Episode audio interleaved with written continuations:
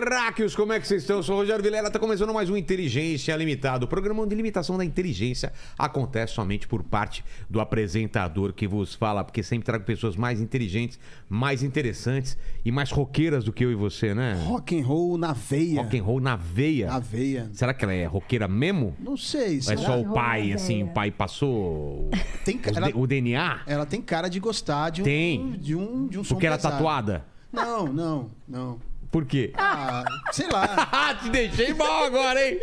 É aquele estereótipo. É tatuada, gosta de rock, Coitado né? do menino, ficou Coitado- envergonhado coitado do agora. Lene, né? Deixou Não tinha pra onde justa, correr, né? cara? E agora?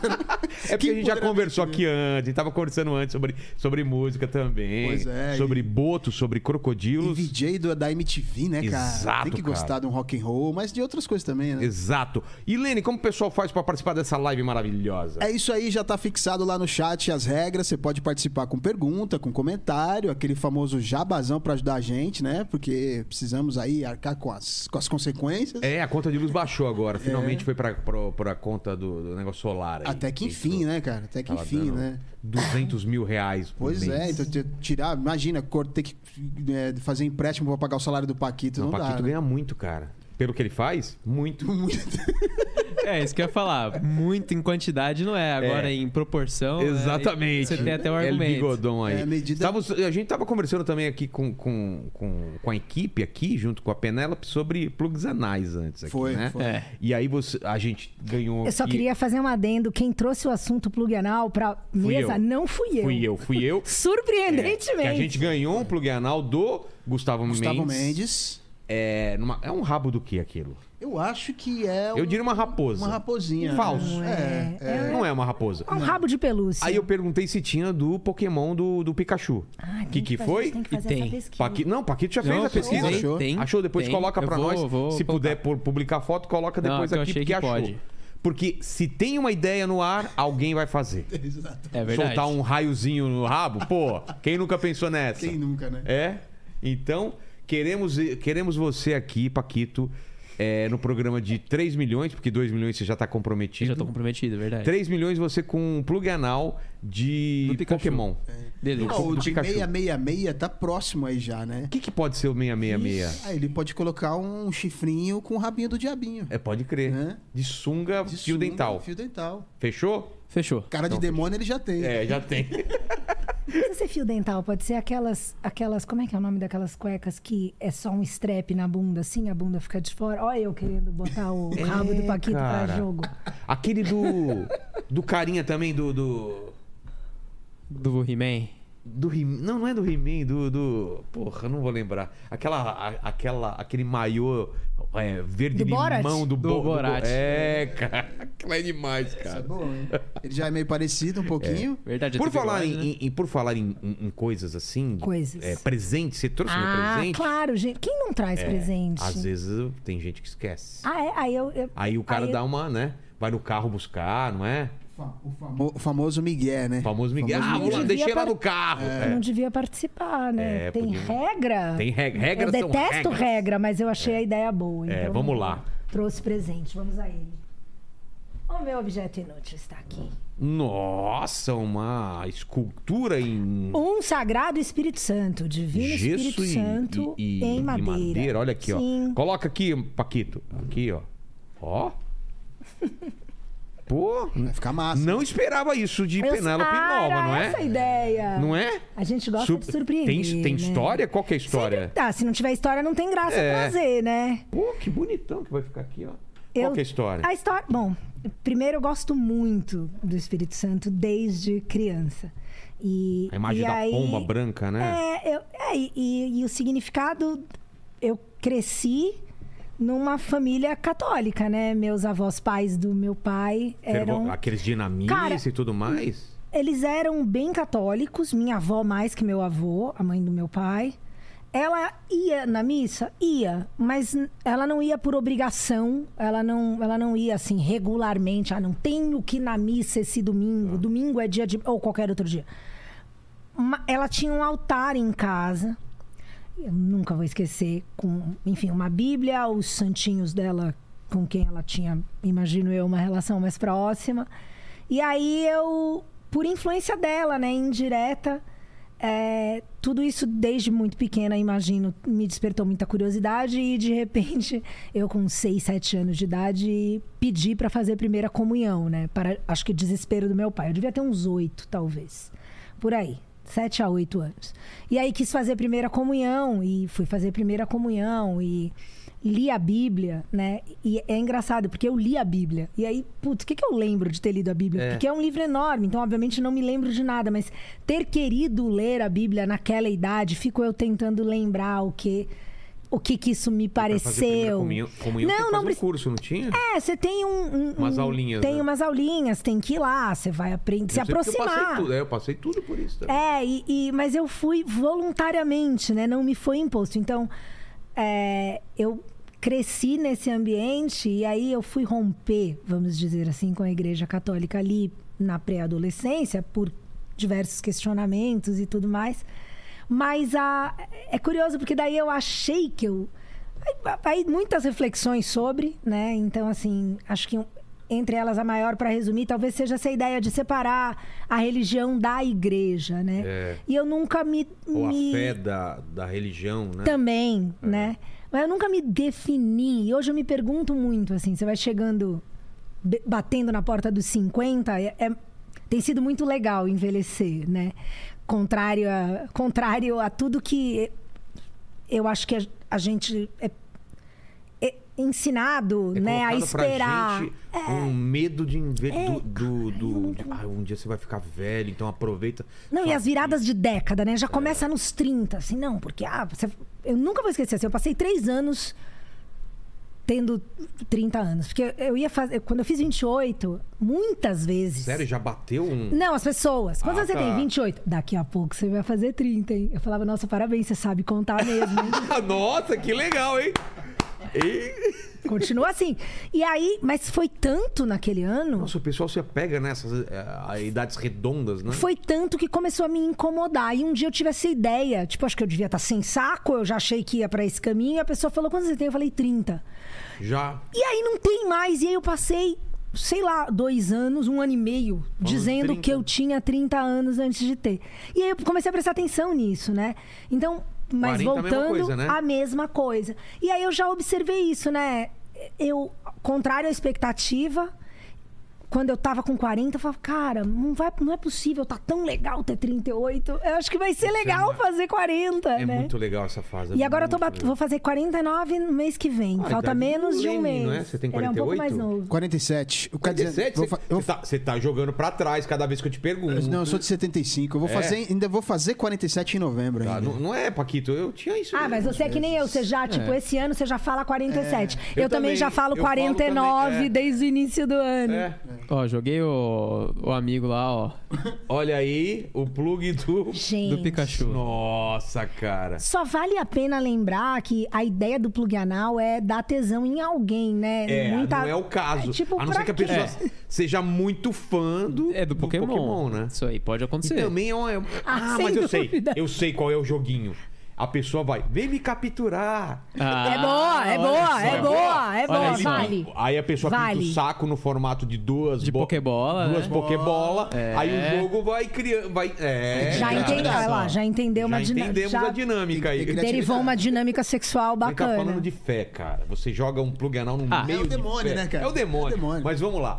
Esse lance de idade também é uma coisa que eu nunca entendi também, porque eu era criança, todo mundo queria ficar velho logo e eu nunca tive pressa. Não, Nunca. eu queria fazer 18. Eu não queria. Nem 18? Não, não Nem tinha essa- 18, não tinha. Vilela. Não tinha.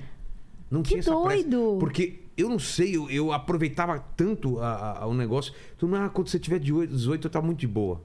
Eu queria muito fazer 18 pra Por causa- dirigir. é, por causa do. da- Mas eu preciso ser sincera, essa minha avó, mãe do meu pai, ela era muito massa, Dona Hélia. Dona Hélia era muito massa. Tá aqui ah, o tá nome. aqui, Elia. O nome dela é uma das minhas tatus. É, Dona Hélia era muito massa. E daí eu aprendi a dirigir com 14. Nossa, 14 anos. Aprender a dirigir. Eu aprendi com Eu 16. tinha 14. Enchi o saco de um de um primo meu, que na época estava morando aqui em São Paulo, e ele trabalhava em mecânica. E eu fiquei no pé dele e ele me. Tá bom, me ensinou. Aí quando eu.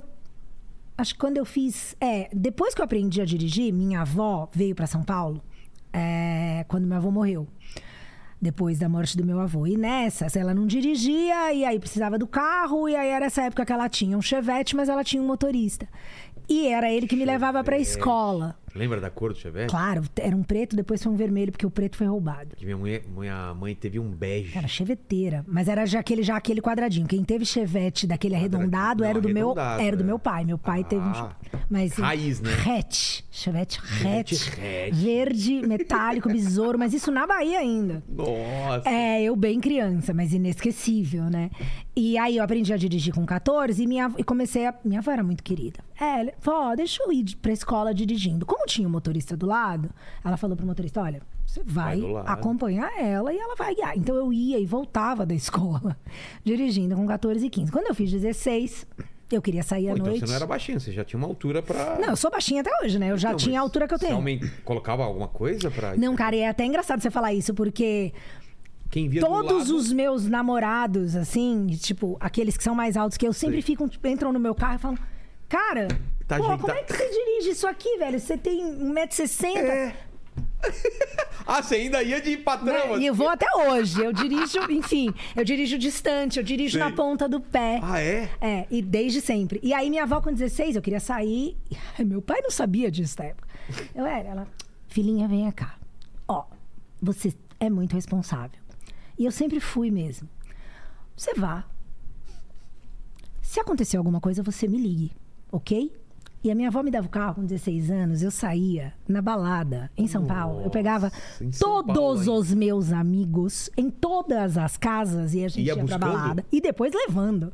Eu era, assim, eu fiz isso por dois anos. Então eu queria muito a carta. Porque, querendo ou não, nunca deu nada errado. Claro, mas poderia dar, né? Mas a carta. E eu gosto de dirigir. Se alguém pergunta pra mim, Fernanda, o que, Até que você acha que você faz de melhor na vida? Eu não vou pensar, piscar. Eu vou dizer, dirigir. Se é verdade ou não, eu nunca bati o carro. Já bateram em mim. Nunca bati o carro. E eu adoro. Eu Mas você é de fazer viagem longa assim? eu adoro dirigir na estrada, eu adoro dirigir no trânsito, eu adoro dirigir. É mesmo? E eu gosto de carro manual. Hoje, eu, enfim, às vezes a gente já tive automático, já manual, tal, normal. Não é que eu vou deixar de ter um carro porque é automático. Mas eu sou aquela que bota no Chiptronic, sabe? E Sei. vai, eu troco Quer uma. o barulho do, do motor pra Eu trocar. gosto de, de esticar, de, Sei. tipo, de retomada. Eu gosto de dirigir. Eu realmente adoro dirigir, gente. Caramba. Adoro dirigir. Mas só voltando o, Pra o nosso querido. É, pro nosso querido aqui. Então, hoje você não se define como uma religião, mas você mantém uma fé. Você tem uma crença. Cara, eu ando que que pensando. Eu não tenho uma resposta pronta pra te dar É? sobre isso, mas é por conta aí, a gente tá falando dos 50, porque eu sinto que o legal de envelhecer é começar a olhar. Ter essa, essa perspectiva de quem você era em certa idade, quanto disso permanece, quanto disso mudou. Às vezes você achou que mudou e de repente você se percebe voltando talvez eu esteja nesse momento onde eu, eu, eu- eu- hoje eu me pergunto muito assim, cara, eu, eu sou católica, eu sou cristã, porque aí a gente vai entrar no o que é, ah, é o cristão praticante, Exato. o quanto disso, mas eu acho que também pensando mais amplamente, a gente todos aqui, todos no Ocidente, eu acho que a gente é tão criado nessa cultura judaico-cristã que mesmo aqueles que se dizem ateus, tipo meu pai, que é um cara que é ateu, ele vai dizer que ele é ateu. Mas os valores morais dele, o que a gente É. Sempre entende como coisa. certo e errado, eles têm uma base muito cristã. A gente tá envolvido nisso. Como que a né? gente vai dizer que não é cristão, que não é católico, que sabe? Então eu tô nesse lugar. Eu acredito em uma em um poder criador, em uma força criadora, né? É, eu sempre, até agora, agora, agora, recentemente, meses, talvez semanas mesmo, quando as pessoas me faziam essa pergunta, ah, você tem religião, no que você acredita? A minha resposta sempre foi, desde que eu rompi com a Igreja Católica na, na puberdade, ali né, no início da adolescência, eu sempre disse, eu acredito no amor. E é o que eu acredito, eu acredito no amor. Mas na igreja católica, no cristianismo, Deus é amor. É. Então hoje eu juntando tudo isso, acho que a melhor resposta que eu posso te dar é essa. É, o Jesus, quando foi. Ajuda aí, Lene. Quando foi perguntado Ajuda aí, Lene. se eu pudesse resumir. Lene é um- padre? Ele é, tem uma, tem uma banda gospel. Ah, tem uma banda gospel. É, ele é. Ele é um. um- um- É o anjinho. Ele é um. que Mais ou menos, Um, né? um evangélico. Não praticante. É o praticante, ma- mais ou menos. é, mais Assim, ou menos. Semi-praticante. Ele, ele vê lá e fala isso sim, isso sim, isso não. Ele escolhe. Ele tem um menu. Ele é o, ele é o evangélico seletivo. Exato. Eu, sou, eu tô que nem ele também. Eu sou que nem É. ele. Algumas coisas eu concordo, outras não. E vamos levando. Vai né? seguindo, vai seguindo. Mas não tem quando é, Jesus, é, se pudesse resumir a um só mandamento, não é? É, Amai os outros. Ele fala: "A- amar a Deus sobre todas as É. coisas e ao teu próximo como, a ti mesmo. Exato. É amor. Você vê, tudo passa pelo amor. E aí, ouvindo isso, eu não consigo discordar. Então, É. acho que se eu não discordo, eu concordo. Se eu concordo, eu sou cristã, É, e- sou católica. E teu pai, ele é ateu ou é agnóstico? Ele, ele Ah, tem é- fé em não acreditar? Você tinha que ter ele, tipo- aproveitado quando ele veio pra cá. Ah, é. Ele se, de- se você, ele nem sabe como é meu pai, né? Agora Sei. você já sabe. Ele É. responde o que ele quer, o que ele não quer, ele encerra, Exato. né? Então você pergunta pra Aliás, ele, ele vai falar que ele é ateu, que ele não acredita em nada, que ele acha que essa vida acabou, aqui acabou. ele falou isso. E não tem nada além disso. Então ele é o cara que se define mesmo como ateu. Como ateu, né? Mas Porque ele o ateu tem fé também, né? O ateu é um cara de fé, ele É. acredita na não existência de Deus. Exatamente, né? é. O, o agnóstico é aquele cara que, ah, até provarem o contrário, não tem Deus. Mas se provarem, é o cara que não tá nem aqui nem É ali, aqui né? Em cima do muro. ele é o, isent, ele é o Isentão, isentão da, da. Da religião. Da religião, É. ok. Eu já falei isso daqui, Penélope. Uhum. Eu acredito, mas sei que eu estou é, é, acreditando em algo que tem grandes possibilidades de estar totalmente errado. Eu sei dessa possibilidade. Eu sei que eu posso estar errado. Mas Você assim acredita eu com ressalvas. Não, não é. Eu acredito pleno.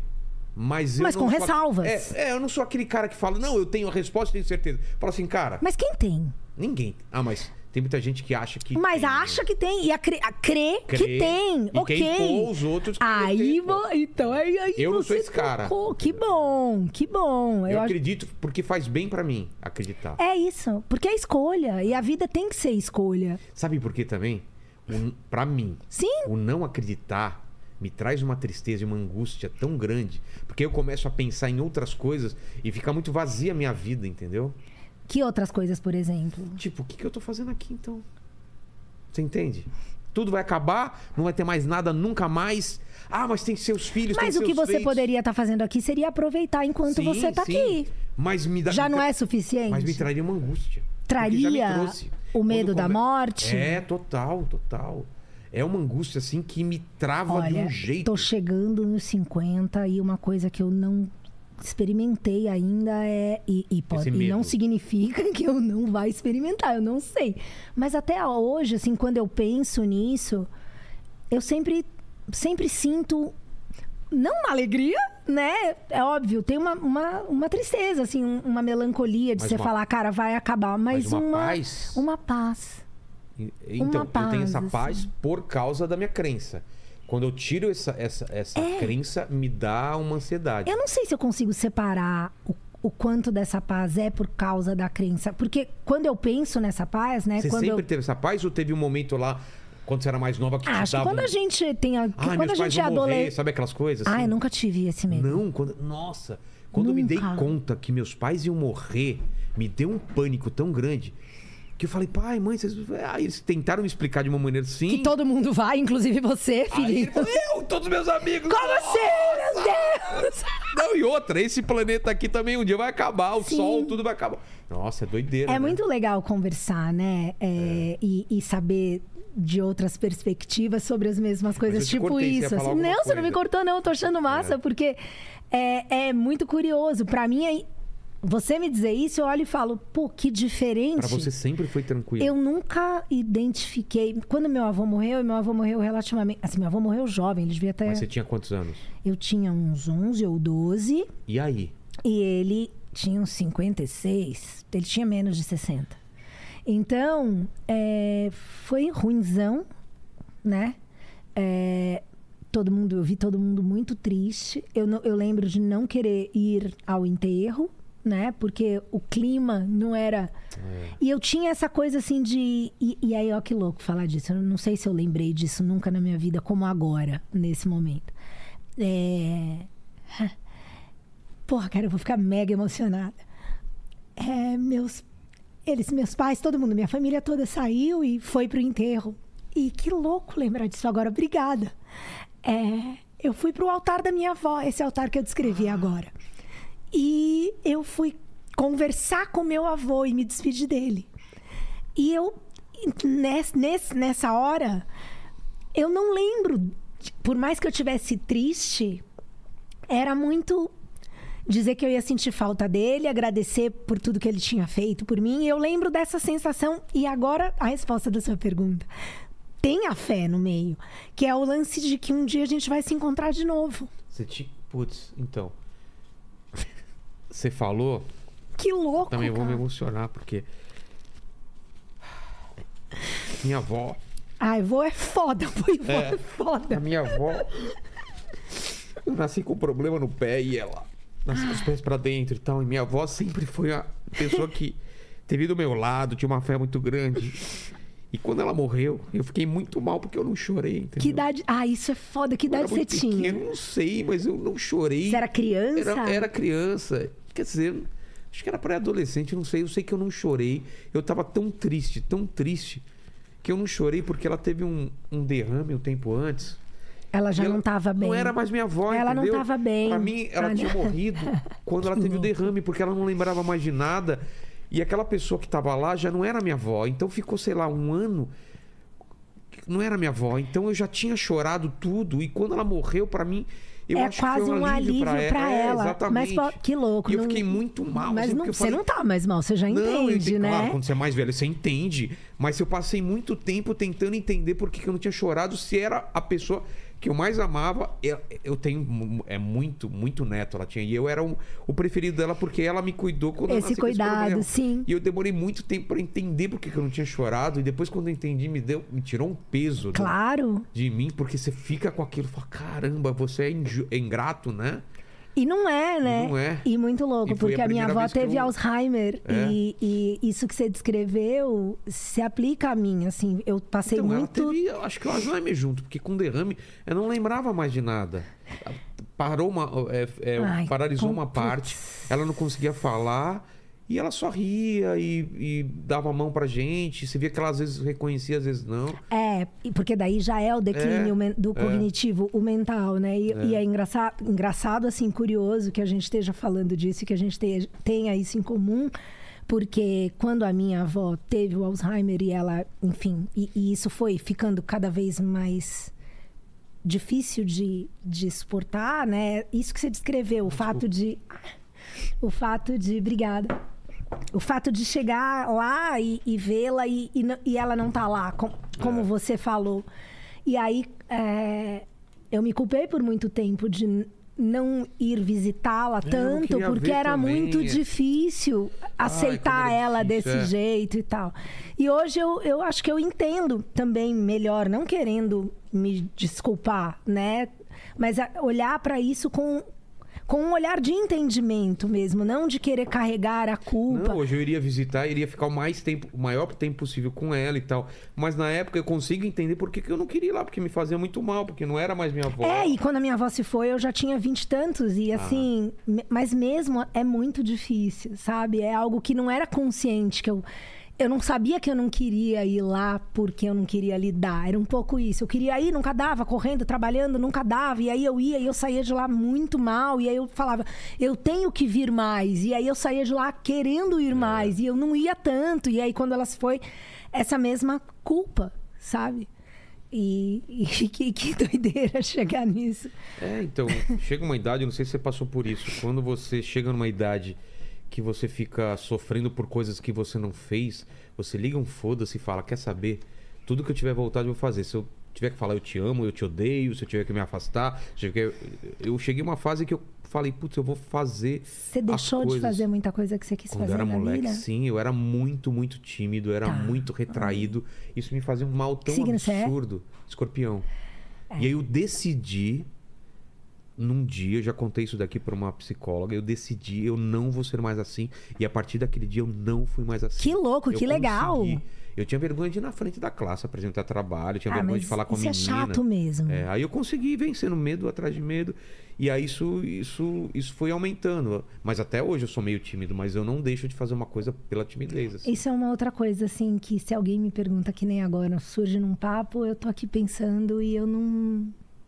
Eu não, não consigo lembrar. de- não, talvez haja, mas não é nada tão grande que eu lembre que eu me arrependi por não ter feito. É. É, talvez porque você já tinha essa desde criança. Você era uma pessoa mais retraída? Não. Então. Não, eu sempre fui, sempre fui muito falante. Exato. E, e- e ainda nessa coisa que tem a ver com o presente e essas memórias de infância e a minha avó e tudo isso. Tinha uma imagem dessa lá na casa dela também? A não? minha avó, ela, ela gostava muito de Cosme e Damião. E aí, é que- não, isso aqui é meu. Sei. O, o- a ligação com o Espírito Santo. Ah, não vem dela. Não vem né? dela. Tá. A- dela, certamente, vem a, a ligação com a fé, né? Mas o Espírito Santo, eu não saberia dizer porque que falou tanto comigo e desde sempre. E, e eu demorei para perceber, assim. Aí, quando eu fui morar sozinha, sabe? Ir num lugar, ver uma imagem, e aí eu... Poxa, vou pôr lá em casa. E aí eu, eu tenho alguns e já tive alguns. E, e por isso que eu pensei nele para trazer aqui. Porque é algo que realmente eu carreguei comigo ao longo da minha vida, sabe? E, e é inesperado, como, como você mesmo disse, mas é muito, é muito enraizado em Entendi. mim, sabe? Quando eu fui, Essa minha mãe mora. sabe o que me lembra, ô Lene? Fala, fala, Pa- Paquito, você ia falar alguma coisa? A, a Cintia lembrou a gente aqui que hoje é o dia dos avós.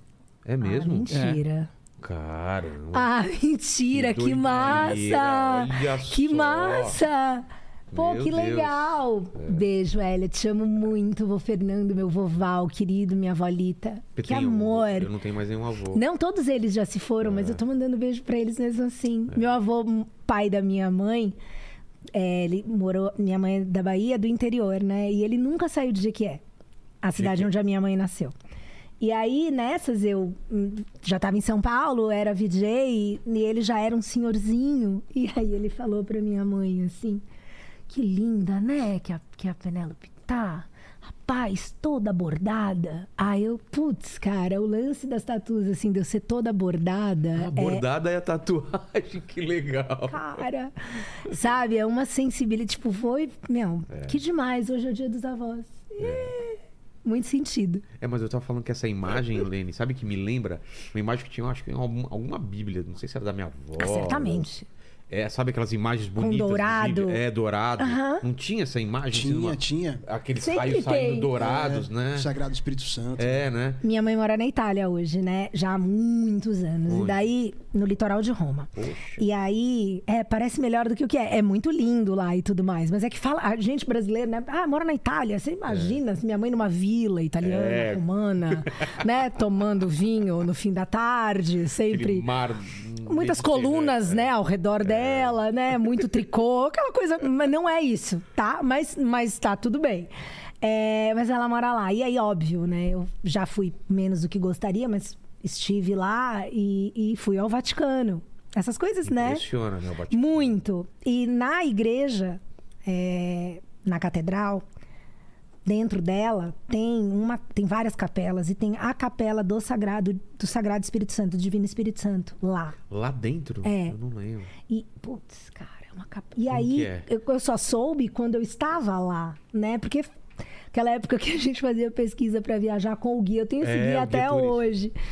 É, e aí, eu não sei se eu descobri quando eu estava lá ou se eu acabei folheando o guia em algum momento eu vi. É uma capela toda de ouro, né? E é um lugar. E aí é isso, né? O poder da fé, né? Que para mim não é essa coisa tão organizada e, e com esse contato tão dentro das normas, É, vamos dos dizer assim, dogmas, dos né? dogmas mesmo.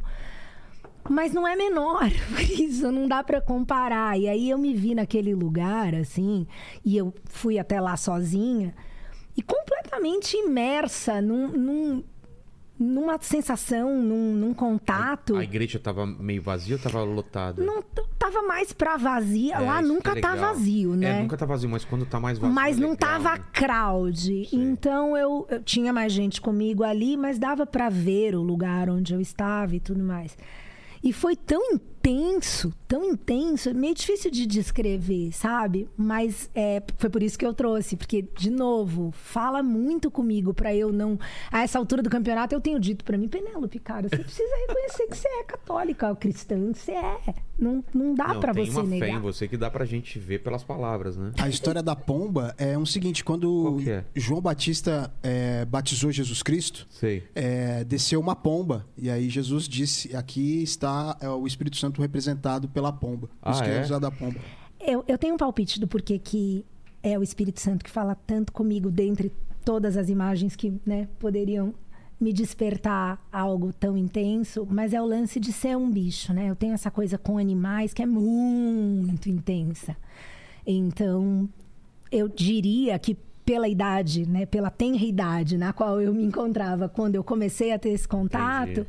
O fato de ser a pomba e também o que ela representa, porque eu também aprendi o significado disso logo ali, né, com sete anos. Então ficou essa coisa de dessa pureza do amor dos animais e que é a pureza do amor em si, né, completamente desinteressado e enfim. E aí eu acho que é por isso. É, total. Deve ser por isso. É. E você nasceu Em Salvador. em Salvador mesmo? E No- tua família era do interior? Não, minha parte? mãe é do interior da Bahia, de Jequié, mas meu pai, a família do meu pai, de Salvador. Eu nasci no Sanatório Espanhol. Sanatório? Não é legal ter nascido no Ué, sanatório? mas sanatório também fazia parto? É que, na verdade, sanatório é como eram chamados todos os hospitais até uma certa época, porque é a casa onde você fica ação, Olha né? só. Então, é o nome antigo para hospitais. Então, não necessariamente. Aí depois, ah, sanatório pra gente maluca?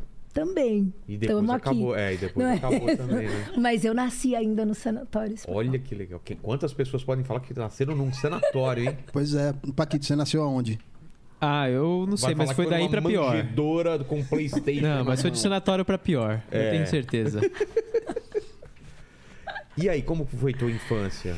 Ah, livre, né? Brincar na rua, não. Salvador já era uma, uma cidade, assim, nesse sentido. Trânsito, eu- eu- Ah, é? a casa, um- o apartamento onde eu morava era numa rua movimentada, né? Não, uma, não era uma Santo Amaro, mas era uma rua de bairro Entendi. né? É, já com movimento, meio uma avenida, assim, era rua, não era nome de avenida, mas uma mão pra lá, uma mão pra cá, mas ainda assim, uma rua movimentada. Era perto, a gente morava na Barra Avenida, perto do farol da Barra, perto do porto e do farol da Barra. Então, ah, era muito gostoso, né? Eu acho que eu sou, eu agradeço muito por ter nascido num, num ambiente de, num ambiente litorâneo, numa cidade litorânea, porque eu acho que o contato com o corpo é uma, é, é, é uma coisa importante, assim, pra, é uma experiência importante para você ter pequeno, criança, sabe? E aí a galera de São Paulo, essa coisa do brincar em condomínio, enfim. Exato, é outro tipo E, de... e sempre a roupa, esse pudor. E sei lá, eu acho que eu sou despudorada até certo ponto, mas também tenho meus pudores. Agora, o corpo é uma coisa, cara, é muito comum. É, todo mundo tem, assim, pra ser. Pra ficar num- nesse lugar de, de estranheza. E, E, e isso é uma coisa que é recente, né?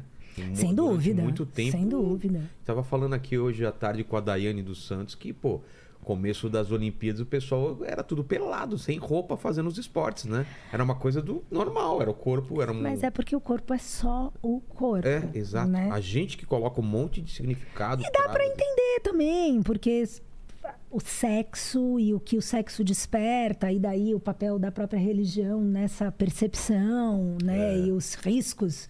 O desejo. É, né? e, e, e o pro- é. E não é o lance, não é negar o desejo, né? É, o lance é domar o desejo, não para negá-lo, mas para ter algum tipo de poder sobre ele, para poder direcioná-lo. Não é, não é É, um contê-lo assa- um, assassino serial não doma o desejo dele. Não, lógico, mas né, é uma- leva, é, o- você não domar o seu desejo te leva aos extremos, né? É, em relação e aos vícios, ao sexo, a esse tudo, né? caso é um caso extremo e é fácil de perceber. O difícil é perceber que a gente tem esse monstro dentro da gente e que coisas ordinárias como este pote colorido, quero, quero, sensual, de- não, não faço muita questão, não, realmente Jujuba. não, não, me, não me Não é a tua praia. não, mas poderia Mas é ser outra coisa. É, mas te desperta, né? Total. E aí, já que a gente tá nessa pegada, os pecados capitais, e é- todos eles têm essa raiz assim, né? O lance é o equilíbrio, né? É. E, e o controle é necessário para isso, né? E, e aí, sei lá. é, E, e lá em Salvador você tinha.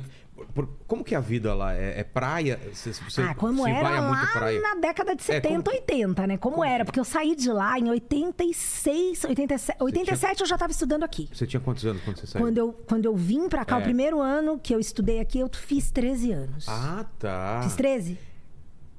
É isso? É, eu vim com 13 e fiz 14 no que primeiro ano que eu tava aqui. nessa época que você morava Meu lá? pai já tinha camisa. Não, quando eu morava lá, meu pai teve loja de disco.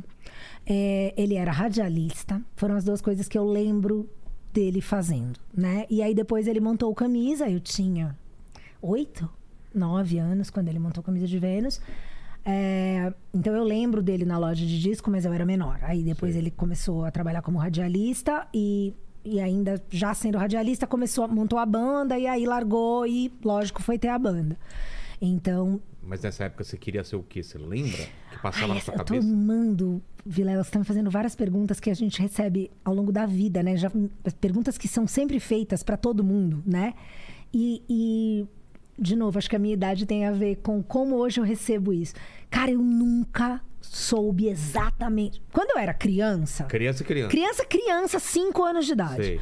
Eu queria ser o quê? Veterinária, como eu acabei Ah, de dizer. adorava eu queria, animal é, eu queria ter uma Kombi, encher com todos os bichos pegando e tudo. cuidar de todos eles. E essa era seria a minha missão de vida. Na adolescência, cheguei a pensar em fazer oceanografia, eu queria fazer biologia Olha. marinha. Só que aí eram umas faculdades que só tinha assim, em Florianópolis. E meu pai, daquele jeitinho fofo dele, falou: Nem de jeito nenhum, eu Nem invente podendo." outra coisa. É, uma coisa bem assim. E tipo, eliminou de qualquer possibilidade do meu sonho de fazer oceanografia. Era o primeiro ano, eu acho, da faculdade de oceanografia no Brasil. É, ou biologia marinha, que eram coisas, foram coisas que eu cheguei a considerar com essa com essa aura de missão, assim, Sei. sabe? Uma coisa que eu olharia e falaria, cara, eu posso fazer isso, eu vou ser boa fazendo isso, sabe? Eu vou gostar de fazer isso. Aí depois, corta, eu já tô aqui. Nunca É. foi pro lado artístico por causa do seu pai? Nunca se passou nessa época assim? Quando eu era criança, e isso eu já falei em outras entrevistas, mas só pra Tá. contextualizar, né? Que eu acho que é importante. Quando eu era criança, eu tinha três vontades muito intensas. Uma, fazer patinação no gelo. Ah, muito legal. Legal, filha. Na Bahia, fácil de, né? Vamos achar, vamos achar uma pista de gelo aí. 1980. Vamos patinar no gelo. Mas pati- patinação artística no gelo era uma coisa. Você que- olhava e.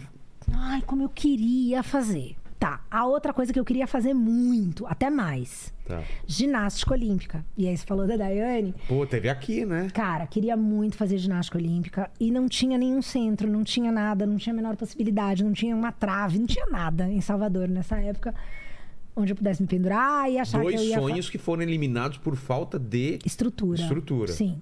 Terceiro sonho. astronauta também. Não. não, mas é, é- Enfim, eu queria tocar harpa. O que?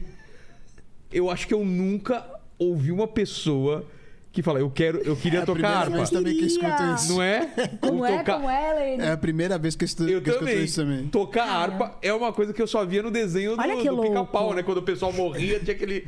O anjinho tocando harpa e ele subindo, assim, né? Pois é, e, e aí de novo a gente Olha vai só. falar um pouco de religião, né? Ah, tem a ver? em algum grau a sonoridade, tudo bem, porque na verdade não, né? Porque a sonoridade depois, assim, em algum momento eu comecei a comprar uns, pedir para comprarem para mim uns discos que tinham harpa e são, e são discos de muita música celta, né? Música Ah, celta tá. tem muita coisa de harpa.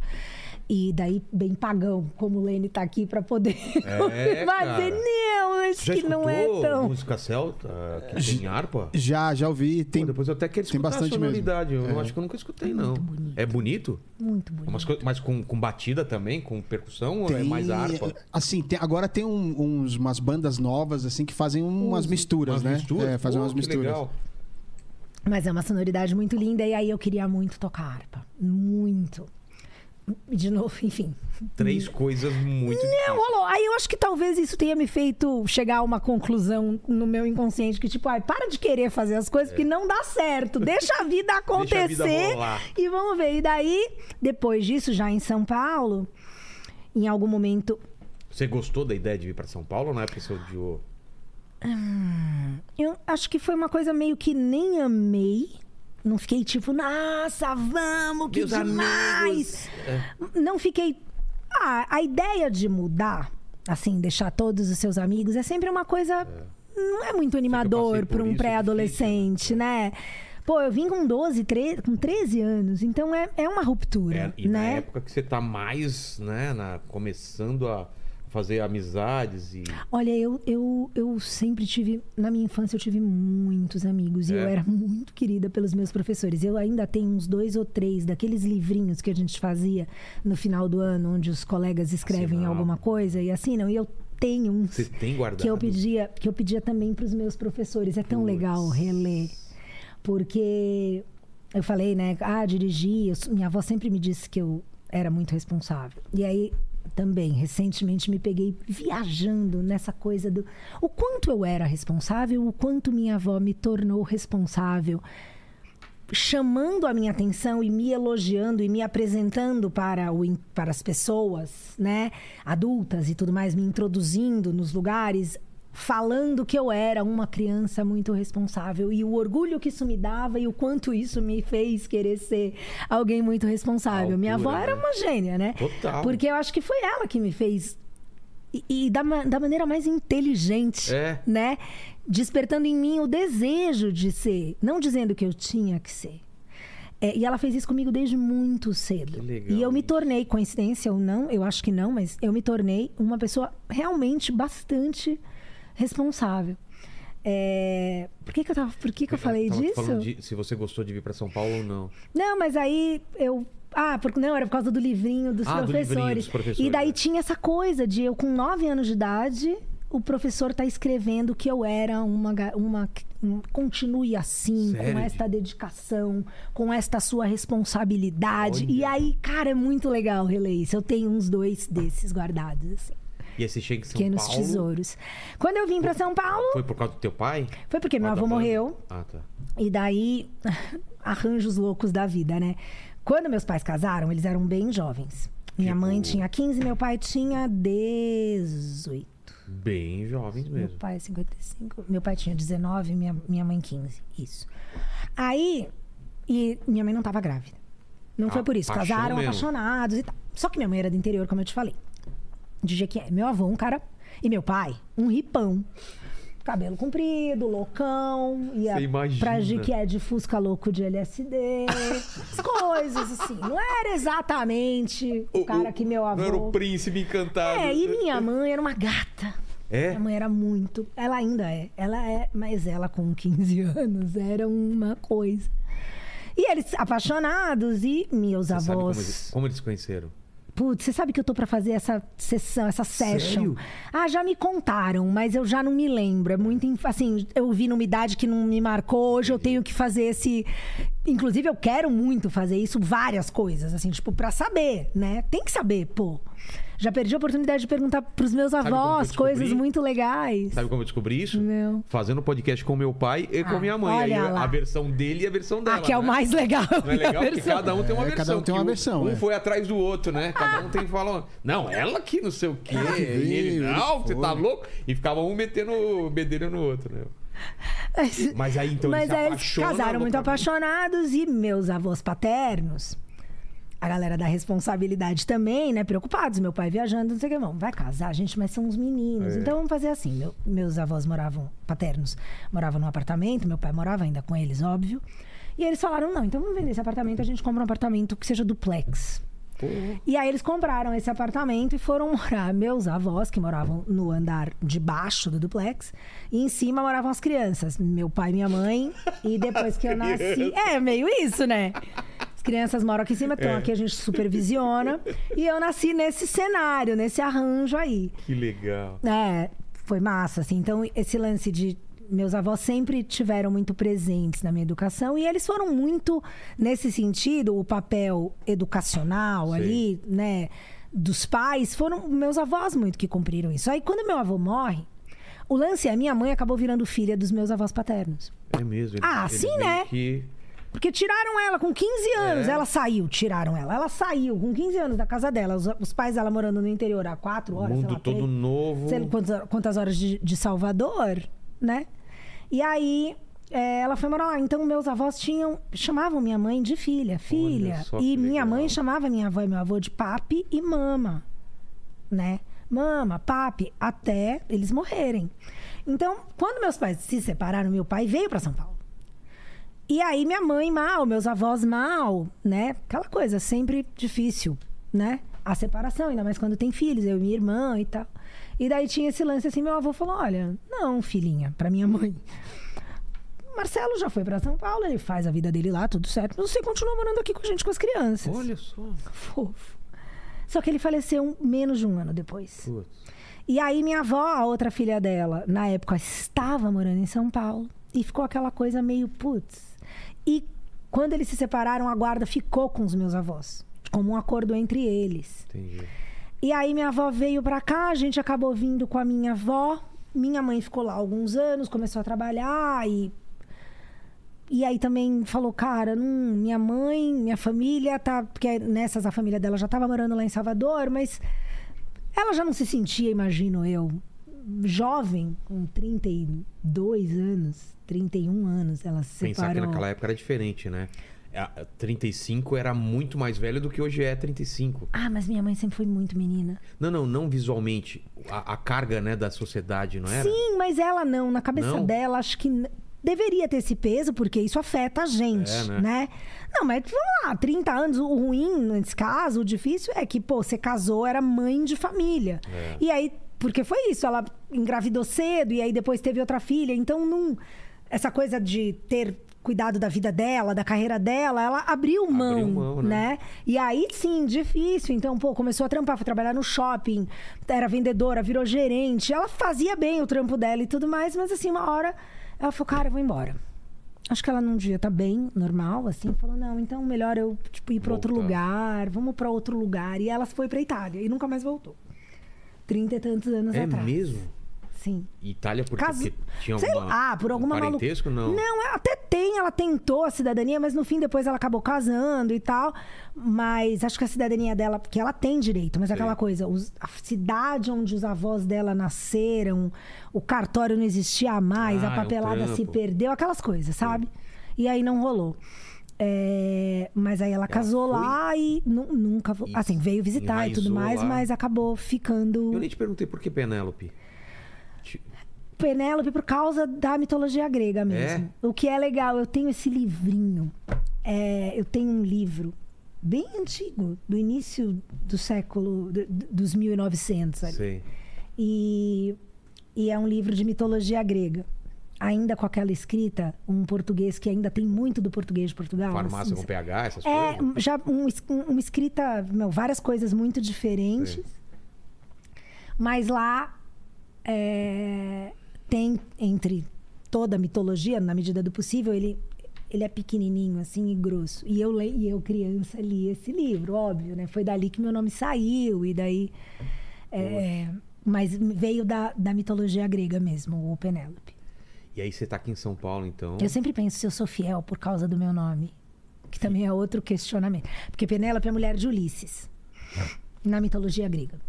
Aí ele sai. E Ulisses sai, viaja, É, pá, várias rolo, ele vários se perde. Toda uma treta. Aí cai e na ela era. do- do- é, Ele tá na. Ele tá na. Não, vai na- a, a- a bruxa lá, como chama, que pega ele e, e faz um feitiço pra ele ficar lá. Ele fica não sei quantos anos preso lá. Sim, não, e aí é o pai de Penélope. Penélope tem um reino. Sei.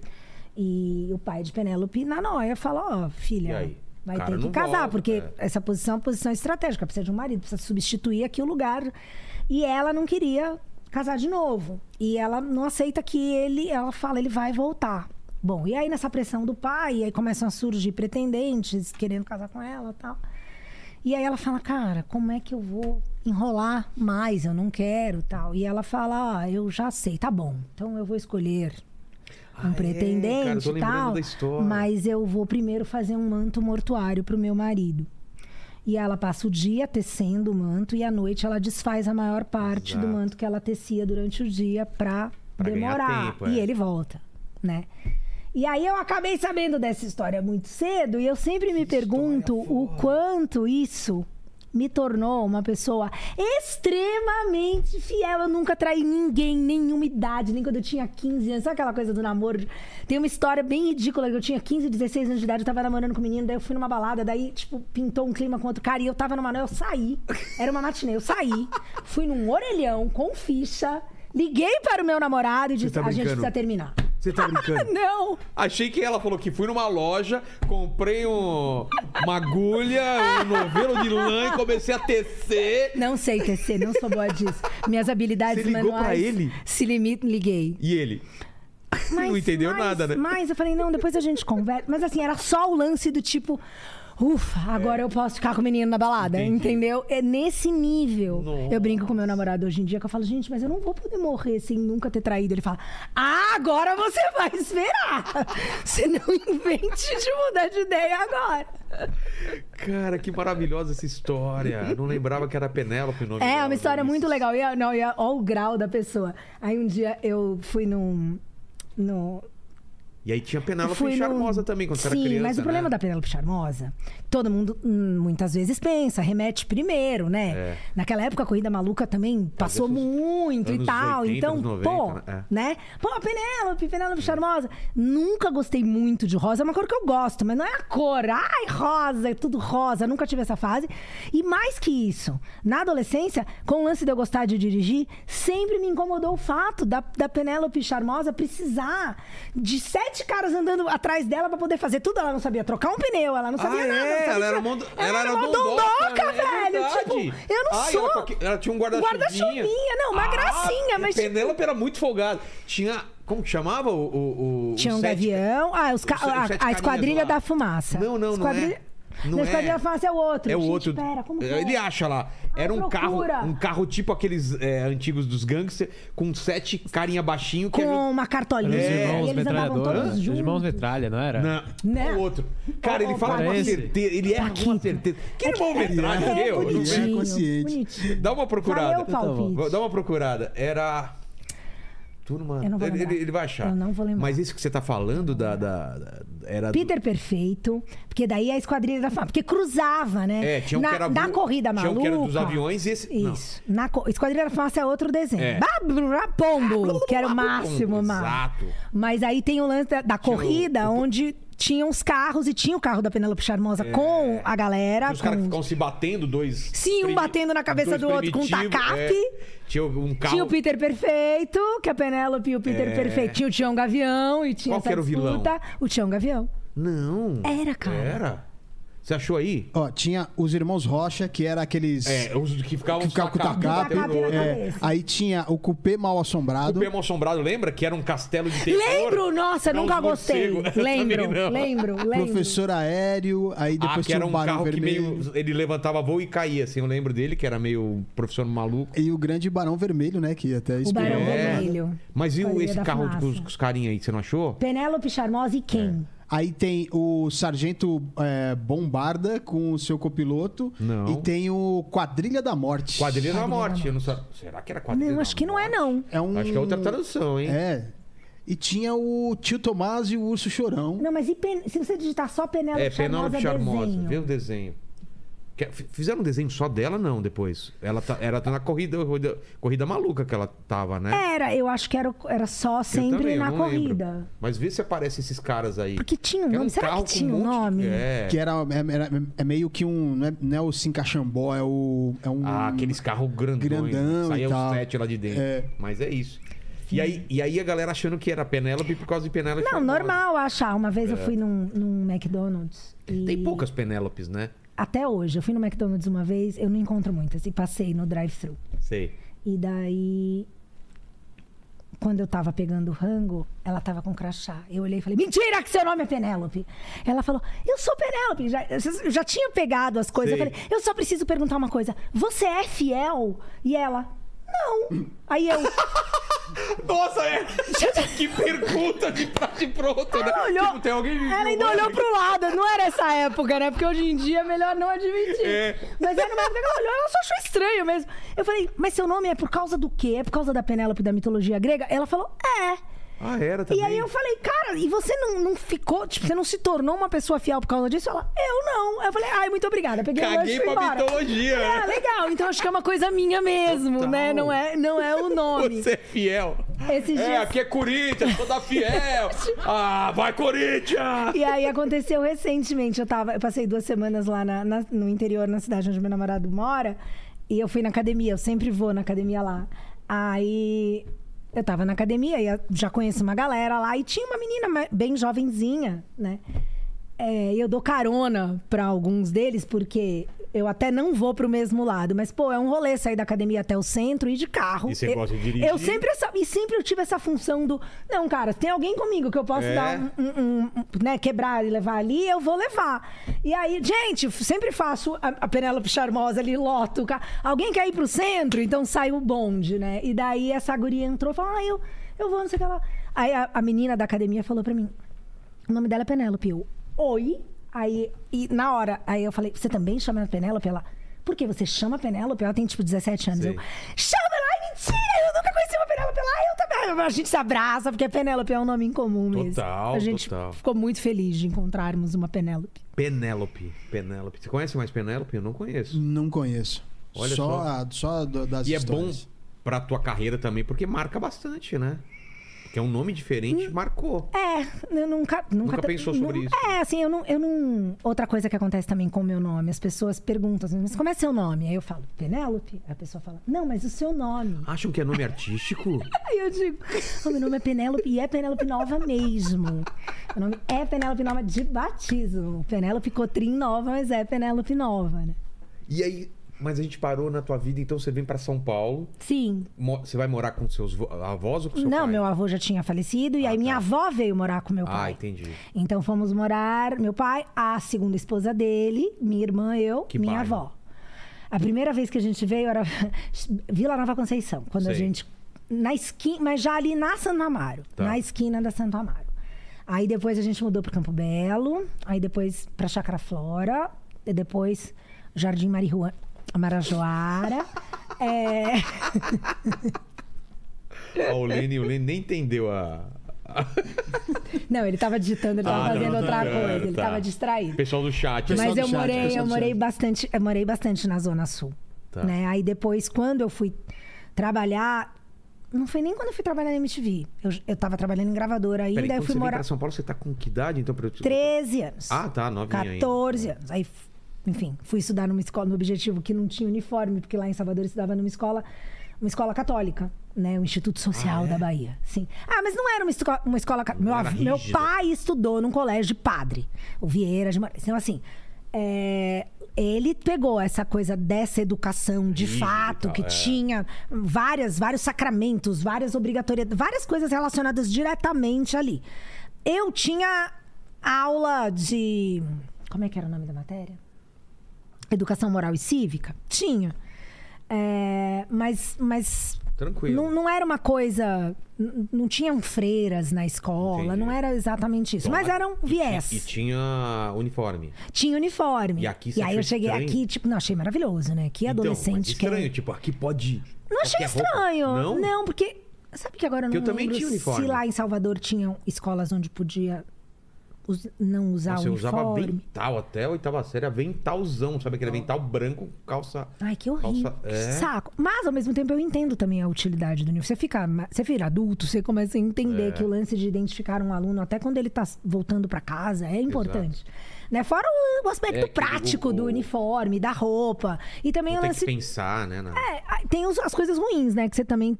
É bom, por um lado, tornar todo mundo igual, porque nessa idade é melhor dar essa ideia, né? De, de tornar as pessoas iguais, não, não focar nas diferenças e tudo mais. Mas aí quando eu vim pra cá e não precisava usar uniforme, nossa, foi maravilhoso. E eu amo frio, né? O que é uma coisa também muito surpreendente. É mesmo? É, o frio, eu amo frio. Eu amo frio no Brasil, né, gente? Claro, Porque faz né? no Brasil. Menos 40. E, e mesmo assim, não falando frio da região sul. O frio do sudeste brasileiro é um frio que eu gosto muito. Tendo dito isso, eu tava no paraíso quando eu cheguei aqui. Porque aí eu ia pra escola, eu nunca esqueço, assim, eu tava 14 graus, 12 graus. E, e todo mundo muito agasalhado e eu de regata com o moletom amarrado na bunda, sabe? Tipo, De porque boa. eu gostava. Não é nem de boa, é o lance de. Tipo, eu sentia um friozinho, É? mas era o querer sentir. Até eu, eu tomo ducha gelada quando eu Ah, acordo. para. no, no quintal de casa ainda, tipo, Sério? sa- Nossa, eu odeio Eu amo. tomar banho De gelado. manhã, assim que eu Sabe acordo. aquela coisa, tá no calor e eu tomo banho Ah, quente. não, não. No calor eu tomo banho frio, mas É? e o lance do- da ducha gelada? Mas faz bem pra caramba. Super, super. Acorda o corpo e tal. É, e, e- e acorda o corpo e acorda a mente, É. né? Você sai. Não, é o ideal mesmo. Cê- eu, cu- e eu gosto. Eh, Sabe, os últimos mês passado fez uns dias mais frios. Naqueles dias, eu, e eu acordo bem cedo, entre 15 para 6 e 6 da Mesmo não manhã. precisando. Ah, quando não precisa, não passa de 6 e meia. É? Eu sou muito diurna. Nossa. Que também coisas Mas que você não. dorme cedo também? Durmo, Até que, ó. durmo, eu durmo. Ah, eu tô deitada, assim, idealmente, até 11 horas. Nossa, é uma senhora já, Sou né? super. Sempre foi? Sempre. Eu sempre fui diurna. Que bom. É, quando eu dormi mais tarde Eu que isso, muito- teve esse eu período de ir dormir, muito- mas sempre ir dormir meia-noite. Porque também, mesmo que eu quisesse, estivesse num dia que, ai, quero ver mais coisa, Sei. né? Quero ver série, quero ver. É. Mas eu tinha sempre que acordar cedo também. Então você não aguentava ir muito tarde, É, então. tipo, sempre fui a, a criança responsável que falar, ai, não. verdade, cara, tem que acordar e ficar me arrastando no me dia seguinte. culpado. Vai ser muito ruim. Não vale a pena. Que nem ressaca, sabe? Álcool. Nunca fui a minha. Ah, tá bom, a gente pode discutir. Álcool não é a minha brisa. Não é. Sério? Álcool não é. Não é que eu não bebo. Eu sei, Eu mas não bebo. é de. Mas eu nunca gostei de chumbar, nem na Ah, adolescência. também, eu também nunca fui. Porque a, a rebordosa é muito ruim, mas é muito ruim. Tipo, gente, usar droga química, é, é- a rebordosa é melhor. É mais de boa, entende? Então, assim, nu- nunca fui do álcool. Entendi. Daí, esse tipo de coisa. Tipo, não gosto de ficar. Eu gosto, mas tem o lance do gostar do dia. Algumas pessoas gostam da noite. Eu gosto, é. Elas ficam Escrever, acordadas, é. elas produzem. Não, eu sou. Meu melhor horário é manhã você- imediata, até a hora do almoço. De manhã você produz. Eu tô a, é que mesmo? eu tiver que tirar da frente Nossa, de eu manhã acordo fazer. cedo assim, fala, vou acordar cedo pra insuportável. escrever. Nossa, até. Até engrenar. Até engrenar. Não, eu sou. E aí sim, se, se eu acordar cedo, tiver 12 graus e sol. É, o é a, é a melhor aí combinação. Eu sou a, Sabe a Branca de Neve no início Sei. do desenho? Que ela sai cantando com os passarinhos, assim, dançando. Do... Lá, lá, sou eu, assim.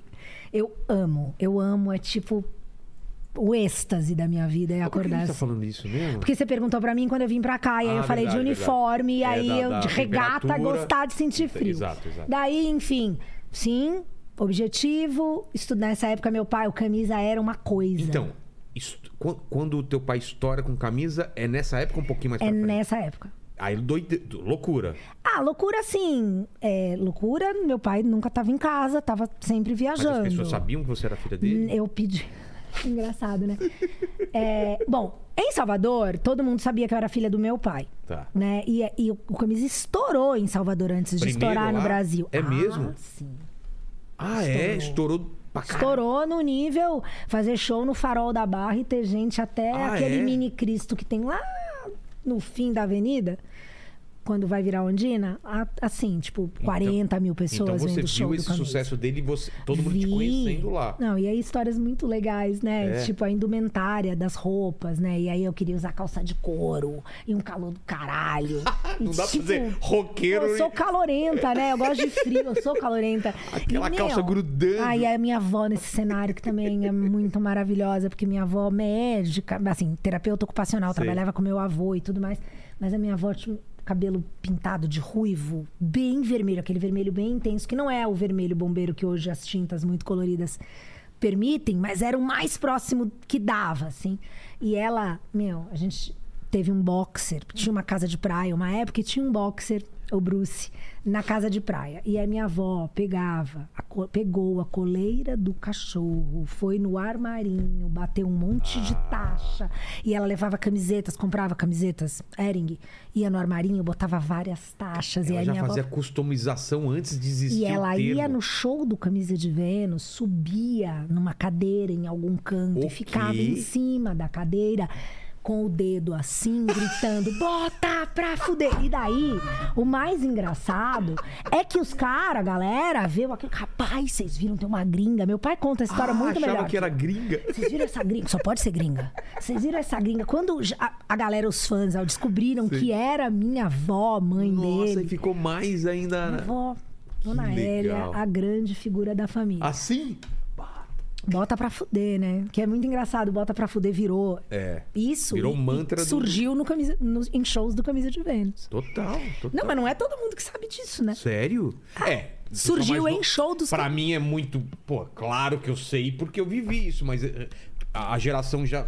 Depois Não já. tem como saber. Não, tem como Não- não saber. sabe porque não Camisa tem de como Vênus, saber. Que é a camisinha, bota pra foder. É, mas daí você vai É. no estádio de futebol hoje e tá todo fuder. mundo gritando É. no show, né? Perde Tá a todo- conexão, é. verdade. Mas é muito. Anota aí então, Paquito. Você que nasceu em 2001. É verdade, Você não cara. deveria nem Eu não estar aqui. fazia porque ideia Você não disso. fazia ideia que eu, bota É. pra fuder vem daí. É, que coisa que meus pais não fizeram, né? Fizeram, senão você não tava aqui. É. Eles não botaram, né? Só fizeram a segunda parte. Ah, dele. podem ter botado e, né, mesmo. Eles quantos botaram pra quantos fuder. somos? Quantos de nós É somos verdade. filhos de camisinhas É verdade. Não é mesmo? É, pergunta pra ele. Às vezes você vai ter uma surpresa. cara. É. Ou ele vai na primeira, vou só, vou só experimentar aqui, depois eu coloco a camisinha. Ah, só a cabecinha. É, isso aí já Nessa foi. experimentada já, já foi, né? É o popular Já só a foi. cabecinha. A pessoa quer Um se clássico. enganar, né? É, as coisas que não funcionam, né? Eu boto só a cabecinha, conserta na edição. É. Não tenho? A gente- isso a gente conserta na Tanto edição. na edição. Mas também não funciona. É, pode É. esquecer.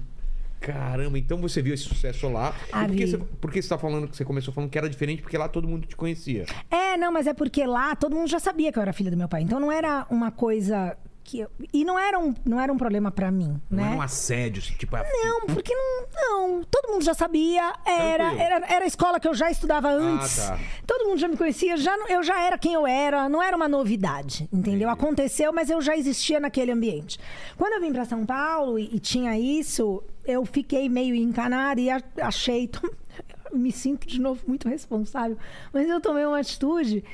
Eu cheguei pro meu pai no início do ano letivo e falei, pai, posso te pedir uma coisa? Porque ele que me levava na escola, ele queria me levar à escola. É, você pode me deixar umas duas quadras pra cima, uma Putz. esquerda? Porque eu não, não queria, de repente, que a primeira coisa que todo mundo soubesse de cara.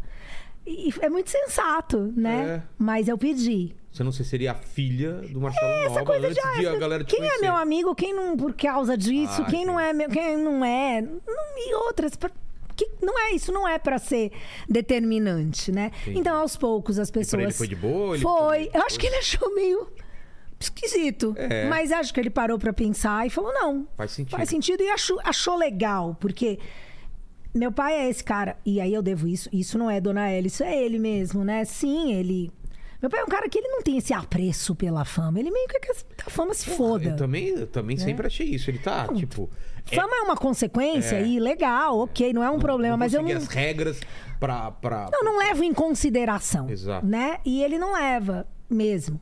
E É, sempre me pareceu isso mesmo. não leva. E eu, e eu passei a não só enxergar isso, como entender o valor disso. E, e aí acho que depois acabou que eu pude caminhar, né, encarar da mesma forma. Quando assim. aconteceu pra você também, né? É, ainda que com todas as diferenças e tudo mais, mas nunca foi uma coisa.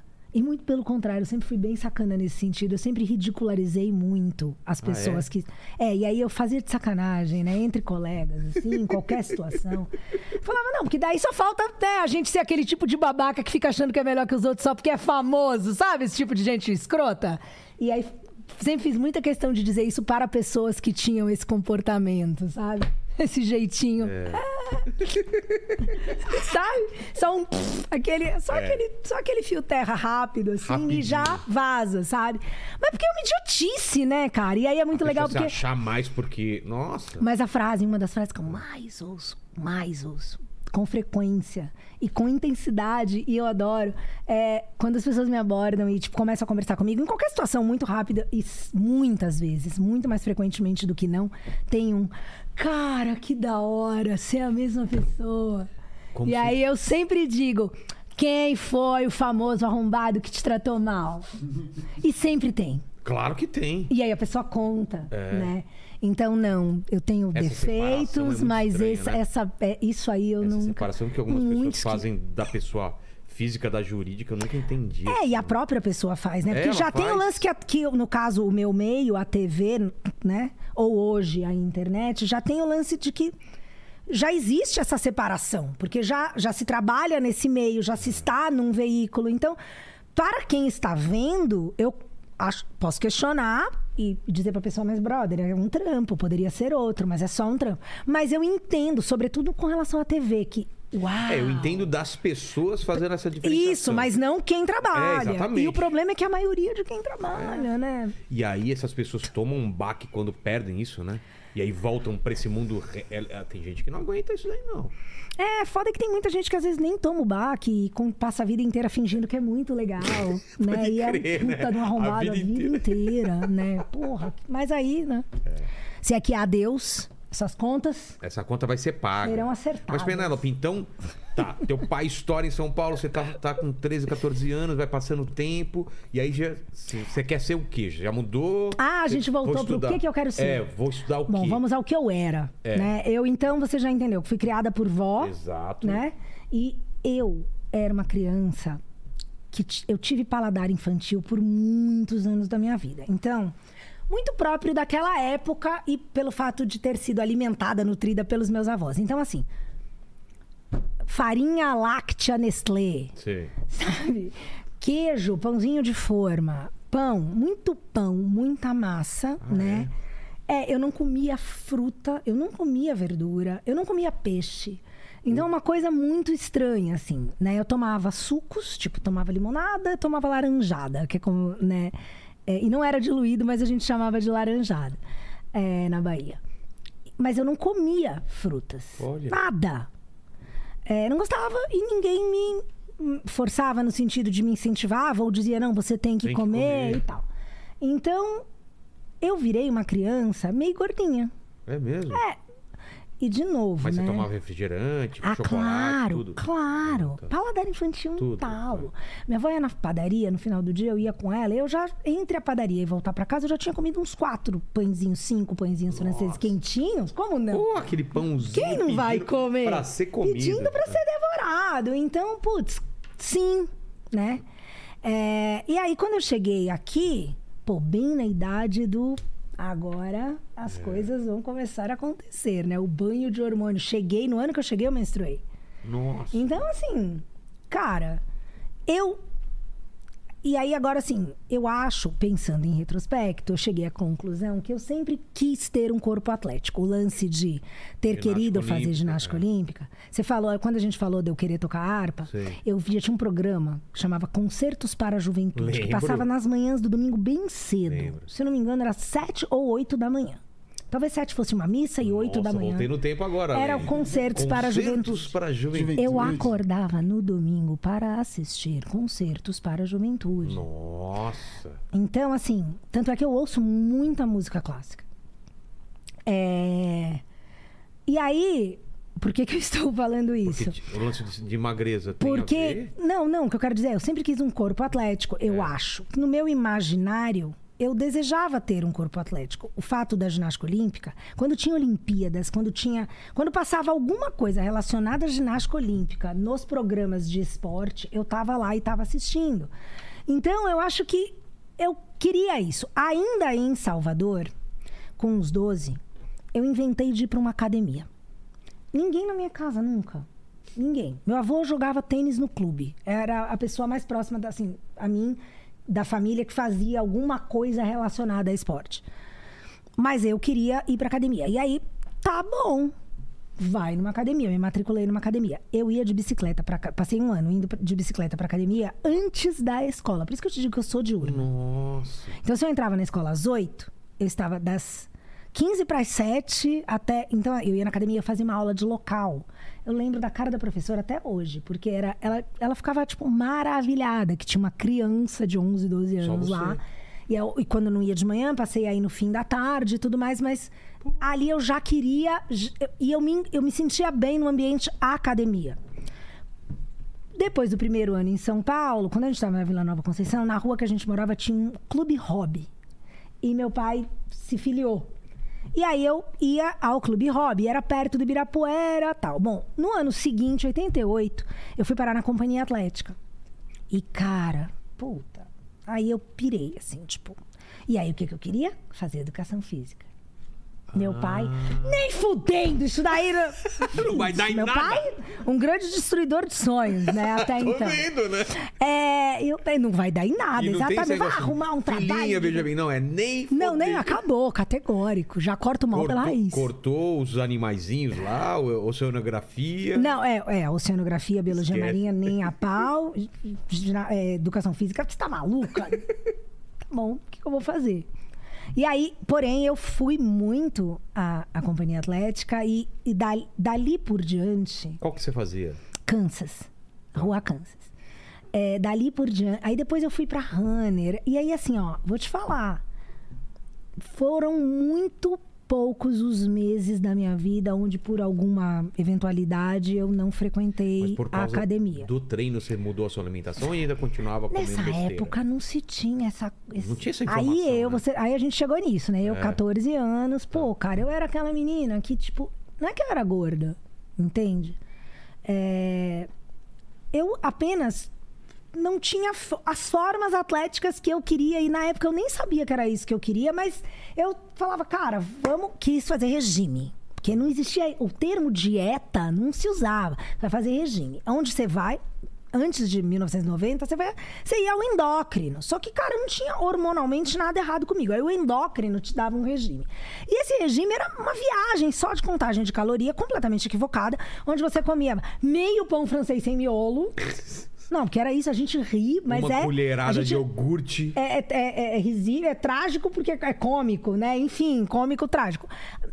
Leite desnatado com Todd sem açúcar, né? Com achocolatado diet, que é na época que a Coca Diet saiu. Cara, era Coca Diet. E aí eu com esse paladar infantil, obviamente. Com a glicemia sempre lá no alto, não existe esquema de gordura com glicemia. Então não importava que eu fosse pra academia e passasse três horas e meia fazendo atividade física. Os resultados que eu queria não, não vinham. E eu nunca desistia. Eu fazia todas as dietas, e Lela, da, a dieta da Que USP. aparecia. A dieta da. Como é que é? Dieta de Beverly Hills. Aí um dia eu fiz essa dieta de Beverly Hills. E essa dieta de Beverly Hills, Dieta uma de dessas. Beverly Hills. É um ótimo nome, né? É, e é uma dieta muito louca, tem um livro. Ah, Eu é? comprei o livro tal. Dieta de Beverly Hills. Resumindo, os primeiros 21 dias da dieta de Beverly Hills, você comia coisas muito selecionadas, específicas, e a cada dia você comia ou uma coisa só, ou o dia era dividido em três períodos, e num período você comia uma coisa, no outro outra, no outro outra. Mas eram coisas do tipo, num período era brócolis e couve-flor. No outro período era melancia. Para. No outro período era castanha. Bom, o que. Mano. Era um... Sem entrar no mérito do- do- da, Sei. da ciência envolvida, né? Da- Era, uma, era um jogo de... de- Apesar de tudo, essa dieta me trouxe uma coisa muito valiosa. Ela, como eu sou essa pessoa que quando enfim, eu, eu, eu sou até que sou bem determinada quando é pra algo óbvio que eu quero, né? Cara, eu mudei meu paladar. Você teve que comer umas coisas que você nunca comeria. Não, tem coisa assim, tipo mamão. Eu odiava mamão. Mamão era uma daquelas frutas assim que eu sentia o cheiro, eu tinha ânsia, Ah, é? sabe? Era uma coisa impossível. O segundo, não o primeiro, mas o segundo dia da dieta de Beverly Hills era o quê? Só mamão. Só mamão. Eu passei o dia, eu comi um mamão e meio, Você tinha que... Não podia sentir o cheiro. mas eu comi mamão no dia. No dia eu fiz o negócio. Tá. Então, só que meu paladar começou a mudar muito. E eu, eu fui ao- aos poucos. Eu realmente aprendi. Não é aprendi a comer ou me impus, eu comecei a gostar. E no fim, virou. Parece que o jogo virou, não é? Porque de repente eu descobri um mundo de sabores imagina, é. e tal. Você tava se limitando de uma coisa que... E eu- isso foi me deixando com vontade de comer melhor, né? Então fui feliz nesse sentido. Peixe, você- você- nessa época também você experimentou? comia. Não, mas aí peixe chegou uma, uma época que eu queria muito comer comida japonesa. Esteticamente era muito bonito e tudo mais. Eu acho que como eu já estava propensa a gostar, Eu lembro a primeira vez que eu comi Eu comida amei. japonesa, eu odiei. eu amei. Eu senti um nojo e hoje em dia eu não vivo sem. Eu amei, eu Logo de amei. cara? De cara, eu amei. Pô, É, enfim, e aí eu fui, mas sempre então tentando encontrar um- alguma coisa que fosse me levar para o resultado que eu queria, estético. certo. Isso me fez ao longo da vida inteira ir pra academia. Então, assim, tá, eu tava gordelícia, né? Love handles e tal, não tinha a forma que eu queria, mas eu era firme, eu era forte, Tá. né? Eu tinha. Mas eu não tinha o desenho que eu queria. Eu só fui conseguir mudar de shape em 2004. Daí é um bom tempo. Eu já. Pô, eu já tinha 31 anos. Mas porque você mudou o tipo de treino? Não, porque daí eu, uma hora, eu tive a felicidade. Especificamente, eu me deparei com um livro que eu comprei na Amazon em 2001, 2002, por aí. Pô, como é que era o nome, Porque cara? tinha até preconceito de mulher fazer musculação, que ia de. Né? Eu peguei bastante dessa fase. Como é que era o nome? Bom, é o livro do cara, o dono da EAS. A EAS é uma, uma empresa grande de suplemento que Ah, tinha o- o Myoplex. sei. O, o pode, per- pode procurar aí pra Body gente, for favor. Life, As- lembrei. Body for, for Life? Body for Life era que, o que nome ele do livro. falava? Ele era um livro que vendia o Myoplex como um, sub- um meal replacement, né? Então, um Sei. substituição de refeição normal, muito útil. é, mas também apresentava conceitos básicos de alimentação voltada para ganho de massa e perda de gordura. Então, Entendi. eu aprendi ali coisas como índice glicêmico, minimamente, né? Uma alimentação proteica, você precisa de um aporte maior de proteínas. Você precisa reduzir o índice glicêmico dos alimentos, porque a glicemia é uma coisa que importa. E em paralelo, logo depois, cara, e aí tem histórias doidas. Eu achei a EAS no Brasil, quando ela chegou no Brasil, era um escritório desse tamanho. Liguei lá, queria comprar. O cara falou: seu CNPJ. Aí, não, a gente só vende. pra você." Falei, ah, é não. Arrumei o endereço. Fui lá, era no Faria Lima, um lugar desse tamanho. Bati na porta. Eu quero comprar. O cara olhou e falou, velho, tipo, eu, uma figurinha, porque eu era já uma figura. O cara olhou, tatuado, uns cabelos. Ele olhou e falou, mas querida, eu falei, moço, você não tá entendendo. Eu preciso, eu comprei o livro, eu não sei o quê. Eu, pô, eu não vou achar isso em nenhum outro lugar. Esse cara, ele me deu caixas de Myoplex por um tempo, porque ele falava, não, peraí, tá bom, toma. Tá, não enche mais o saco. Pra, tó esse aqui, É. esse mês, sabe? Aí ele, depois ele começou a me vender por preço de custo, por, tipo, falou, ó, tó, compra aí, eu libero uma caixa pra você. Então eu comecei, e em paralelo, eu comecei a encontrar também pessoas, e aí no caso profissionais, tanto de nutrição quanto de educação física, que tinham mais conhecimento que eu, óbvio, era o conhecimento que se tinha na época. Um deles era um cara que já tinha competido em fisiculturismo, que nunca foi meu personal, mas era instrutor na academia quando eu já tinha, já era VJ. É, a competition ali da Oscar Freire, o Bambam, um querido. E aí ele me viu um dia, tatuado, figura também, o Bambam é um querido. Ele me viu um dia, tipo, eu lá Pô, com os pesos, né? Querendo veio. Querendo pegar mais peso do que qualquer coisa. Ele falou, cara, mas você gosta? Pô, que tudo que eu quero, um shape assim tal. O termo nem era esse. Ele falou, não, então cola na minha aqui, né? E ele foi um cara que me ajudou. Ele conhecia um nutricionista que também depois, meu, meu namorado na época também conhecia. E eu acabei indo parar nesse cara. E esse cara também tinha sido competidor. E é um cara que hoje tá morando nos Estados Unidos. É um, ele é brilhante, Quem é? Marcelo Ferro. Um nutricionista, eu acho ele, meu, muito foda. E aí hoje já não é, ele já é mestre em bioquímica, a coisa já tá num outro nível. Mas ele me ajudou muito e ele me acompanhou por muitos anos. E daí, nesta situação, eu encontrei o caminho das pedras. A junção do e aí e eu a- me dediquei. Ah, tá. E aí a mudança aconteceu. Ló- Lógico, ao longo de um certo tempo, o que foi muito legal, porque eu fui melhorando e eu tava, eu era VJ. E daí Na essa mudança época. foi sendo percebida. E aconteciam coisas engraçadas. Tipo, eu ia comprar biquíni no shopping, entrava numa loja, quando eu via, tinha alguém que falou: Mas, cara, você não era assim. Aí daqui a pouco tinha uma outra mina. Daqui a pouco eu tava sentada com um monte de que vendedor você e fez? cliente, sentada no, no, no vestiário, falando sobre, enfim, o que era possível fazer, o que não era possível fazer e por aí. Vai. E aí, então, você falou da, da MTV, então vamos lá. Você teve a, a profissão, a gente falou isso antes de começar, né? Teve a profissão que todo mundo queria ter na época, que eu lembro que quando, anos 80, era ter uma banda de rock, certo? E anos 90 era ser VJ da MTV. MTV. E como que chegou o convite? Como que foi? Que não, foi? que convite. Ah, não foi? Foi Não. Ó, tem, tem uma coisa. Essa eu acho que eu nunca falei em nenhum lugar.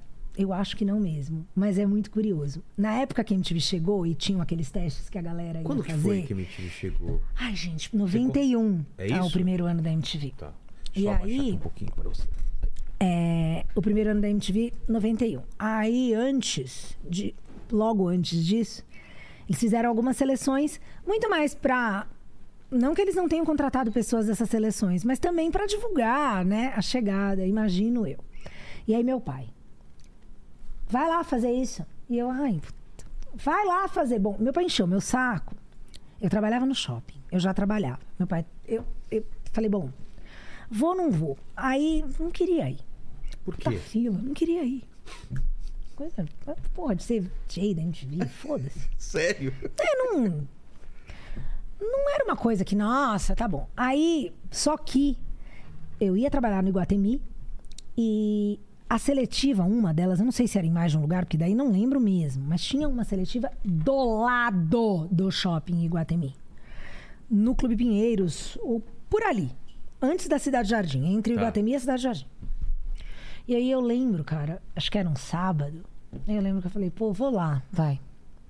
Aí eu fui, fiquei na fila, era uma fila gigante. Teve uma hora que eu olhei e falei, ah, foda-se. Fui embora. Sabe o que é mais engraçado? Eu tinha até outro dia, não sei se eu vou achar isso. Talvez eu ainda tenha. Eu me mudei, tem tanta coisa em caixa. É, Algum jornal fez uma matéria e tirou uma foto desta fila. E eu estou na foto da fila. E... E aí, quando eu vi, Procura de uma... De uma É, MTV procura tá lá apresentadores, você. faz seleção. Aí tem uma foto, umas pessoas na foto, sou eu. Eu lembro da roupa que eu tô. Muito louco, né? Pensar nisso. É, já não era pra abrir a MTV. Acho que a MTV já existia, mas eles estavam, Tá. enfim. Não fiz essa seletiva, mas estava lá na, na fila e tive o jornal, se é que não tenho ainda, para provar.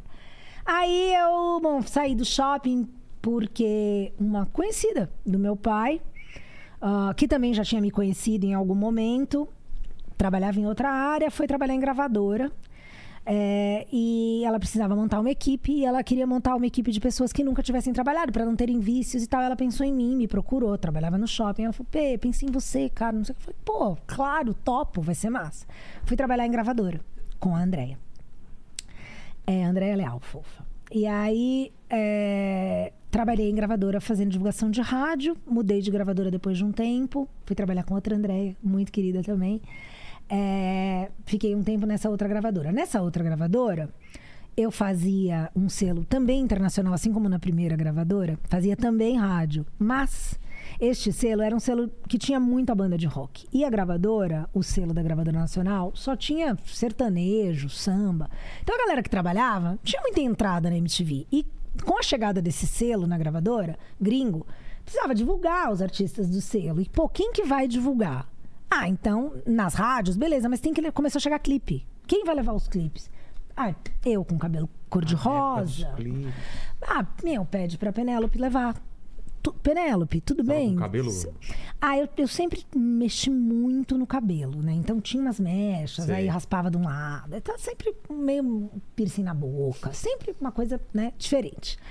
Naquela época, quando eu trabalhava no Iguatemi, antes de eu trabalhar em gravadora, tinha umas coisas assim de sábado, cliente. Naquela época, ainda era. O Iguatemi é esse shopping, enfim. O cliente Iguatemi, às vezes eu tava no sábado indo pro, indo pro banheiro e alguém passava por mim, já chegou ao cúmulo de alguém passar na minha cara, assim, fazendo não, tá, tá vindo no corredor, Sim. na minha direção, e a pessoa tá assim, ó. Você tá brincando. E aí chegar do meu lado e falar, ah, coisa horrorosa. Sabe? E aí eu passei a latir pras pessoas. né, sabe?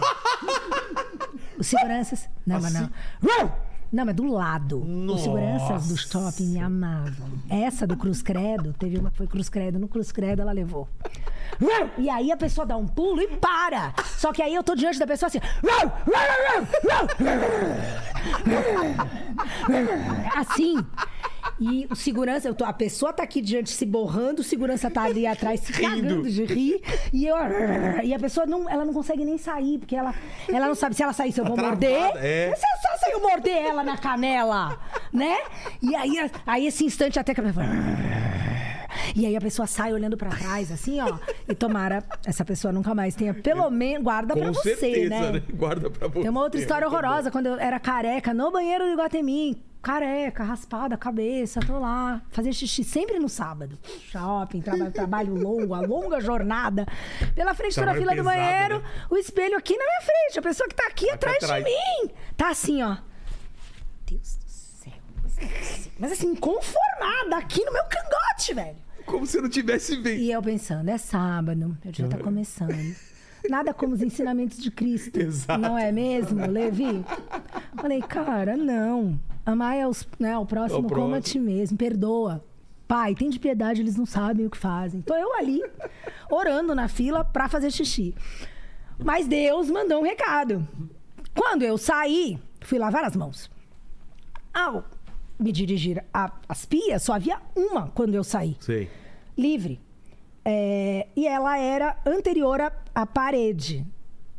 Eu me É, coloquei nessa pia. parede, tá era não, uma antes. Ah, uma Tinha antes, mais tá. um espaço. Era Tá. por ali perto da parede.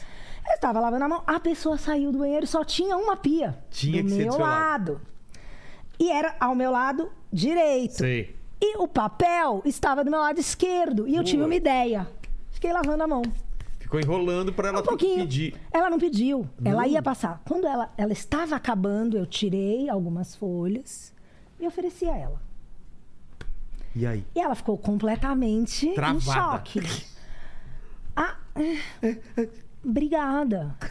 Olhei pra ela com um sorriso bem amigável. Falei, imagina. Terminei de secar a minha mão, joguei o papel. Ela também, no que ela tava saindo, ela veio jogar. Quando ela saiu, ela deu de cara comigo. E aí eu já peguei nela. E falei, ah, a senhora me desculpa, eu notei uma coisa, eu precisava tanto te falar. E ela ficou incomodada porque eu peguei nela, mas ela segurou. Ah. Falei, ai, eu não pude deixar de notar enquanto eu tava na fila. Eu careca, assim, eu vi que a senhora ficou, né? É, é sempre, eu sei, é, é um pouco estranho, né? Mas, não, mas imagina. Aí, foi aí que eu segurei nela. eu Ah, falei, tá. não, mas queria muito falar pra senhora, eu tenho leucemia. Nossa. E ali eu segurava nela. E ela, minha Nossa Senhora, minha filha. Eu falei, ah, não, não quero que a senhora fique assim. Não, quero, porque eu vou dizer uma coisa pra senhora. Posso falar? É tão louco, né? Quando essas coisas acontecem, assim, eu era. Cara, sempre fui muito apegada ao cabelo. Porra nenhuma. Sempre fiquei careca, né? Muito, ah, muito. Cabelo cresce, mas enfim. Sempre fui muito apegada ao meu cabelo. E eu era, sabe, assim, Sabe essa pessoa, tipo, muito ligada a essas coisas, assim, a aparência, né? Seja uma bolsa, ela, né? Seja meu cabelo. E aí hoje, né, uma coisa dessa acontece, a gente percebe. E aí eu dei todo esse texto. E essa mulher ficou com o olho cheio d'água. É, não, essa mulher começou a chorar. Ah, é? Ela perguntou meu nome. Ela falou que ela ia rezar por mim. Hum. Mas tanta coisa. E eu não. Ó, aí eu- ela, juro, eu. Não, não, não. Peguei outro papel. Não, a senhora não vai ficar assim. Posso falar uma coisa pra senhora? Não fica assim. Eu vou ficar bem. Eu tenho certeza que eu vou ficar bem. Posso te dizer? Eu penso, às vezes, se nunca mais eu vou deixar o cabelo crescer. Só pra eu nunca esquecer de dar valor ao que importa na vida. Porque não são essas coisas, assim, sabe? Da aparência, da matéria. Não são. As coisas que importam. Minha filha, eu você vai estar nas minhas orações. E hoje essa mulher está Abracei. na África sendo, sendo voluntária, né? Tomara que mudou a vida, a vida dessa mulher, né? Não, não fui, não, fui uma, não fui uma pessoa escrota como ela, né? Mas né? alguma lição, Deu porque, lição, né? Onde a gente estava, porque eu não podia, né? Me lembrei disso, achei que Sobre, valia. sobre Onde estávamos, a gente tá estava falando mais pra teste da frente. MTV. Ah, não, que você começou a levar os videoclipes pra. pra E aí, quando eu ia. Ah, então, P, você leva lá na MTV? Levo. Eu já tinha ido à MTV algumas vezes com meu pai, já tinha ido no VMB, já conheci algumas pessoas lá e passei, então, a ir ao departamento da Frequente, MTV. sim. Não muito frequente, mas já tinha ido algumas vezes. Só que aí passei a frequentar. Toda semana eu tava lá, levando clipes. O que, que é levar. cli- Você levava numa fita beta? É. Grandona? Aham. Nossa, que os caras tocavam, editavam uns aparelhos desses, né? Sim, exatamente. é. Aí eu levava umas fitas beta lá. é, havia uma reunião semanal de avaliação desses clipes para ah, vai, vai tinha entrar um grupo de pessoas do- de vários departamentos para falar, ah, vai entrar, vai entrar. Em que programa? Ah, vai ter vinheta, não vai. É uma banda grande, é um lançamento, é, enfim. Ah. E aí tinha esse departamento, chamava Departamento de Relações Artísticas in English TAR. Talent and Artist Relations, Uau. né? T. T-A-R. Talent and Artist Relations. Ok, e aí eu ia no, no TAR, eu ia ao TAR semanalmente. E eu comecei a ter uma relação ali. Um dia, a diretora do departamento, que gostava de mim, e eu sempre gostei dela, e do departamento inteiro, que também gostava de mim, um dia saiu, o Vini saiu de lá, ela precisava substituir, e ela falou: Pê, cara, a gente precisa de mais alguém aqui, você não quer vir pra cá? Eu falei, Nossa, amanhã. E aí saí da gravadora trabalhar e lá fui trabalhar como assistente Tá do do departamento de, essas. de relações artísticas. Trabalhava, passei alguns anos trabalhando lá. A história de ser VJ surge depois que, em, em 98, a MTV tira alguns programas muito famosos da programação. E isso é um choque para a audiência da Ah, MTV. O Fúria, o I.O., o Lado B, essa época aí. Tá. E aí é o ano que tem melhor clipe de pagode, melhor clipe de axé. A galera se mordendo. É esse ano. Melhor clipe de pagode, melhor clipe de axé e tal. Acústico arte popular, né? Por quê? Os caras estavam percebendo. Não, é porque, na verdade, quem. Vamos lá. Quem tinha trazido a MTV pro Brasil foi o, o grupo Abril. E eles compraram 100% dos direitos da marca lá na Viacom. Tá. Isso é, um- é- isso é uma excrescência, isso é o inédito no mundo. É, não havia nenhuma outra MTV no mundo que houvesse comprado 100% dos direitos da marca é? e, portanto, tivesse o direito de fazer a MTV que O que, quisesse. o que bem entendesse. Todas as MTV seguiam um, um modelo da MTV US, que tinha algumas bases, tipo investir na música regional Ah, tá. ok? A MTV não, Brasil não tinha essa obrigação. E começou a fazer a MTV que queria fazer. E fez muito bem, com, com todo aquele departamento de promos maravilhosos Nossa, que influenciaram mudou, uma é, geração e mudou aquela tudo. maluquice. E... Mas ninguém ali sabia fazer business. Não era um negócio. Era vamos queimar o dinheiro da Abril. Ai, gente, a gente teve uma hein? ideia muito legal. Vamos gravar com Sepultura na Disney? Vamos. A MTV pagava. Levava o Sepultura, levava a equipe. Entende? Era assim. E aí, óbvio, Não fechava a não conta. fechava essa conta. Em 98, alguém falou: ó, deu, basta. Tira fulano, vamos trocar de presidente. Pegaram o cara do financeiro, botaram pra ser presidente. É, O Zico Góes estava nessa época? Sim, sempre esteve, Sempre esteve lá, lá, na, né? na produção, né? Não, de não musicais. Tá. Né? A Cris Lobo, produção musical, o Zico, produção de não musicais, porque daí uma hora teve o núcleo mesmo de programas de comportamento, né? É, mas enfim, tira alguns programas do ar. Por quê? Porque vamos investir. Alguém falou, botou o outro cara, e qual é a decisão? Então o que, que vai mudar? Cara, a gente precisa saber fazer isso aqui. Vamos falar com quem sabe. Vamos lá pra Vaia, como dizer, não, a gente quer renegociar aqui e a gente vende de volta pra vocês isso, né, o X%, e a gente vai seguir o modelo de vocês. Ok. E aí, clipe, e tira esses, pro- esses programas, vamos tirar da grade, fizeram uma grade nova. Depois de um ano, foi um barulho horroroso, ninguém queria, a audiência, né? E, e a própria MTV também entendeu que, cara, talvez não precise tirar, vamos nessa nova programação desenhar de um outro jeito, ter esse espaço para bandas nacionais, mas isso você só aprende fazendo. E aí, depois de um ano ou dois, não me recordo agora, sem esses programas, alguém falou, cara, tem que voltar a ter esse tipo de programa. E aí eles queriam que tivesse um programa de rock pesado. Porque o Fúria, do Gastão, que foi um desses programas que deixou de existir, era um programa de metaleiro. E só metaleiro. Então, qualquer coisa que fosse pesada, mas não era metal, era um problema, porque os metaleiros, não, isso é. E aí era a época do new metal, hardcore também. E não entrava. Não, né? E não tinha também onde ir. É. Porque não é, não é comercial, então não é que vai pro disque, não é que. Entendeu? E aí, bom, então que tal se a gente voltasse, mas o Fúria virasse um programa de rock pesado e não fosse Fúria metal, fosse um novo Fúria que coubesse outros estilos. E aí surge o riff. Quem vai apresentar o riff? E minha chefe já tá.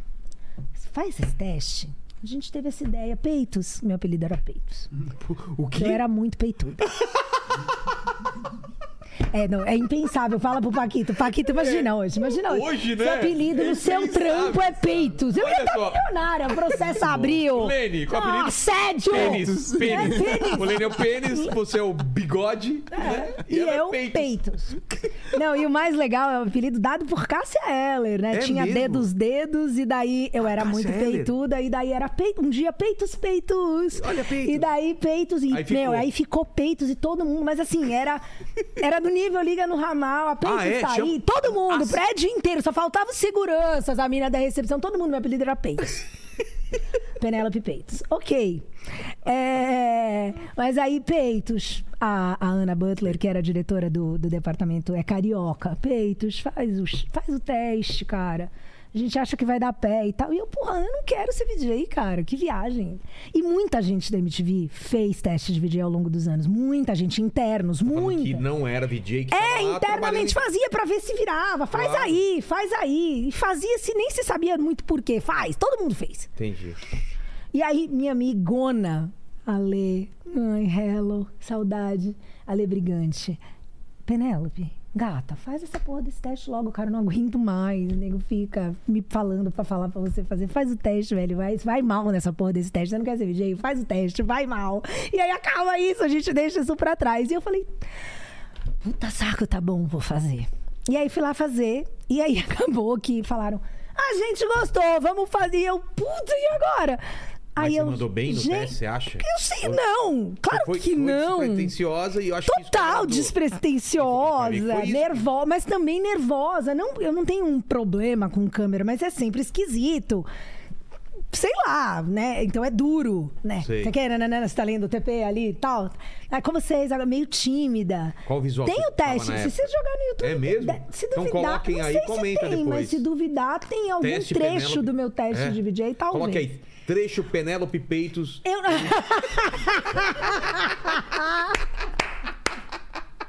Mas, é, pô, eu vou- quero, vou, quero ver depois, então coloca. Porque assim, teve um programa no final da MTV que eu participei, que era um programa de memórias, né? Que eles levaram alguns VJs e fizeram memórias. Então eu acho que. Eu não vou nem lembrar o nome desse especial. Mas esse eu sei que eu cheguei a ver trechos dele no YouTube. Porque a MTV não colocou nada no YouTube. Mas algumas pessoas colocaram coisas. E isso eu sei que eu já achei um dia no YouTube. Já vi um dia. E acho que talvez tenha sido neste trecho, deste programa, que eu vi um trecho do meu teste de VJ. É, mas enfim, meio tímida e tal. Mas ok, Passou. aí passou. Pê, a gente quer Riff? você. Eu falei, ah, não, riff MTV. Falei, bom, eu tinha os caninos alongados que eu alonguei pra, pra ficar tipo dentinho de vampiro, assim, que eu achava. É, meu irmão Drake, você sabe que escapou de chamar Drácula por pouco, né? É mesmo? É, meu pai não conta essas coisas assim, né? Mas o nome da criatura até os sete meses da gravidez da Inês Era era, Drácula. Drácula. Diga-se de passagem, eu se fosse homem, eu ia amar me chamar Drácula. Nossa.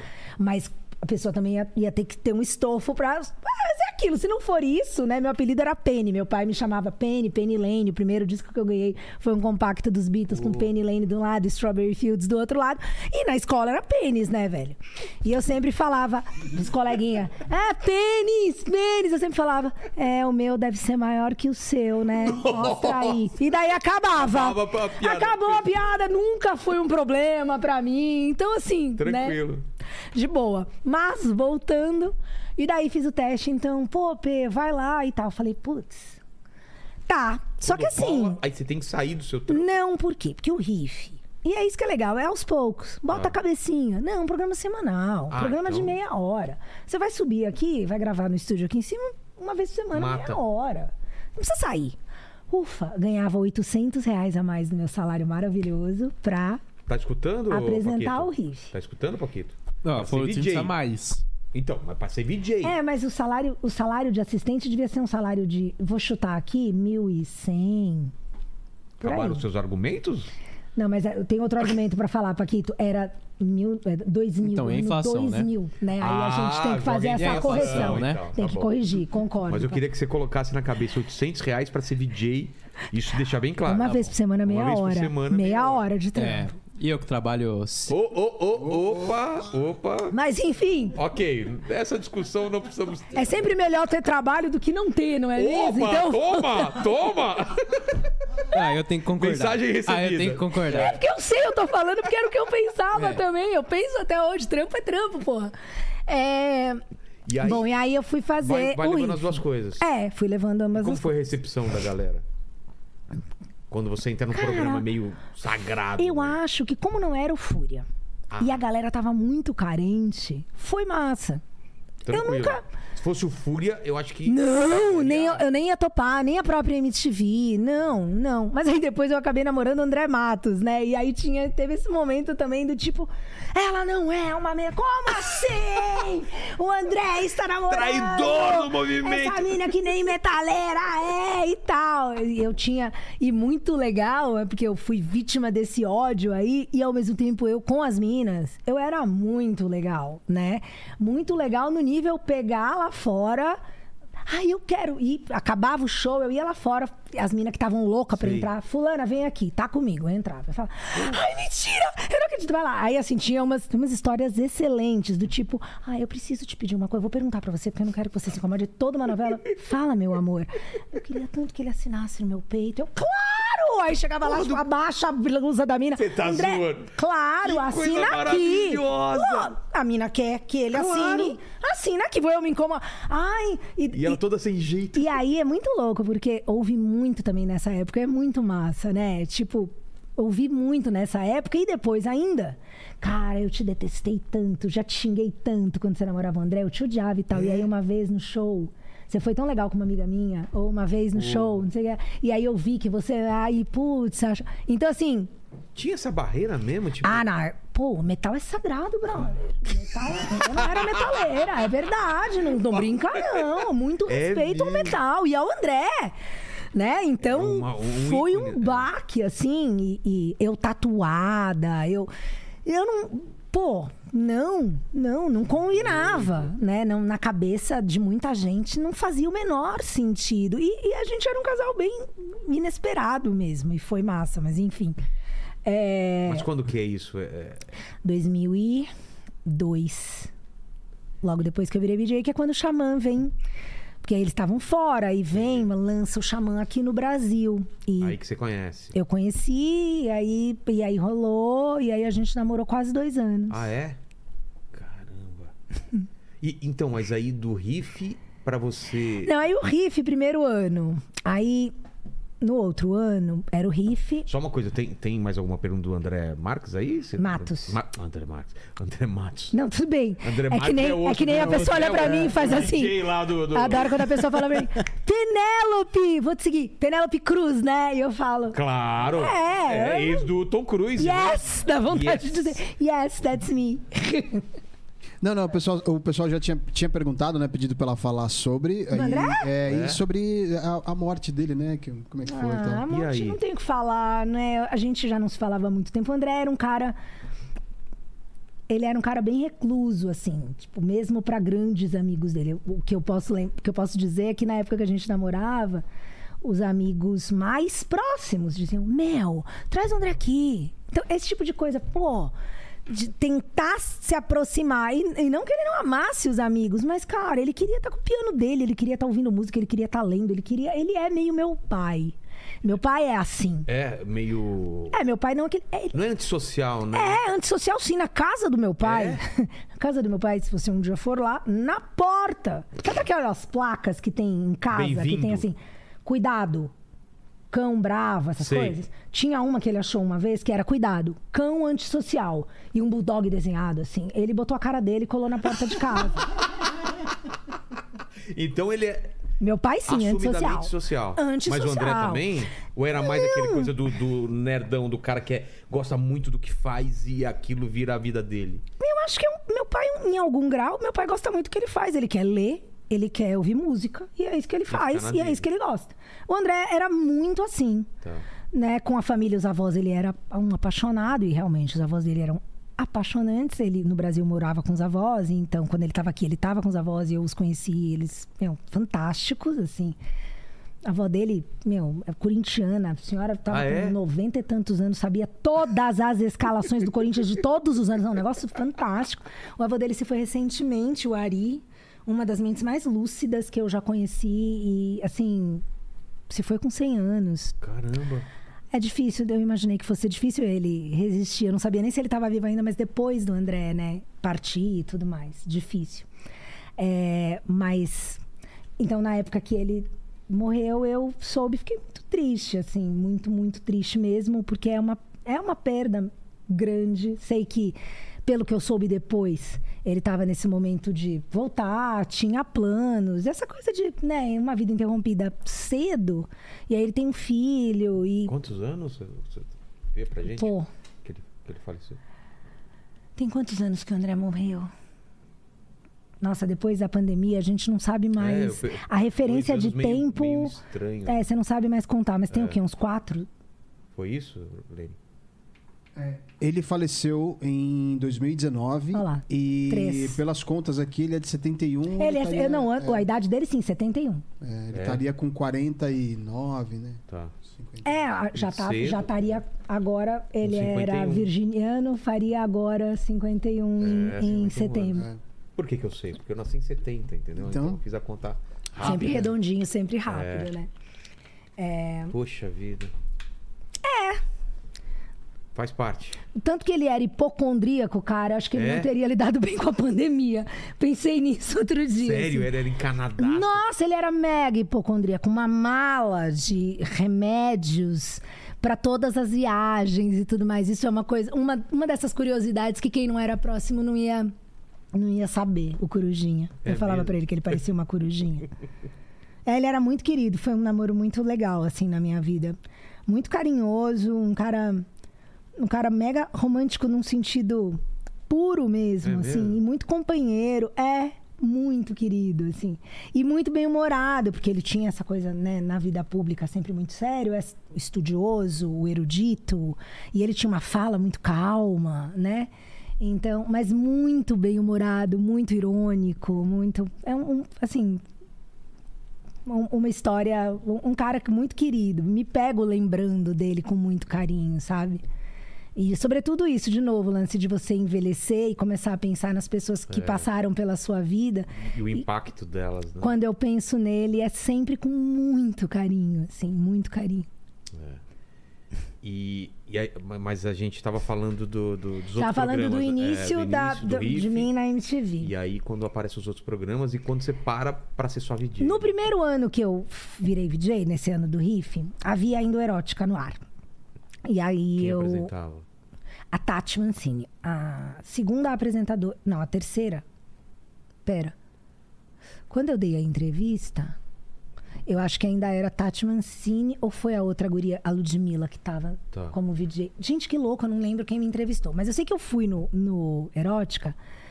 E fui eu, né? Então, assim, as perguntas, eu falando e tudo mais. E eu lembro que eu tava de ponto por também trabalhar lá. E eu ouvia a diretora do programa rindo tanto, mas rindo tanto. E a técnica e Porque todo mundo. falava uns absurdos que Acho a... que eu falava absurdo. Eu não acho que eu falei. Eu nunca acho que eu falei absurdo. Por que, que ela ria? Era o jeito de Eu se que eu, sou contar? eu acho que eu devo ser uma pessoa meio gozada. Não sei.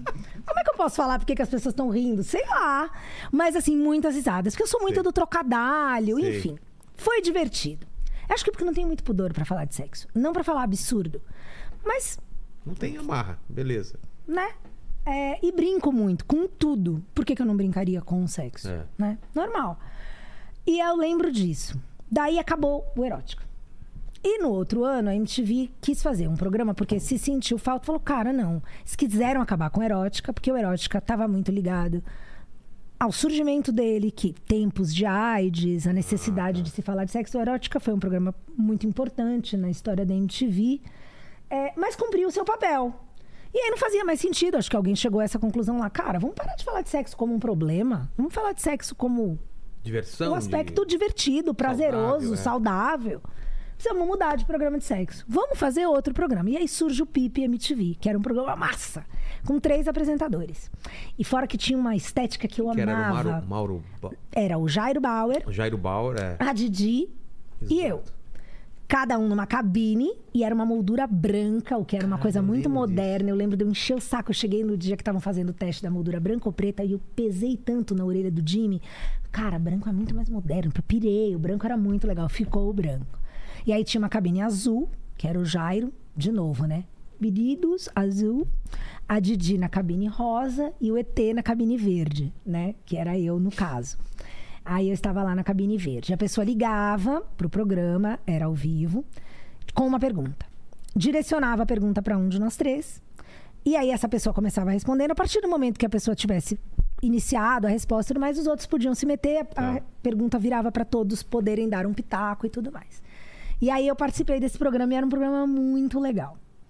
É, Só que o Jairo saiu da MTV no final desse ano. E aí, pô, como continuar? Não, não, não só. Não, então não, não continua. Acabou o Pipe. Que ele era o, o, o cara. Ele era o mais- técnico. O técnico, é. E era ligação ao erótica também, então, né? E aí, pra minha surpresa, a direção, a, pro- a direção de produção, né? A Cris Lobo me chamou e falou: cara, a gente quer, a gente quer muito continuar com o programa da temática. E a gente acha que você dá conta de fazer sozinha. Você topa?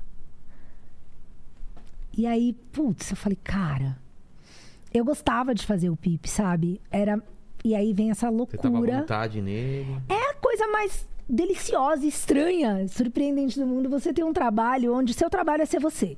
Isso é muito estranho e muito maravilhoso pra ser verdade, sabe?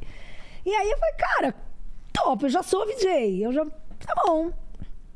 E aí, junto com isso, mas a gente também quer que tenha um programa diário, né? O Pulso, ou o Pulso é no outro ano. Bom, eu sei que aí nessa leva eu paro de trabalhar no, no departamento de relações artísticas, porque aí falou, ó, não, é agora não coisa, dá. Escolhe o que você quer. Ah, em tese eu posso voltar pra cá, né? Então vamos fazer o que tá surgindo de, de possibilidade Toma seus nova. 800 reais e faz todo dia. É, passe a ganhar 2 mil agora e Aí, ó, Uau. foi de 800 para 2 mil. E aí então você fica com o diário e o ponto P? Eu Nessa tinha. O ponto P, quando ele surge, ele era um pouco diferente. Ah, é? Surge o ponto P, mas ele é diário, meia hora, e ele era um programa de clipes quentes. Ah. Então, na verdade, era um telefonema, um clipe, intervalo. Um telefonema, um clipe, intervalo, um telefonema, um Mas clipe, telefonema- fim. Ah, é? Um telefonema. Tá. E era muito lindo, era um cenário lindo. Pena que só foi esse ano Que ou no segundo. Ai, era um cenário maravilhoso. Puta, era um cenário Vê que atrás de acha, mim. de repente. Acho difícil ter. É? Era um cenário que atrás de mim era um painel. Primeiro que era um, era um estúdio maior. Então tinha o cenário, mas você via mais espaço Sei. atrás dele. Aí tinha um painel atrás de mim, cor de rosa bebê, que eram seios. Né? Mas eles estavam com spikes. assim, Então não tinha os mamilos. Sei. Ou tinha, mas era meio sutil. E tinha uns spikes, assim. E daí tinha o divã. Spikes, no- o que que é? uns, uns- como se fosse pregos, mas espetos. Ah, que tá, nem o tá. cabelo do Sonic. Sei, sei, sei. Que nem cabelo de punk, Bob Tá, Cuspe, tá. Spike. Né? Pô. Que, aliás, é o nome do... É o Spike é aquele penteado do Mohawk, assim, esticadão, sabe? Com os, os, os- os chifres, né? Ah, Mas. Só que não é chifre. É- é a palavra Spike. É, e aí, o divã forrado de cetim de oncinha. Era um cenário muito lindo, tinha uma luz muito bonita. E tinha umas gruas. Então tinha uma pegada meio sensual, que era engraçada, porque eu não tenho essa pegada sensual pra falar do assunto. Mas o movimento da câmera, e eu tava sempre de jeans, por escolha minha, eu tava sempre de calça jeans e corset, sempre de corcelê, de lingerie. É, e uns corcelês bonitos, coloridos, com, né? Mas Grua, pra sempre. quem não sabe, é aquela, aquele braço que fica com a câmera que dá aqueles movimentos de cima pra baixo, né? Tinha um trilho na minha frente, Nossa, que fazia uma movimento. grua e uma câmera solta. Puta produção, então. É, era massa, era lindo. E aí, essa- esse trilho na minha frente, ele dava uns closes, tipo, ele meio que passeava em mim, meio que Sei. me lambia, no sentido de ter meu braço, as tatuas, aí Ah, pegava tá. um decote, close. aí o pescoço, o cabelo, e, e um, um ritmo gostosinho, assim, Tá. sabe? E haja Chris Isaac de clipe e o telefonema, mas eu nunca fiz a Que sexy sensual. Ah, não vou lembrar Que agora, mas era sempre Mas- clipes. Não, tinha uns clipes animadão também, mas. Ah, é? Ah, boquete, ah, coisas assim. Também podia ter, ué. O Chris Isaac eu Ué. lembro bem, né? Que era Pô, claro, sensual, quem não, quem não trepou nessa época ouvindo Wicked Games não, não é. Nossa, lembra essa música, cara? Pô. E ele todo bonitão lá cantando e as minas gatas do lado. Ah, Helena Christensen maravilhosa. Nossa, não, aquele clipe. Cara, esse, esse cara só lembra desse, dessa música também. Você lembra de outra? Eu Mas não precisa também, Não precisa, né? né? É, eu só lembro dessa também. É, Mas enfim, aí no outro ano No outro ano Então, ele já virou meia semanal. E aí falaram: não, vamos tirar o clipe e vamos colocar ele uma vez por semana, mas ele vai ter uma hora. E aí tá bom. E aí era eu lá atendendo os telefonemas. Sem clipe? Sim. Alô, próximo alô! e muito louco, porque o tronco de, telefone, de telefonia lá, né? O ramal tinha.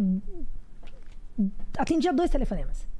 Então, lá na. Ficavam na espera e um. É, tipo, não, atendia um, botava na espera, atendia o outro. Sei. O que, que você quer perguntar? Ah, eu quero falar de ejaculação precoce. O que, que você quer perguntar? Eu quero falar de dar o cu.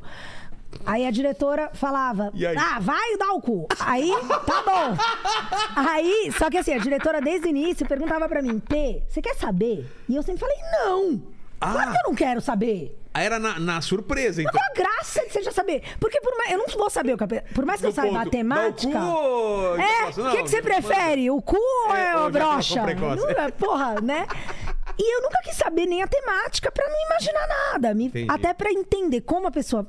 E é isso é instintivo, mas fazia diferença pra mim. Como a pessoa vai colocar o assunto já vai me dizer um pouco de como ela tá se sentindo. Eu, Ah. Depois de muitos anos, eu ouvi algumas pessoas, algumas delas bem renomadas, dizerem pra mim que eu sou o que se chama de psicólogo selvagem. E o psicólogo selvagem é aquele que intuitivamente tem um certo entendimento da, do proceder ali da coisa. Então, é, o Chique me falou isso, cara. eu legal fiquei isso. tipo, pô, eu nunca Qualquer me acho, mas eu fiquei psicólogo tipo. selvagem, olha. É, eu fiquei tipo, cara, será mesmo? Ah, para, vai, Ah. vai. Não, vai, não, mentira, você tá falando isso que você tá vendo aqui. É, mas foi importante, assim, tipo, saber disso, porque tinha umas coisas loucas nessa época. Às vezes eu tava, sei lá, num restaurante e vinha uma mãe e falava, cara. Desculpa te interromper, mas posso te falar? Gosto muito do seu programa. Eu tenho uma filha ou um filho de X anos de idade e, pô, quando eu confesso que quando eu vi a primeira vez, eu fiquei preocupada, né? Porque eu fui ver o que que era e aí eu me liguei que, porra, você fala tudo que eu quero dizer pra ele, só que você fala do jeito que ele vai ouvir. Então, muito obrigada. Eu vi esse tipo de coisa algumas vezes. Assim, outra coisa que eu ouvi muito também. Você não sabe quem assiste o programa comigo. Eu adoro o programa, você sabe? Ou quem via comigo. Meu avô ou minha avó. Sério? Muito. Muito, mas muito, muito, muito, assim.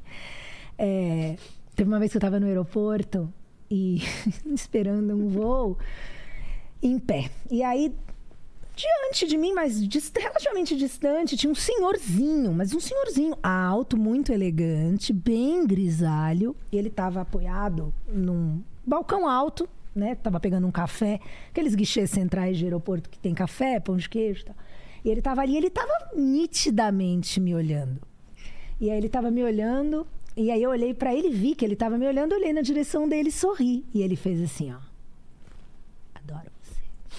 Ah, eu amei! Gente, eu amei! Eu fiquei tão feliz. Falei, ai, muito obrigada. Sensacional. ok, Que legal. muito obrigada. É. Sabe, uma vez eu estava no Iguatemi, não era mais vendedora, vendo uma vitrine, tinham duas senhorinhas, mas aquelas assim, uma escorada na outra, que você acha que se tirar uma da equação, a outra, outra cai, cai. sabe? Aquele cabelinho meio lilazinho, é. assim, uma grudadinha na outra. E elas meio que me olharam e eu tava na vitrine, achei que eu tava meio na frente delas, já tinha visto a vitrine, eu sempre muito tatuada, os peitos de fora, aquelas coisas assim, falei, ah, deixa eu sair daqui, né? No que eu fui saindo para um lado, de repente as duas me dão um enquadro assim. E uma olha pra mim, baixinha, fala: Você é a Penélope, não é?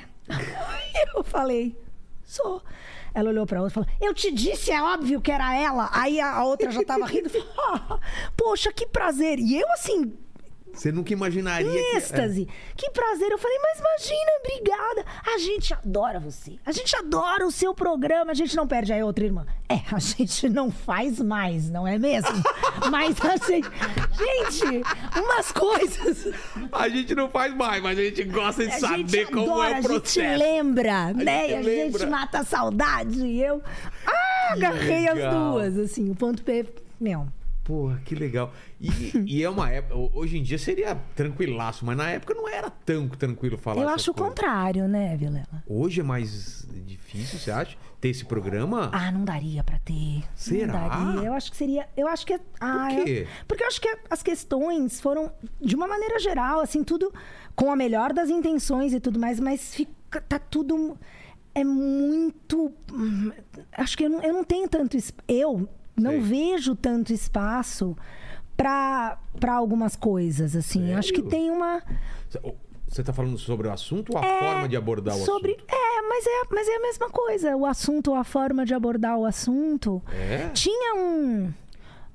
Eu acho que tinha uma liberdade no ar, assim, Poder tudo. é, de poder falar que, de uma maneira geral, eu, eu gostaria que houvesse, assim, mas eu fico pensando como É é, que mesmo? seria. Não- é, eu- na verdade, isso é mais dito pra mim. Eu acho que eu comecei a prestar atenção nisso, porque muita gente também me aborda e diz: Ah, mas imagina se tivesse, não ia dar pra ter. Isso é uma frase que começaram a dizer pra mim. É Ai, mas o ponto P hoje em dia não é um programa que ia dar pra ter. E aí, será que ia dar? Como que seria? Quando eu tava ainda com o canal na ativa, isso não tem tanto tempo, 2018, 2019, eu tava com o canal ativo, male male, tentando emplacar no sentido de conseguir fazer sozinha é muito impossível mesmo. E aí, às vezes dava, às vezes não dava. Eu não queria começar pra parar, mas enfim, aconteceu. E aí também deixar quieto, porque ou você tem estrutura pra fazer ou não faz. Mas enquanto eu tava achando que eu ia ter, porque me disseram que iam né, que ia ter uma parceria, depois me ferraram, aí eu tive que tentar levar ele nas costas um tempo.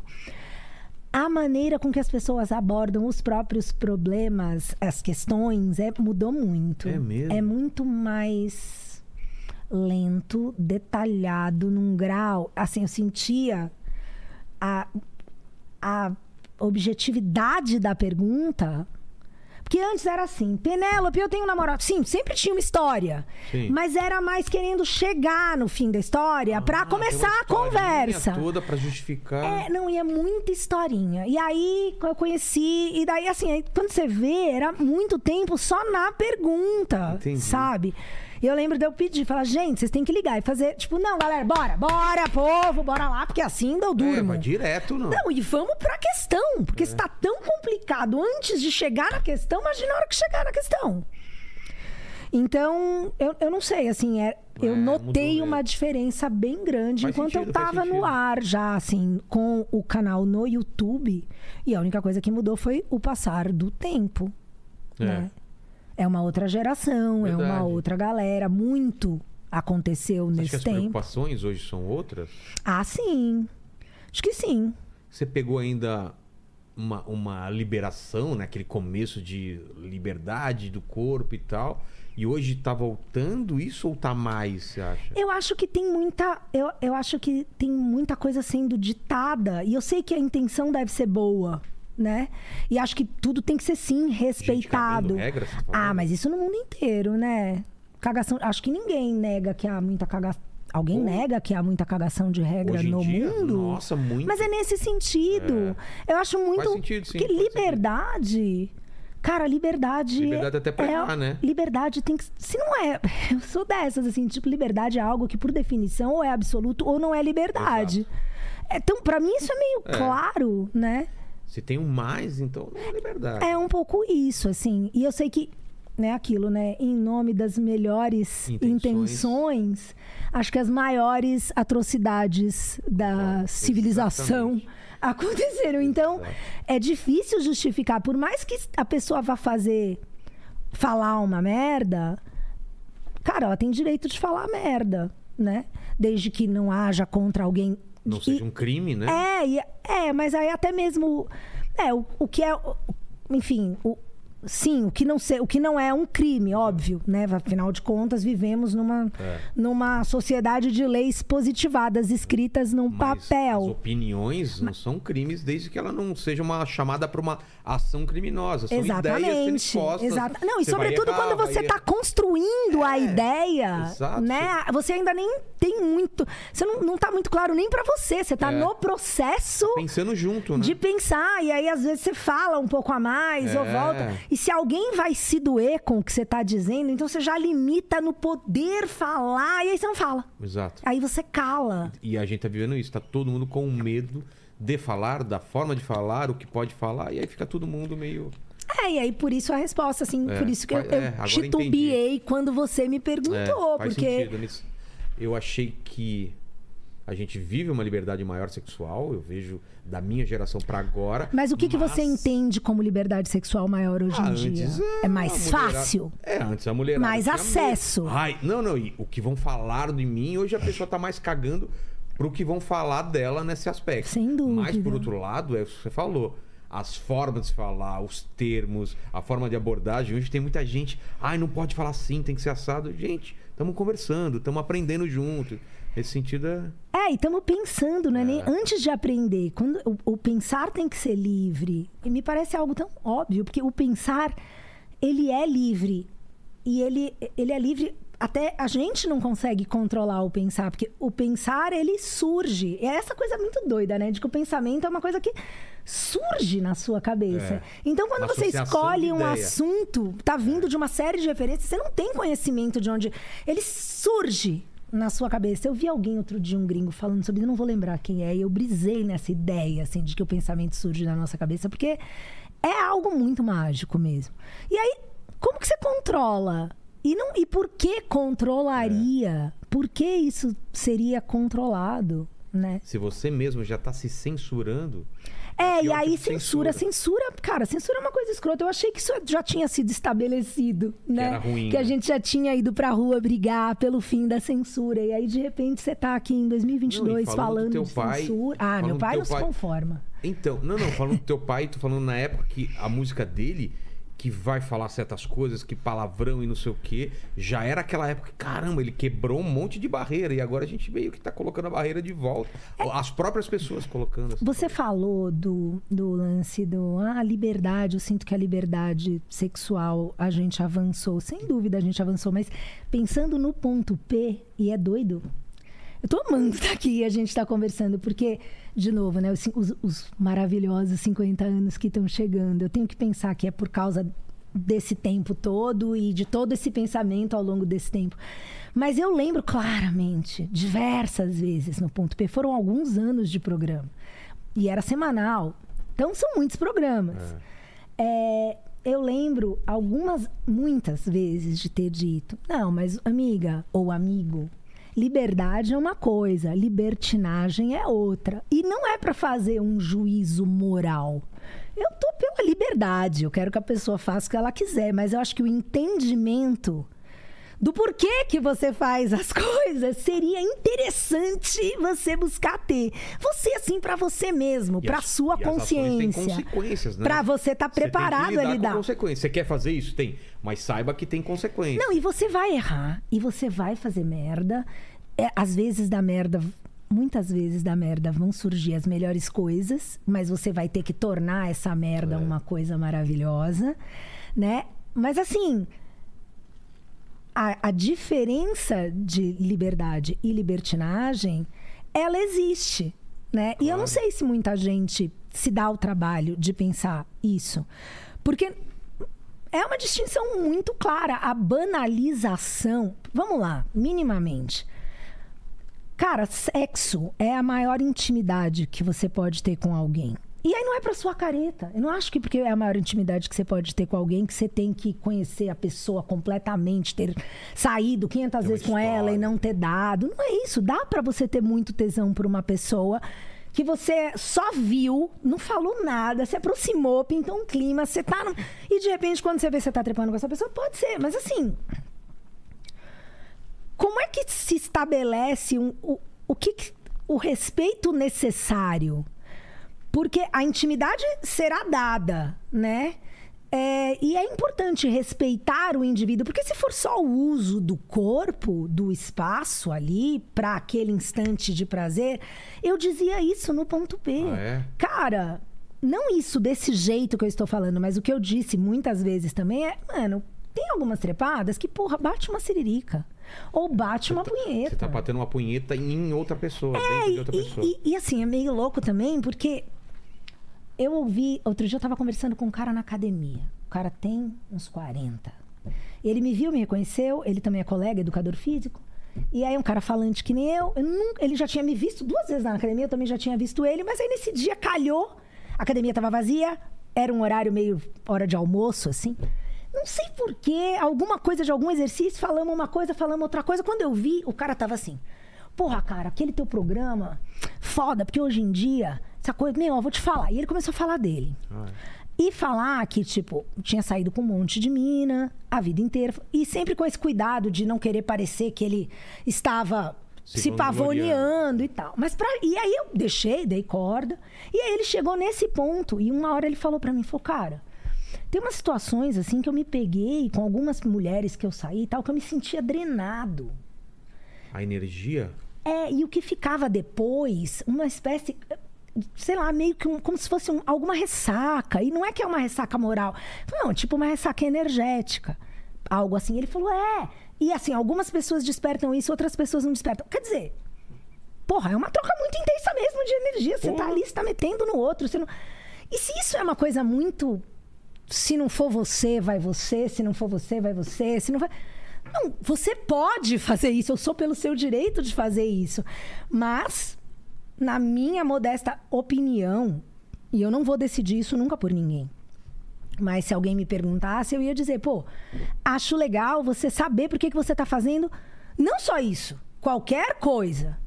Quando a gente chega em alguma coisa que é dessa magnitude, né, que diz tanto respeito à sua estrutura, a- e, e aí não é para ser careta, não. É só para dar valor, pelo menos na minha opinião, para algo que tem valor, que é essa troca, sacou? Mesmo que ela não vá levar à formação de uma família, Ou que vá a um perdurar. casamento. Então não, não, não, não, não venha me colocar uma pecha de careta, não, não é isso.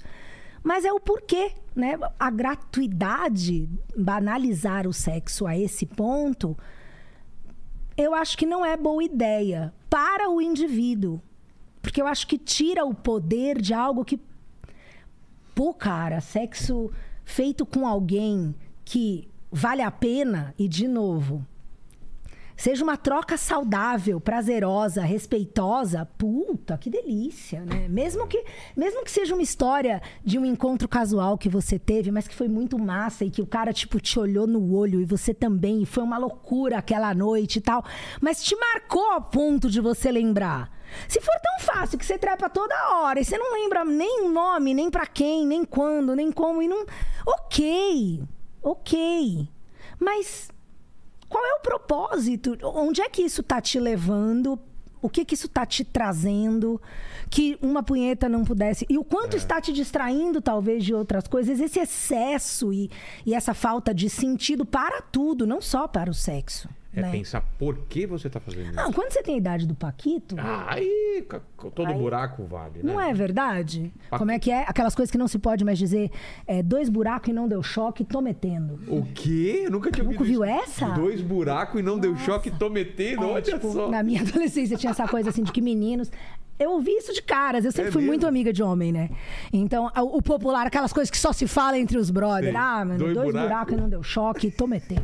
Caralho, velho. Isso é maravilhoso. Ô, Leno, eu pedi um favor pra você. Você faz aquele xixizão, esperto que eu tomei muita água. Olha! Aqui é livre. Quando você quiser ir também, pergunta pra ela. Vamos lá. Ó, é o seguinte, o, a Priscila Galvão, Hum. ela fez uma pergunta e eu vou juntar com a do Carlos Medeiros, porque é mais ou menos a mesma Medley, pergunta. a mesma é, temática. É. Ela pergunta, ela faz o seguinte, ó, pergunta o que ela acha do cenário musical atualmente É. e se a MTV da década de 90 faria sucesso em 2022. Tomara que não, né?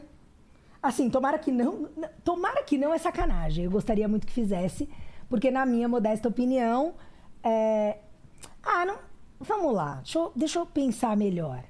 Essa ideia é uma ideia saudosista, né? De que, pô, a música. Até que ponto é uma ideia saudosista? De que a música ali antes, até os anos 2000 era melhor do que a música de hoje. Porém, então assim, pra quem viveu essa época, tem sempre a gente, a gente romanceia, né, as nossas memórias e tal. Então, pra mim, sempre a MTV de 90, até certo ponto, é mais legal do que as músicas de hoje. Mas eu, particularmente, sou uma pessoa que gosta muito de viver o, o tempo de agora, sabe? Eu gosto de viver o hoje mesmo, e até musicalmente. Então eu virei. Tava naquele no início do programa, Lene, teve o papo do ah, é roqueira, será que é roqueira, será que não é roqueira?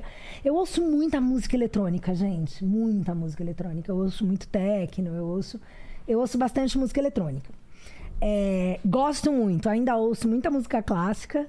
É, mas assim, eu não sei, eu acho que os anos, Dari, 80, quando surge o popzão mesmo, né? Michael e aquela época ali, os anos de ouro do pop, era uma mescla, eu tava pensando nisso esses dias também. Era uma mescla de muitas referências ainda, de vários Sabe que eu estilos. lembro no dia de estreia da, da MTV? Grooves in the Heart. Ah, mas quem não lembra desse esse clipe é um clipe, um dos É, clipes que foi mais primeiro, emblemáticos exato. da MTV. É, mas a pergunta que me fizeram foi: você acha que a MTV de 90 faria sucesso hoje Não. e tal? Eu falei, acho que não faria. Não faria. Mas tava pensando nisso, né? Os anos 90, assim, os anos 90, 2000 e tal. Bom, imediatamente antes, até 70, tudo muito separado. O pop vem nos 80, de uma maneira geral, e dá uma misturada em tudo. Porém, as referências ainda eram muito claras. E aí você pegava o melhor do rock com o melhor do blues, com o melhor. Então era tudo. O pop, o início do pop, é, tinha muita coisa muito boa, né? Nessa mistura. E aí, eu acho que essas referências. O problema é que o pop meio que, entre aspas, muitas aspas, mas meio que enfraqueceu os estilos, a identidade de cada um, né? Criou, fez muito sucesso, se sobrepôs aos estilos e foi aos poucos absorvendo esses estilos ficou meio e né? pasteurizando. E aí essa intensidade, porque ainda havia um rock que continuava, né? Existia, um, que havia outros estilos também. Como isso parou, aí você foi, foi perdendo a, a- a novidade de cada estilo. E aí o pop foi ficando cada vez mais plé, É. plé, plé. E, e, e mais pobrinho mesmo, mais murchinho, sabe? Com menos identidade. Porque não tem mais fonte muito separada, que tenha avanço, que cresça, que tenha novidade. Que, é- o que que é o novo rock? O rock morreu tem tempo, gente. É, Lamento nos informar. 90 o grunge, né? Tava, tava acontecendo, né? Mas aí teve ainda o hardcore, você teve É. umas coisas que. Mas o hardcore que já existia também antes, e aí teve vertentes desse hardcore melódico, que já é o pop no hardcore. E aí hoje é tudo É, E a MTV nasce um numa época que você do via... o- Justin Bieber. Não, e a, e a MTV nasce com a gente querendo assistir Love. Bibinho, amo o Bibinho, antes que as pessoas achem que eu não É. gosto. Eu gosto de dar uma rebolada, então Bibinho tá bom pra mim. né? A MTV nasce com você querendo ver o clipe onde você vai ver, na MTV. Na MTV, sim. Aí quando, quando você perde essa necessidade, pô, o clipe tá em todo lugar e, e- e essa época de ouro dos clipes, aí vem a, a YouTube e as coisas, eu acho que a MTV hoje em dia pra emplacar Eu acho que a grande. Não, eu acho que a MTV perdeu a oportunidade de ser o YouTube no Brasil. É, né? Isso é um fato. Isso é um fato. Eles até tiveram a ideia, mas não foram rápidos o suficiente. Tiveram essa, essa ideia? Um pouco da sacada eles tiveram, mas o digitalizar tudo, e aí tinha todo esse lance de. Era muito novo, né? Como é que ia fazer com gravadora? Ah, tá. A MTV lançou um, um- um site uma época que era o Overdrive, que a ideia era ter toda a programação no Overdrive. E era um site. Seria o YouTube, gente, Exato. de alguma maneira. É, precursor. Manda. O, o Shadow Moon, aqui ele mandou um. Shadow Moon, é. gostei do seu nome. Você tirou isso do, do, quadrinho. seriado? Ah, é do quadrinho do seriado. é. Shadow Moon, você curte? Pô, pra caramba. aquele. se- O seriado. Você gostou do seriado? Não. Não gostou do seriado? eu- Porque você leu o livro. É, o livro, eu- eu- eles enrolaram muito, né? Tanto que foi cancelado, né? É. Mas eu gostava da est- eu gosto da estética do seriado. Não, a estética é maravilhosa. É que essa coisa tem que saber separar. É difícil, porque é pra ser a mesma coisa. Mas se você souber, eu tentei separar, porque a temática eu curto muito. É. O, o personagem é do Deus Americanos, que ela tá falando. American Gods. Muito bom. Porra! Então- e um gato. Cara, é bonitão, né? Que ele sai. Olha só a história.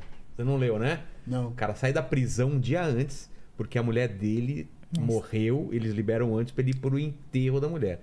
Chegando lá, ele descobre que a mulher morreu, sabe como?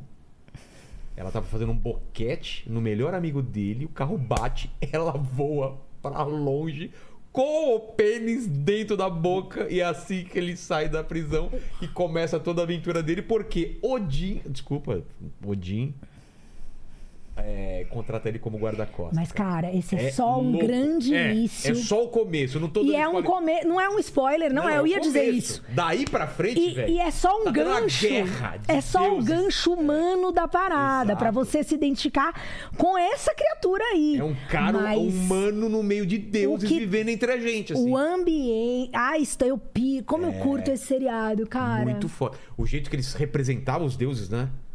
Muito louco. Aquele cara da tecnologia, Não, a mina da, da televisão. Você ficou brisando poder, quanto né? daquilo pode ser verdade, Total. quanto daquilo não é verdade. é Porque muito louco. ele, ele parte do pressuposto, né, que os deuses existem enquanto as pessoas acreditam neles, certo? Então, os Estados Unidos não tem deuses originais, assim, tirando dos índios. Eles foram trazidos de outras culturas, da África, do, do- do- dos vikings e tal. Então, mostra essa chegada dos deuses, né, no em solo americano. É muito louco, cara. É muito Não, e a louco. treta dos deuses. É. Tipo, os deuses que estão em declínio, porque o- a fé tá diminuindo, e os novos deuses. novos A deuses. inteligência artificial. A- a televisão, E a treta é. entre isso e Odin querendo. É, Mano, querendo é louco. retomar o poder. Ó, vou te falar, é louco. Ele é juntando os outros deuses antigos. é Puta, que muito legal falar disso cara. também. É porque é que ela falou do visual, cara, como eles representam as Não. coisas, a fotografia. Tem aquela chuva de sangue quando ele tá meio que sendo enforcado. Cara, é lindo. Não, as deusas africanas, a Total. deusa do sexo, a parar aquela. como? Nossa, mano. Eu não, vou lembrar o nome dela, mas. Ah, nega cá. que ela enfia, ela enfia o cara dentro da xoxota. Ah, cara aquela- essa cena que ela cena? engole todo ela mundo. engolindo o cara, assim, cara.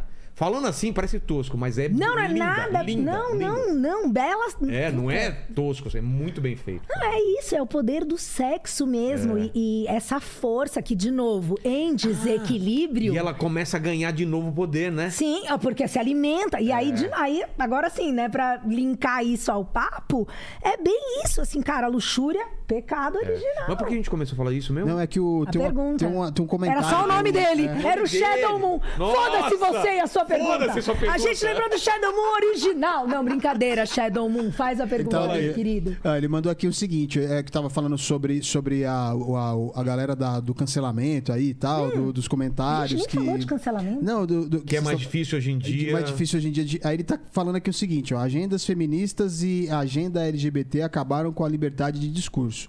É político. Eles perseguem até mulheres e gays, fora a crescente missandria. O que, que é missandria aí? O ódio aos homens. É? Misandria. Misoginia e misandria. Misandria, Andro. Ah, andro. Masculino. misandria, Tá. Cara, puta, essa é uma. É assim, difícil, né? Não, não é que é Porque- difícil, é que, é que tem que, de novo, por conta da possibilidade de ser tirado de contexto, você fica sempre. É. O que acontece, pra mim, assim, tentando falar um pouco disso da maneira mais honesta, é como eu percebo as coisas. Porque o complicado é que aí a gente entrou no espectro, no espectro político.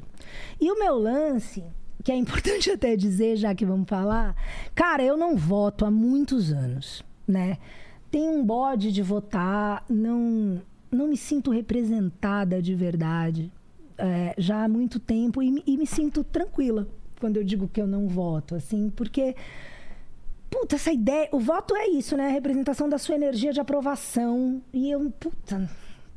Enquanto não tem ninguém que eu acho que merece a minha aprovação. E aí, isso é discutível. Ah, mas é o que se tem, tem que se votar no menos pior. Respeito todos os pontos de vista, mas por enquanto eu ainda fico mais tranquila nesse meu lugar. O meu lance é que, assim, a politização de movimentos sociais essa ideia de que a gente vai falar em nome de grupos e de repente esse discurso ele vi- ele fica engessado e é uma vo- gente um grupo de mulheres mulheres são mulheres tem várias coisas em comum Indivíduos. mas as mulheres ali, é, não existe um discurso que vá atender a todas as mulheres. O mesmo vale para negros, o mesmo vale para cachorros, o mesmo vale para, sabe, todo mundo, para tatuados. Faça a seleção que você quiser, assim. Então, é, o que incomoda, é, ele, ele usou te- um termo, né? A agenda. A ideia de que isso possa ser só uma ferramenta, uma instrumentalização para obtenção de poder estatal Ganhos políticos. me incomoda muito, assim, sabe? A ideia de a gente ser tratado como massa de manobra e de ser atraído para esse discurso e cair nessa cilada porque a escolha das bandeiras foi muito bem feita, sabe? Então é como dizer, "Ai, nós somos a favor da liberdade. Tá, quem é contra a É. liberdade? Nós somos contra a violência à mulher. Mas, por favor, me mostra quem são as pessoas que são a favor da violência contra a mulher, né? Porque de novo, eu, eu não vejo esses grupos organizados assim. Então, pô, pra falar de racismo, pra falar de. Gente, não estou negando que existe racismo, não existe racismo. Mas que bom que a gente não tem mais grupos organizados falando e defendendo ideias racistas. Isso aconteceu não tem tanto tempo na história. E a gente aprendeu com isso, pelo menos ao ponto de não. de entender a grande maioria da humanidade que não, somos todos iguais, entendeu? Então o que me incomoda é, de repente, tentar unificar. Eu já falei isso outras vezes. Eu acho que assim a ideia de coletivo sempre me assustou um pouco. Eu gosto, gosto muito do indivíduo. falando por mim. Eu não curto, cara. Não curto. Então, o indivíduo, sabe? O indivíduo é, é dele e para ele que as coisas deveriam ser A feitas. última decisão é dele, né? E eu acho que é a primeira, a mais importante. Porque quando você tira de um, você tirou de todos. "Ô, fica quieto, a gente sabe que é melhor pra você. Não. Se você tira de um, você tirou de todo mundo. E não é porque naquele momento estão tirando de alguém de quem você discorda. E aí é que tá o truquinho, entendeu? Pode ser muito tentador. Naquele momento, aquele discurso vai de, vai de encontro, né? Coincide com o meu. Então eu torço, ah, aquele que eu, de quem eu discordo, quero sendo que ele se calado, foda. né? Então é bem feito, é isso que tem que ser feito. Eu odeio autoritarismo de qualquer espécie, entendeu? Eu realmente acho, e eu sei que isso dá pano pra manga, mas é de uma maneira geral, eu quero que o indivíduo decida, né? E a ideia de Estado, aí é foda. Estado Estado é complicado porque monopólio, né? Outra coisa que me incomoda, monopólios, né? Não é para ter monopólio. A gente entende, numa economia a gente entende que um monopólio ele é nocivo. É. O E o monopólio, monopólio de estatal ideias. É né? o monopólio de ideias, o monopólio. Não, puta, não curto, né? Então, não sei se eu respondi Sim, diretamente, eu, eu assino embaixo o que você tá falando. mas é meio, A meio gente tá vivendo uma época de monopólio de ideias. Ah, não. Se você pensa assim, você tá nessa caixa, então você tem que pensar assim, assim, assim. Não, e coisas, assim, regras sendo cagadas e, e em momentos elas atendem, aí no em outro momento que difere, aí a gente não leva essa. É, a não mesma defende regra. é. tanto essa ideia aqui. E às vezes o questionar. Cara, meu ascendente é gêmeos, né? Minha irmã, um dia, minha irmã é astróloga. E é astróloga, assim, ela é astróloga de nascença. Ela, Sei. ela é um talento Mapa dela. Ela trabalha com outra coisa, mas agora ela já estuda há um tempo e está trabalhando com astrologia. Ainda não quer fazer mapa astral, porque ela está fazendo outras coisas, mas ela é muito boa. E aí um dia essa explicação, né, do porquê da minha curiosidade, pô, mas e aí meu ascendente gêmeos em tese, então eu sempre agradeço meu ascendente gêmeos, mas o questionamento, né? Se você não puder perguntar, e eu senti também, venho sentindo que, de novo, às vezes você pergunta uma coisa, você fez uma pergunta, automaticamente pessoas já tiram diversas, chegam a diversas conclusões Tira acerca de você e diz que você é determinada coisa por causa de uma pergunta que você fez. E eu fico olhando e falo, cara, que coisa estranha. Eu acho muito estranho. Acho realmente estranho. Também acho. Eu não quero pensar igual todo mundo. E também não quero que todo mundo pense igual a mim. Deus me livre. Outra e outra coisa também, a diversidade. Pô, cara, diversidade. Você defende a diversidade. É. Ah, o que, que é diversidade? Diversidade é diferença. E aí a gente não quer diferença? Eu acho um pouco. Penélope, às vezes que o pessoal forçou todo mundo a pensar igual, Ah, nem me fala. deu merda na história, hein? Todas. Nazismo, fascismo, é, racismo. Sempre era todo mundo. Gente, o que eu tô pensando é o certo. Vem comigo que vai dar bom. Sempre deu merda. Então, ter pessoas dissonantes, pensando diferente e tendo discussões saudáveis E não- é bom. Não é que é só o ter pessoas dissonantes. Vamos lá, se a gente conversar. Qual a sua cor favorita? Putz, é lilás. A minha é amarelo. Qual a sua cor favorita? Vermelho. Quem tá certo? Não, não Você, é Paquito? tem. Isso Minha vale preto. pra religião, pra time. Qual a sua sobremesa favorita? Sobremesa? É. Chocolate. Ah, eu também, concordamos nessa. Chocolate também. Opa, olha E o lá, o Paquito? monopólio. A minha Ele- torta de limão. Olha lá, Hum. já não deu. Então, assim, se a gente. Você está errado! Se a o gente- certo é é, isso. chocolate! Não, tá bom, tá bom, A chocolate. gente tem uma maioria aqui e a gente decidiu que é Ah, aí, é, então. Não é? Mas aí a gente já vai ter que falar, puta, democracia. Aí a pessoa fala assim, não, mas o que, que vai colocar no lugar da democracia? Porra, eu não sei. Mas, tipo, quando você chega à conclusão de que uma maioria, a maioria é 51%, então, e você acha que 49% de uma população é desprezível porque não é maioria, então sei, a gente faz o melhor com o que a gente tem na- a cada época. Mas de vez em quando, acho que caem umas fichas e circunstâncias da vida fazem a gente perceber, eventualmente, que, pô, aquilo que funcionou e foi muito bom até aqui precisa ser melhorado. Mas vamos melhorar, não vamos piorar né? E, e a verdade é que o progresso ele também não é essa coisa linear e, e para frente. Ah, então, às vezes não. você dá umas escorregadas aqui, nem na vida, né? Você faz umas cagadas Nunca é aqui, só pra frente. aí depois você tenta aprender e melhorar, mas é isso. É isso. É isso. O, o- a, a Lúcia tá pedindo pra você falar sobre a sua participação na Fazenda. Que a- Nossa, que quebra de assunto, Não, né? mas, que- ah, mas assim, é, assim é difícil, porque falar sobre a participação da Fazenda daria, a depender do, do nível de interesse da audiência, daria um, outro podcast, né? É, mas como que foi? O Foi massa. convite, Foi horrível. Que momento que você tava Quando na eu vida? precisava. É? Foi horrível. Eu, eu já tinha sido convidada. Ah, porque eu não queria ir pra fazenda. Te convidaram vários anos. Já tinham me convidado algumas vezes e eu tinha dito não enquanto eu podia. Aí teve uma hora que eu não podia dizer não. Eu negociei um belo de um cachê e avisei todo mundo que me conhecia, todo mundo. Tá, eu vou trazer o carro mais caro da casa. E eu vou. E to- Eu não vou ganhar, mas eu vou Você trazer o maior carro. Sabia. Mas eu vou trazer o melhor carro da casa. E as pessoas diziam pra mim fofamente: ai, que legal, pô, vou torcer. Falei, legal, obrigada, mas não precisa torcer, eu estou avisando, eu vou trazer o melhor carro da casa. E eu fui, não ganhei e trouxe o melhor carro da casa. Pronto.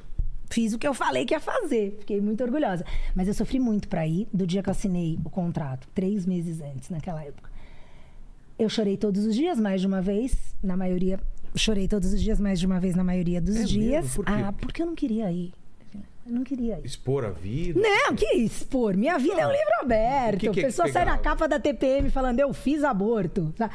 Ou, sabe, tipo. Não era isso. Não, não era. Eu nunca tive medo de, de me expor, não. Qual Eu que era que tá- que Nunca pegando? tive. Pra desespero do meu namorado, eu saio no meu quintal pelada, tem vizinho, eu saio todo dia pra tomar a minha ducha gelada, como eu falei, e eu não tô nem aí. Eu sempre penso, E se a agora pessoa que a galera tá sabendo, a marcar mas não é prédio, não é prédio. Ah, não é prédio? Se tiver a. decência de ver, mas não. É só você não ficar com o pau na mão na janela. Aí não, né, irmão? Mas assim, se você tiver ali, tiver visto, não me- se eu não tiver vendo o que você tá vendo, Ok. fica à vontade. De novo, um corpo é só um corpo, sabe? Não é nem porque eu sou exibicionista, não é o caso. Mas eu só não ligo. É, mas aí eu precisava ir, e aí precisa, você vai. Então eu não queria ir, me preparei para a Então, mas Terceira o que Guerra pega- Mundial. O que te pegava de você não Deu querer ir? Ah, Era as um pessoas que iam estar em lá, não é um preconceito, é tipo, cara, eu vou estar lá com um monte de gente que Você é obrigada muitas vezes está lá com uma intenção é, de eu posso ser usada nessa dinâmica. É que assim, na minha época era melhor do que agora. Agora a galera, a galera agora tem curso, né, praticamente pra ir pra, pra reality, já tem mil estratégias. Eu não sei até que ponto isso é bom, até que ponto é ruim, só sei que é diferente da, da época que eu fui. Eu fui em 2012, tá fazendo 10 anos. É, Mas assim, eu precisava ir, eu não queria ir, eu não queria ficar longe dos meus cachorros, eu não queria, eu não queria ir, eu não queria ir. Eu tinha medo de quem ia estar lá e eu, ia, eu não ia ter com quem não conversar. sabe, né? Não. hora. Aí eu descobri uma coisinha ou outra, eu sabia que o Rodrigo Capella, que fazia humor lá no. Bom, você sabe. Sei. Ia estar, isso me trouxe um grande conforto. Ai, porra, o Rodrigo vai estar lá. Aí na época eu soube que o Vavá ia estar. Eu falei, puta que pariu. Rapaz, que hora situação. Vai ter um violão, o nego vai ficar tocando pagode. Sabe? Não vai dar certo. Paguei minha língua. O Vavá foi um dos meus melhores amigos na casa. O Vavá é uma figura querida. Fala palavrão. Então, o Vavá, todas as frases dele começam com: Ah, vá tomar no cu, filha da puta do caralho, essa merda do não sei. Sabe assim? Era tudo assim. Eu amo o Vavá. Então, assim, tinha esses receios. Eu tinha também uma noia muito grande. Eu treinava e fazia dieta já, bastante. Então eu tinha muita preocupação com, puta, vou treinar? Puta, o que, que eu vou comer? É. Até porque eu sei que a, a minha alimentação era alguma coisa que podia me tirar do sério, me tirar do prumo. Daí eu descobri que se eu conseguisse laudar a minha necessidade como uma necessidade médica, clínica, Sei. eu conseguiria levar algumas coisas, tipo suplementos. Ah, Aí é? tem uma história muito boa. Cara, eu fui num médico pica e era verdade, não era mentira. Mas eu levei só suplementos e tal, porque as pessoas levam seus remédios. Sim. Enfim, eu não tomo remédio. Suplemento. Vou levar meus suplementos. Aí levei meus suplementos e eles, eles vedam tudo, né? Com, tipo, Pra não ver deixa a tudo marca, preto né? pra É. sumir com a marca e tal. E tem uma etiqueta com o seu nome. E na fazenda que eu entrei, eu, no, primeiro, no dia da entrada, dividiu o grupo e um grupo ia pro celeiro. Eu era do grupo que fui pro celeiro. Então eu não fui pra casa, a casa da fazenda mesmo, a principal. E eu fiquei uns dias lá no celeiro, podia sair e tal. Aí eu ganhei uma prova que foi roubado. O cara que ganhou, ele tinha roubado. Aí um monte de gente viu, ficou avisando que roubou. Aí, tipo, reviram a decisão. E aí foram me avisar que eu que tinha saído do celeiro. E aí, aquela situação meio esdrúxula de todo mundo fazendo uma festa enorme, porque eu tava chegando na casa e eu pensava, gente, me carregando. "Ê!" E eu pensando, mano, vocês nem me conhecem. Essas coisas que são estranhas, né? Porque, tipo, você não precisa fazer tanta festa. A pessoa chegou e fala, porra, que legal, que Bacana, massa, que, é. pô, foi, justiça foi feita, que bom, bom, bem-vinda. A gente, eles já estavam lá. Mas aí tudo pra falar que aí ficou todo mundo vindo comigo me apresentando a casa, né? Porque é parte da, da encenação, imagino. E aí chegamos na dispensa e falaram: pô, você não sabe, cara, quando a gente chegou aqui, a gente ficou felizão, porque a gente abriu esse armário aqui e tinha uma.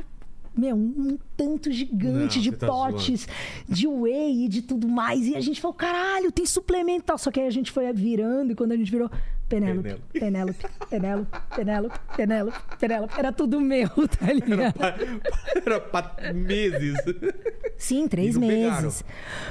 Eu acho que na época pegar, mas eu não abria todos, então pegavam do que estava aberto. Mas também, foda-se, né? Não é esse o problema. Eu sei que quando eu cheguei eu vi que tinha aveia, arroz integral, Ah, castanha, fruta pra caramba, mandioca, ovo pra caramba. Eu tinha umas coisas engraçadas que eu fazia assim, tipo, vai ter uma prova. E avisa na hora. E às vezes eu tava sem comer, tinha um tempo, assim, eu tava no celeiro, porque daí essas comidas não descem pro celeiro, mas tinha ovo. Tá. E aí vai ter uma prova, cara, não posso ir de estômago vazio. Eu pegava o copo do liquidificador, assim, pegava oito ovos, quebrava, assim, pá, pá, pá, pegava e virava. Go, go, go. E pá, botava o copo do liquidificador assim. assim, velho. A galinha. pra? A galinha não. A galinha não. Mas os concô. A galera ao meu redor. Não, Falou, nego. "Nossa, Ficava, mano. É eu um, um monstro Rambo. né? Rambo tá tá ligado? aqui.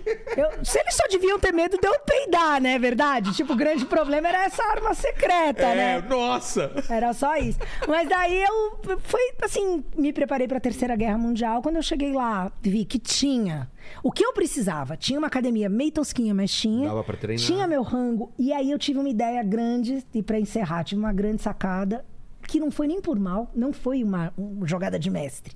Foi genuíno. É, eu comia com um intervalo muito curto. E havia também alguns alimentos que eram contados. Então, primeira semana, quando eu cheguei na casa, todo mundo querendo ser amigo, eu falei, gente, um dia que tá todo mundo reunido. Foi no primeiro dia que eu cheguei. Galera, deixa eu perguntar uma coisa. Eu me alimento assim. Regrado. Tenho, tenho umas regras. Eu gostaria muito, seria muito legal se eu pudesse manter isso para a minha sanidade mental e tal. E assim, em contrapartida, tem aqui pão, tem aqui leite condensado, tem aqui essas coisas que eu já entendi que são semanais e tal. E eu não faço questão de comer. Então, o que, que vocês Ah, acham de eu dar isso para vocês, mas ninguém se importar, de eu respeitar os meus horários? Não, imagina, por favor, fica à vontade, não tem problema nenhum. E isso, assim, todos falaram uns na frente dos outros. Então, foi um ponto pacífico. Talvez Sei. não tinha como negar. Todo mundo disse ok naquele dia. E nessas eu nunca almocei nem jantei na mesa com todo o grupo. Nunca. Em nenhum dia dos 60 e tantos dias que eu fiquei na casa. E evitei a parte mais chata dali do convívio, né? Que é a hora da treta Sei, todo mundo junto, aí alguém causa, aí uma. ah, Eu nunca tava. Eu tava sempre ou na academia, ou fazendo a limpeza do quarto, ou eu tava sempre ocupada. Aí chegava, Pê, vem, o almoço vai sair. Hum, acabei de comer minha refeição da manhã intermediária, tô indo treinar. Aí acabava o almoço, eu treinava, voltava. Eu ia na cozinha, fazia minha comida, comia ali em pé rapidinho, pá. Então. Foi massa. Foi bom por causa disso. Então, saiu na nona semana, né? Eu saí na nona semana. E ganhou o carro. trouxe uma uma uma Tech, uma Nissan, uma Frontier. Tá Tech. vendo, Leni? Foi massa, a prova também foi massa da, da- da- do carro. E você não, não faria eu de novo? sabia que eu ia ganhar. Se me pagassem muito bem, eu iria de novo. Mas, assim, os cachês de lá pra cá, é sabido, É, eles falaram, né? diminuíram, Diminuíram aqui. Eu, eu vi. E aí, não, já não vieram várias pessoas aqui da Fazenda uns caras falaram de um cachê, depois os outros que vieram depois era muito menor, lembra? É. Muito melhor. Então você ainda pegou a fase boa, né? Não, peguei, eu- meu cachê foi. Quanto? Não, Não pode falar? Eu não sei se pode hoje em dia. Ah, Acho até. falou, mas né? acho- posso falar? Eu trabalhei em TV. É. Acho muito ruim, porque, Porque não é por nada. tá. Aí quem tá indo agora não é nem por mim. Eu não tenho. um Acabou o programa, eu te falo. Mas, tipo, tornar isso público, assim, eu não acho. É. Ela falou antes aqui, foi 2 milhões e meio, né? É, É, por mais ou isso que. isso. Por milhões. isso que eu fui, fiquei sem ter onde morar. Um amigo me deu guarida em 2014, que é depois do programa, porque eu depois. ganhei 2 milhões e meio e. O que, que eu posso ter usado pra. O que, que você gastaria 2 milhões e meio Pra aí, gastar, assim, em um ano, É, 2 acho milhões que- e meio, você ganhou. É, Você eu... tem que queimar em um ano. Cara, É acho que eu gastaria tudo em corda de baixo. Corda de baixo é muito caro. Para, falar, velho. O que, que é? Você falar. vai comer a corda de baixo? Eu acho que ele vai fazer um templo de É, pentagrama não tem invertido. como, cara. Essa é uma boa também. Olha lá, Como, eu tô- que é uma cara, uma corda de baixo cara? Ah, 600 conto. Mesmo assim, cara. Cê- Quanto, cê- baixo cabe quantas cordas? Cabe 4. Então! Tô falando de 2 milhões e meio, não tem nem noção. Quanto né? tempo dura uma corda? É, Tipo, quanto tempo dura a corda? Você vai roer essa corda? 21 anos, 21 anos, dá o desconto, tá tudo certo. Mas pronto, então foi uma experiência boa. e Não, foi ok. incrível, foi incrível. Eu, eu... Foi muito legal. É- é- Eu sou muito grata por ter ido pra Fazenda. Foi muito É uma legal. experiência que com certeza. Única. Primeiro que é uma experiência Eu não iria porque eu ia surtar, certeza. Você não ia gost- surtar. Posso Ah, falar pelo que não? pouco que eu te conheço, você não ia surtar. Eu, eu, eu não me incomodo surtar. muito com as coisas. Acho que não. Acho que nessa situação. Porque não é todo mundo tentando te tirar do sério? Toda hora? Posso falar? Ah. Nessa, na minha época não era exa- não era tão às claras assim, saca? Tem isso. Mas tem um lance, eu não sei você, mas eu sou essa pessoa que, tipo, quando, quando eu percebo que uma pessoa quer uma coisa muito escrota de mim, o fato dela querer algo que, tipo, tá querendo me ferrar, faz com que seja muito fácil eu não fazer o que ela quer. Ah, tá. Então, é um pouco, a- sabe, a lógica do hater. Um dia eu dei uma entrevista é, pro Feltrin, muito querido, e ele falou alguma coisa tipo hater, e eu- ele tava incomodado, sabe, talvez alguém tenha. Mesmo ele, colunista, eu lembro que ele falou, pô, eu que sou um colunista, às não, vezes as todo pessoas. mundo, ninguém tá livre, né? E eu falei, cara, eu não. eu- Ele ficou surpresíssimo. Eu falei, mano, não tenho, tenho nada, tenho nada pra reclamar de hater. Não, Como assim você não tem hater? Eu falei, não, cara, já, já teve gente. Não sei se eu tenho hater, o que é hater, né? Mas assim, já teve gente várias vezes que veio saco. em mídia social, nas minhas mídias, me xingar. E... Até porque eu já, por exemplo, falei que eu tinha feito aborto. Teve uma vez fiz um post falando disso, né? E aí, obviamente, vai surgir uma série de pessoas contrárias à minha ideia, à minha prática. Só que o Algumas meu. educadas, algumas mal educadas. É, mas a coisa. Não tô nem aí, né? O lance, assim, na minha visão, meu Instagram é aberto. Pra falar de liberdade, Certo. né? Um bom exemplo. Meu Instagram é aberto. Se meu Instagram é aberto, qualquer pessoa pode entrar nele, certo? Certo. E falar o que ela quiser, certo? Então, aí, ok, então ela entra, ela fala o que ela quiser. Eu, aqui do meu lado, posso dizer: meu Instagram é meu. Verdade. Se a pessoa escrever alguma coisa que eu não gostar, eu posso apagar. Verdade. Se a pessoa escrever alguma coisa que eu não gostar, eu posso bloquear. Verdade. Eu posso responder, bloquear. Eu posso. E aí, É. com todos os combinados. Mas eu também posso fazer o que a pessoa menos quer. O que, que ela quer que eu faça? Que eu reaja. Que eu- que- Qualquer coisa é o que ele quer. Então, se eu apagar é alguma coisa, já valeu. Se eu responder, já valeu. Se eu bloquear, já valeu. O que, que eu faço? Nada, nada. Pode entrar e escrever. Lá, lá, lá, vai ficar. Eu não vou nem tirar. Eu não, não vou me incomodar. Pode ir lá escrever e me xingar. Porque, velho, é seu direito. E não é por mal. Cara, essa é a melhor reação com o hater que eu já vi na minha vida, cara. Eu quero isso pra mim. Mas é só fazer. O, o Lene, que é essa pessoa linda e maravilhosa e calma, tem hater, que eu já vi no chat de vez em É, quando o de vez pessoal quando xingando. uns. O, o, o Paquito tudo bem, mas o Lene, quem tem hate- o Lene, quem que vai hatear o Lene, cara? Não tem como. Não tem nem, nem o que odiar nele. É, né? não tem. É, realmente. Então você ignora total. Que maravilha. Cara, eu até, assim, até hoje eu consegui em todas as vezes. Todas as vezes. E. e porque eu acho mesmo que é o que a pessoa quer. E eu, eu acho Mas que é ela. mesmo. Eu acho que ela tem o direito. Ela, Parte, parte, às vezes, de, de uma frustração da pessoa. Parte de uma, certamente. de um, de um problema que ela tem. Uma ela insegurança, sabe, uma insegurança, frustração, uma soma E de problemas. A maioria das vezes, sabe o que é? É atenção. A pessoa só quer atenção. Tipo, fala comigo. Aí você responde e fala, não, mas eu sou teu fã. Mas olha o que você escreveu. E a mídia social, ela é toda montada em cima dessa estrutura. Então ela, ela já ela já leva Ela facilita. Pra isso. Não, ela estimula. É, e aí algumas estimula. mídias têm diferenças. O Twitter é o pior de Nossa, todos o pior, nesse é. sentido. Então, ok. Se você vai jogar, saiba as regras do jogo e escolha como a sua estratégia de jogo. Eu acho que eu, tenho, eu busco ser coerente na minha vida. Eu, eu na minha visão, olhando pra mim, né, eu falo, cara, eu sou pela liberdade. Eu acho que as pessoas têm o direito de gostar de mim, não gostar de mim. Eu sei que eu, algumas pessoas eu gosto mais, outras eu não tenho nenhum sentimento. Eu preciso ser honesta e dizer que eu nunca odiei ninguém. É mesmo? Nunca, cara. Nunca. Pessoas que puxaram o meu tap... É isso que eu ia falar. Já, quando... já pisaram na bola com Não, você. cara, essa feio. vez que eu saí, que eu fiquei literalmente sem ter como pagar o aluguel e, e, tipo, deu ruinzão. Se não fosse um dos meus melhores amigos da vida me dar guarida e falar, vem morar aqui comigo, É e meus cachorros, eu não tinha. Ele tinha um casal, esse meu amigo, um casal de cães, de pits, e a fêmea não aceitava outros cães. Eu também tinha seis cães. Como é que eu ia morar na casa de alguém que tá me dando guarida com seis cães? Então foi toda uma função para eu conseguir lugares para deixar meus cachorros, e ainda bem esse meu amigo também tem uma casa na praia, ele ia direto todo mês, uns 10 dias ele ficava lá, então eu podia pegar os meus cães e ficar todo mês 10 dias, 10 dias com elas, mas foram alguns anos, assim, até eu conseguir minimamente. E onde eu moro, eu alugo uma edícula, sacou? Que eu reformei, passei eu quatro, cinco meses reformando.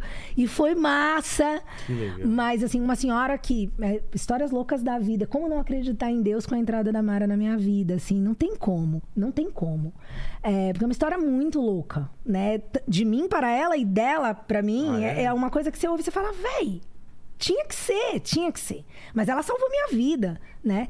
E ela também, ela tem a casa que ela mora, que é uma casa antiga, que quando eu cheguei lá tava bem caidinha. Eu tento fazer o possível para melhorar a casa dela por ela e também porque hoje eu moro lá. Mas assim, Foi a... é, a gente. Ah, cara, grana, assim, quando me. E tudo isso começou minimamente, a gente. Não que seja só, mas tudo isso começou porque alguém puxou meu tapete num trampo. É mesmo? né?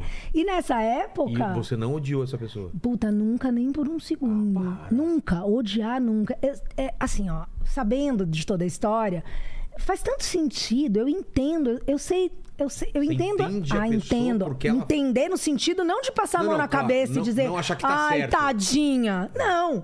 Mas claro que eu entendo. É, é, é tão óbvio, é tão. É tão. É óbvio, sabe? Faz total sentido. E eu sei de fato, sabe? E aí, as- meus amigos, lógico, as pessoas que gostam de mim, que sabem, por muito tempo, tipo, essa filha da puta. E eu sempre disse, e aí, se, né, se um dia você conhecer amigos e tal, você pode perguntar. Sempre disse, meu, para, saca? Deixa, foda-se. É mais nessa ordem. Entendi. Foda-se. Não precisa xingar. Eu nunca. A ideia de desejar mal pra alguém. E eu acho que é por isso que eu não reajo a hates. Porque no fim eu sei que, como você mesmo falou, por trás de uma manifestação assim, tem sempre uma dor. E de novo, não é pra passar a mão na cabeça, não, que eu não sou do coitadismo. Mas é uma pessoa quebrada, é uma coi... Eu sou do coitadismo no sentido de ver que é um coitado, sabe? É uma coitada, é um coitado, é uma pessoa que, puta, cara, qual a chance de uma pessoa que pratica realmente mal, voluntária, conscientemente, tira o sustento de alguém? E daí dá pra falar de cancelamento. Quem é que faz isso e acha que isso justifica? Irmão, deixa eu te falar. Eu brinquei por muitos anos que eu ia fazer uma campanha, que era a campanha do cotonete. Isso é bem antes de muita coisa dos tempos atuais. Eu dizia que eu ia sair na rua perguntando para as pessoas. Sempre essa ideia da pessoa cagar uma regra se meter na sua vida. Eu sempre disse que eu ia sair por aí perguntando para a pessoa: quer um cotonete? E a pessoa, mas já limpou todas as pregas do seu cu hoje? Fica à vontade, dá uma conferida. Toma aqui um cotonete. Tenho certeza que vai ter um, né? Um, um resquício lá. Um, resqui, um resquício, Vai né? Um sair, risquinho é, com vai resquício. Vai coisa. ter, se não mais. Então, assim, eu nunca quis ser essa pessoa. E, de novo, a ideia, né? Porque é muito isso. A, a- a energia do odiar, a energia do desejar mal. de- essa energia, cara, ela Puta, não é que eu não fico nervosa, não é que eu não fico puta, eu fico puta. Quando eu perdi o trampo, você fala, velho, não é possível que alguém. Não é possível, caralho, mas em relação a devolver, ficar e, e transformar isso numa coisa. O meu sentimento, que já é uma dor, transformar isso em revanche, em raiva, em ódio, em. Não, deixa passar, passou, acabou, pum, entendeu? Eu corro atrás, eu me viro, deixa, tudo bem, azar dela. É. Não é azar meu, azar de quem faz isso. Isso pra mim é muito claro, muito claro. Paquito tem uma pergunta aqui. Venha, Paquito. É, tinham perguntado aqui Tinham? no chat. Então eu não vou mais responder. É, Não estão mais perguntando? depois eu É. vou tentar achar o nome da pessoa aqui que perguntou. Mas era sobre Uma... uma. Não tirar essa cortina ridícula daqui ainda, né? Ainda não. Cortina, por que, que é daqui. ridícula? Ela é brilhantinha. Não, mas é que você não vê mais ele agora. Ah, essa, ah, isso é amor. Ah, dá um, faz um nozinho. É. É que ela colocou porque ele não gosta de olhar pra minha cara, ele fala que eu sou feio, mas Ué, é tudo continua inveja. vendo, tá só o do É convidado inveja. tirou você. Enfim, é, depois eu acho o nome de quem, quem perguntou Tudo aqui, bem. mas era sobre uma treta com o Edu Falaschi. Ixi, peraí que eu tenho que lembrar uma treta. Eu, eu lembro que teve uma. Mas é que essa treta com o Edu Falaschi foi uma treta com o Edu Falaschi por causa de alguma treta que nunca foi comigo. Que Era uma resvalou. treta com o André. Ah, tá. Puta, cara, agora eu não quero parecer que sou a pessoa que tá fugindo da história, mas eu sou usuária de cannabis. Mentira, não vou culpar a cannabis. A cannabis não é razão de esquecimento. Quem fala isso é uma injustiça. É, não é, né? Não a é. gente tem um HD muito cheio, não é isso. É o fa... Talvez é isso, assim. eu não- Explicaram aí melhor? não, peraí, que eu queria muito lembrar. Tinha uma treta, mas não era uma. Eu juro que não era uma treta minha. No- do tipo, eu falar alguma. Eu nem conheço. o- É mais fácil a gente Foi para outro uma- assunto e a pessoa explica melhor. Aí Se ela vocês conseguir procuram. explicar, É, tenta me lembrar procuram. que minimamente me dá um cheirinho. É. um- Uma pontinha de um cotonete sujo, assim, pra Porque já ver perceberam se que ela fala de tudo. Não é esse o problema. O problema é ele. eu... Não, não é, Não, não, não, imagina. É. Não. Manda, manda. Tem uma pergunta do, do Fábio aqui também, que é de uma vez que você foi numa delegacia da mulher, que você tinha Ah. sido agredida e você não quis denunciar. Sim, isso É? aconteceu. Sim. Apanhou? Uhum. Não foi uma vez só, não. Caramba. Poxa vida. É. Mas. E é muito louco, porque é o tipo de coisa que ninguém. Eu lá no ponto P, né? É, ninguém pode imaginar, e podia imaginar, e obviamente não podia imaginar mesmo. Mas é porque uma coisa não está diretamente relacionada com a outra. Uma coisa é você saber o que é certo, e outra coisa é você conseguir fazer o que é certo para você com tantas coisas envolvidas. Assim, amor é uma coisa muito complicada, né? A gente aprende, a gente aprende o que é amar, é, o que a gente entende por amor romântico, assim, de par, né? A gente aprende de várias maneiras e muito da relação dos nossos pais, sobretudo, né? E, e aí eu vi meu, no meu entorno a separação dos meus pais, enfim, nu- nunca houve agressão entre os meus pais, não é isso, mas de alguma maneira, é, muitos dos meus ideais de relacionamento, do que eu entendia, na verdade não entendia, mas do que eu sentia, né? De. Acho que carência emocional que todos nós temos, né? E a gente sem saber, porque isso é uma coisa bem inconsciente. A gente se apaixona por pessoas que preenchem alguns buracos vazios e às vezes elas fazem alguns encaixes muito tortos, assim, uns encaixes que não é o Lego bonitinho, sabe? Mas, mas pega nos pontos e você acha que aquilo é amor, porque naquele momento é o que você tem de entendimento de amor, né? Relação tóxica é uma coisa muito real, muito frequente. É, e dependendo do- dos níveis, muito, na maioria das vezes, as pessoas nem percebem É. e, e elas acabam entrando em outras relações que estão sempre num, num padrão meio parecido. O, aspas, o tipo de pessoa que te atrai, né? É, e aí eu acho que assim, eu tinha as minhas inseguranças, como essa adolescente que eu meio que descrevi e tudo mais, e óbvio, eu queria me sentir amada e, e essas minhas inseguranças, elas direcionavam na verdade, eu achava que eu nunca ia atrair um tipo de cara. E um dia eu atraí um tipo de cara que era esse tipo de cara e ele me validava na minha cabeça de uma maneira que justificava muito, né? E eu acho também que, de algum jeito, eu também devia preencher nele algumas outras coisas. É, mas pensando hoje, eu sei que o modelo de relação que eu vivi com ele, outras gurias também viveram. Então, sei lá. Só posso falar de mim, né? Eu acho que eu percebi que ia dar ruim muito cedo, mas é difícil. Mesmo percebendo, é difícil sair. Ah, é. É, porque é o que eu Você- falei, você- te pega pelo lugar. Você vai colocando desculpas e você, você se engana. Não, é que é o lance assim, a pessoa tá com você, né? E se ela tá com você, ela te ama. É. E aí você fica nisso. Mas ela, ele tá comigo. E é. E, e aí é, é- Ele também não é feliz, porque é tanta briga que não existe felicidade, né? É, então você fica nessa do eu não sou feliz, mas ele também não é. Então, se ele tá aqui e eu tô aqui porque eu amo, ele tá aqui porque me ama e aí tem jeito. Sabe? Entendi. Essa ideia do tem jeito. E, e aí, assim, eu sabia que ia dar merda, sempre soube. Aí, aos poucos, seus amigos se afastam, é muito louco. mesmo? Ah, sim, né? Se você conversar com pessoas que viveram relações assim, Os amigos se afastam porque. os amigos se afastam porque percebem que a relação não é saudável, percebem que tem um- uma vigilância. Ah, diz, né? E aí você fala, ah, mas meio que, ah, mas não é por mal. Você faz defesas. Não, mas. E aí, obviamente, depois de muitos anos, foram anos de relação, né? Então foi. Foi. também? Ah, tinha, né? Porque a ideia é afastar mesmo É. as pessoas. né? É. E é o controle, né? Enfim. E eu sempre soube que ia dar merda. Mas aí teve um momento que ficou claro que já era uma merda. E eu falei, bom, tá bom. Eu já entendi racionalmente.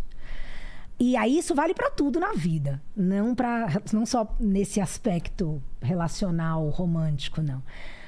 Muitas vezes a gente entende qual é o problema que a gente tem sobre alguma coisa. Mas entre entender qual é o problema e agir pra resolver, puta, faz diferença. E é muito louco, porque parece que a gente. O fato da gente ter entendido o que é o problema faz a gente achar que. Então, isso meio que já devia bastar pra você sair do problema. Porque você já entendeu É. né? E aí você fica esperando que o problema se resolva. Não, Só- mas você só entendeu. Agora é a hora de meter a mão. Arregaça. Vamos meter a mão nessa merda aí gostoso, entendeu? E aí, quando eu entendi o problema, eu tinha nitidamente essa c- cisão, assim. Tinha a minha razão e a minha emoção. E era um embate muito louco por muito tempo, porque... A minha razão enfiava o dedo na cara da minha emoção e a minha emoção se acabava de chorar. Assim, tipo, porra! Você tem que sair daqui! Não dá.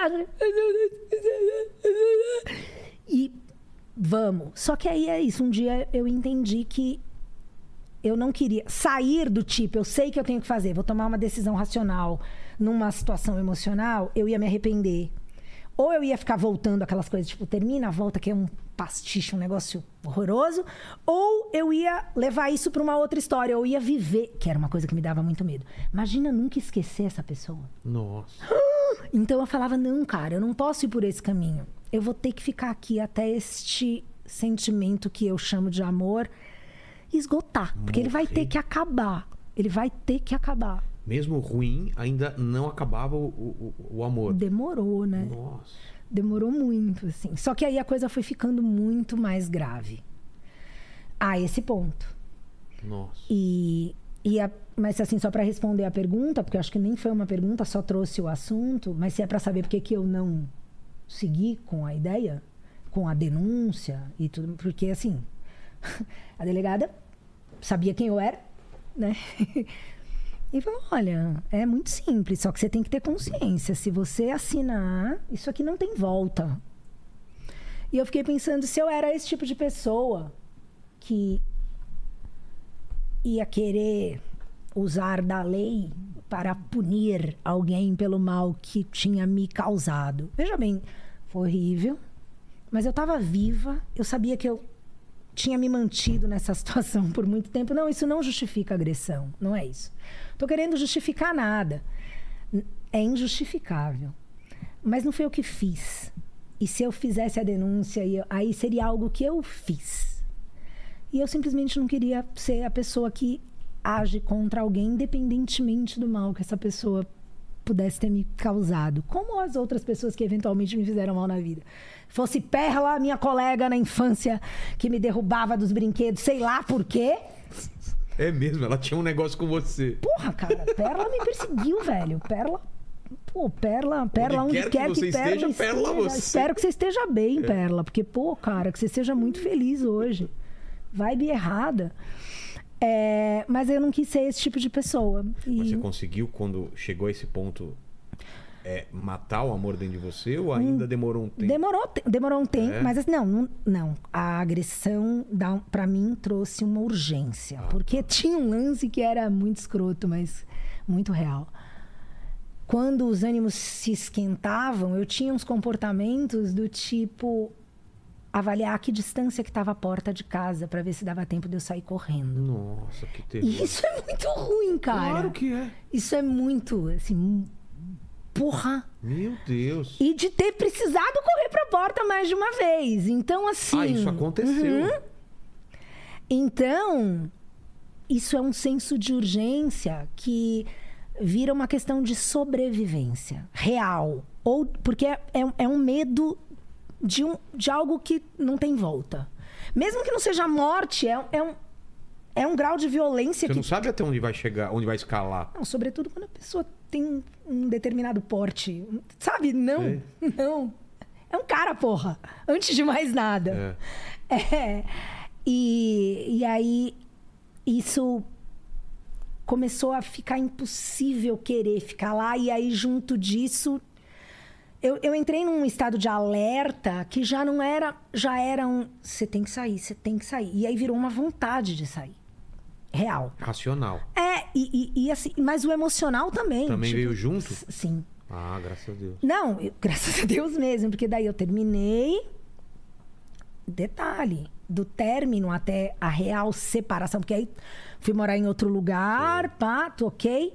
Mas até a separação não ter mais nada, não, não ver realmente. Foram mais Tirar dois anos. É não, não mesmo? tirar as coisas. Aí já tinha separado tal. mas- Dois anos? é, porque tem, ainda tem contar. Não. Entre aproximações e afastamentos e tal, mas. É, assim. Uma das coisas. E, e hoje, olhando, desde que acabou, mesmo nesse processo, assim, te- tem uma virada de ano que ela é fundamental. Uma virada de chave? Uma virada de. É um- uma caída assim de. Puta, não é uma ficha, é a bigorna do. Do, Do- do- do- do coiote. é do coiote do- do- do Papaléguas. Assim, na minha cabeça, assim. Eu nunca vou Choque de esquecer. Eu fui com uma assim? amiga que nem era tão amiga. Eu, e eu digo de tanta intimidade, mas essas coisas assim que a vida faz. Quando você quer encontrar uma saída para o que for, não importa que ela não exista. Se você quer encontrar uma saída, por isso que eu digo assim, é muito difícil justificar a merda. Enquanto você justificar, você vai ficar patinando na sua própria bosta. É isso que você quer? Essa é a sua escolha. Fica aí. E muitas vezes realmente parece que não vai dar. Não vai dar, não vai dar, não dá, você não Muita vê gente saída. agora tá passando esse momento. É, e não é só por essa situação. Não, não, mas eu tô falando em qualquer coisa Qual- que a pessoa fala, não tem saída. É E isso. tem. né? E você pode não saber ainda qual ela é, mas se você não olhar e sentir, É começar a se passo, conectar né? com uma. Não, é uma energia que você fala. É uma recusa em ficar onde você tá. Eu acho que o começo é dizer assim. Não pode ser assim. Isso tem que mudar. Cara, isso. Gera uma energia. Eu não sei explicar, não. Mas assim. Foi muito bizarro, porque aí apareceu essa guria e. Vamos passar o. Eu vou viajar. Era uma coisa tão sem pé nem cabeça. Ir pro interior com um cara que ela tinha acabado de conhecer, ela meio que tava com medo. A gente era amiga de academia e. Quando eu vi, era um ano novo que eu não queria estar sozinha, porque eu sabia que se eu ficasse ia ser essa energia. Porque Você não eu ia- eu queria- ia estar na vibe de será que ele tá com outra? Ia tá. E eu sei que ia me ligar. Sabe? Essa coisa do já acabou, mas não larga, sabe? Sim. Uma coisa horrorosa. E ela falou, eu falei, cara, eu vou. Eu não queria ir, porque era pra ir pro interior, Nada uma festa eletrônica que eu sabia que ia ser assim um negócio que, puta, o que eu tô indo fazer? Mas eu não posso estar aqui. Eu vou. E aí eu fui. E nessa festa eu conheci, vi situações e conheci pessoas. é, três situações muito diferentes e muito loucas, e todas elas me disseram alguma coisa muito clara do que eu tava vivendo. Eu vi um casal muito feliz, muito louco e muito feliz. E assim, a mina muito gata, o cara muito gato e zero ciúme. E ele se curtindo e, pessoa, e trocando ideia com todo mundo e todo mundo olhando porque era uma energia que atraía olhar, nenhuma insegurança e uma coisa muito forte Que era o ali. contrário do que você tinha. E eu fiquei um tempo, assim, eu fiquei sozinha na festa. Aí depois eu conheci um casal de adolescentes, uma paixão muito fofa, muito jovens, mais jovens que o Paquito. É, e que tinham vivido. E aí, assim, a gente estudou, a gente era da mesma cidade, daí ela queria estudar uma outra coisa e ir para um outro estado, e eu queria fazer um negócio e a gente não queria se separar. E aí era uma história de que eles se deram espaço e por um tempo decidiram que valia a pena dar o espaço, inclusive do relacionamento, mas tentar manter o amor que eles tinham entre eles, porque se fosse para um dia eles voltarem a ser namorados com essa unidade ia rolar. E eles estavam vivendo isso ali.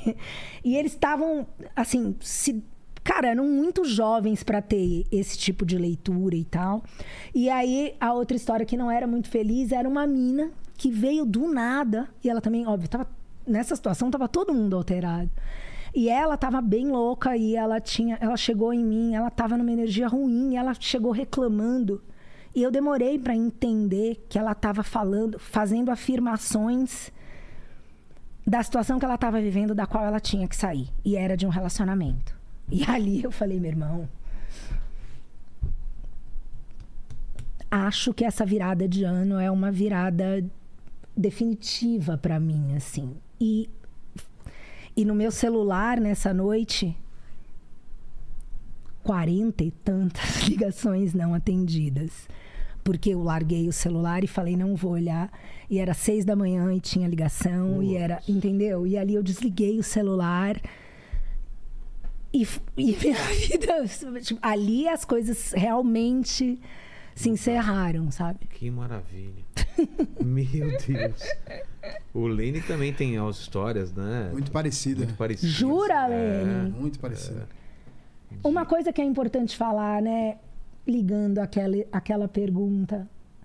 Se fala sempre dessa coisa de que. Gente, é óbvio que o homem é muito mais. Um homem é muito mais forte do que uma mulher, mas relações tóxicas, é, elas se dão entre pessoas tóxicas. E não tem gênero, sexo para isso, não. A gente, nó- a- nós, a humanidade, a gente Tem é tudo meio cagado é, a mesmo gente tá- a ideia da passagem do tempo na vida, na melhor das hipóteses, e aí de novo a gente vai ter que falar de fé, mas o que, que você vai fazer aqui? Eu escolhi tentar me melhorar. Eu não vou salvar o mundo, eu não vou cagar regra. Eu tô tentando me entender para poder me melhorar. E o mais legal de ter 50 anos, de estar prestes, é olhar e falar, cara, eu acho que eu tô. Eu acho que eu tô melhorando. Tipo, eu tô me entendendo e eu tô, eu tô mais feliz. Eu, Olha sabe? pra Eu, trás e fala, eu, eu melhorei em várias coisas. e eu não, eu não. Eu agradeço até por isso, porque eu tinha este problema. Isso ia estar em mim pro resto da vida. Viver isso me possibilitou, graças a mim. E aí agora eu preciso me dar esse crédito. Mas eu consegui, caralho. Eu saí, pode ter demorado X anos, mas eu saí. E, e aí eu fui fazer a formação em sexologia e a minha professora um dia numa aula de falando sobre relacionamentos desta natureza, acabou a aula, todo mundo foi embora e como eu tinha falado bastante na aula, eu fiquei um pouco conversando com ela e aí entrei em alguns ela aí me fez algumas perguntas chave e ela disse pra mim: Poxa, mas você saiu sem pedir ajuda, sem procurar ajuda? Parabéns, porque assim, uma coisa que eu preciso te dizer, isso é muito raro. E eu falei, como assim? Ela falou, é muito raro. As pessoas que se metem nesse tipo de relação, quando chega neste grau, elas, elas morrem na relação. E eu falei, nossa, mas elas nunca se separam? É nesse... Ela falou, não, ou elas se matam para sair da relação. E ali, eu, eu tive, eu fiz ilações suicidas algumas vezes. Sério? Sim, sim, Pra- pra- uma forma de parar a dor. Nossa. sim. E não, E, e ela falou que muita gente chega a esse ponto. mesmo. Sim, e ali eu falei, caralho, né, cara? Porque não. E aí, quando eu falo a história da porta, porra, óbvio. É, é meio óbvio, né, que, que havia um risco. Mas é que é isso, assim. É, é morrer ou correr o risco de morrer, e às vezes você já prefere. Acelerar o. É, então, essa ideia de que o suicídio é um pedido de ajuda, muitas vezes, sim, é. Mas às vezes é só a vontade de acabar mesmo, sabe? Graças a Deus. Aí. Né, o Olha lá, também, como um bom religioso. Deus. Louvado seja o Senhor, amém. Ouviu um amém? do Paquito. Amém. Henri Cristo seja louvado, né? Pra gente não cair. Ó, tem, uma, Lene. tem uma pergunta aqui pra descontrair. Cara, que intenso esse papo, hein, velho? é profundo, Que Rio né? chorou aqui, vou te falar, viu? Nossa. Tem uma pergunta aqui pra descontrair da Andréia. Não é ela... sempre assim? Ó, muitas vezes é Então. assim. Muitas vezes. Eu fico até impressionado. Altas histórias, É, né? altas histórias. Ó, a Andréia perguntou aqui: quem matou Joana Dark? Não foi o pai dela mesmo? Não foi, cara. Na véspera do crime, ele nem tinha visto. E- e- apesar de que ele não tem um álibi. É. Mas não, ele não matou. O fato de não ter Joana álibi Dark. não faz dele o culpado. Vamos deixar isso claro, né? E o, o, o Aloísio Donizete mandou aqui, ó. É, Penélope, Penélope, o pessoal aqui do SFX manda beijos. SS. SFX São Francisco Xavier. Pô, mas você adora essa cidade, você então também? adoramos, meu namorado mora lá. Cê tá zoando. Aham, não tem Eu muito tempo, ele tá morando procurando lá. uma casa lá pra... Ele pra... tem um. Ah, pra morar? Pra, pra não, comprar? Pro meu pai, ele adora montanha, essas coisas. Pra ele... Mas pra ele ficar, meu namorado Ficar um aluga lá, um uma casa de Airbnb lá. Qual? Ai, depois eu te me mando o link. Nossa, adoro aquela cidade, adoro. Eu também amo São Francisco Xavier. a Olha gente só. ainda vai se encontrar lá. Eu tinha uma amiga que durante muito tempo tinha um restaurante lá Cara, chamado Fotosofia. Lembra daquele Não, restaurante? porque a gente, eu, É e- eu e ele, a gente não vai pra lá há tanto tempo. Tem cerca de um, dois anos. Ah, não, é, é bem anterior, bem anterior. Olha, SF. Eu, quando for, será que é São. Francisco? Ai, gente, eu tenho que aproveitar, já que a gente tá nesse momento. a Beijo. Não, né? não é propaganda, não.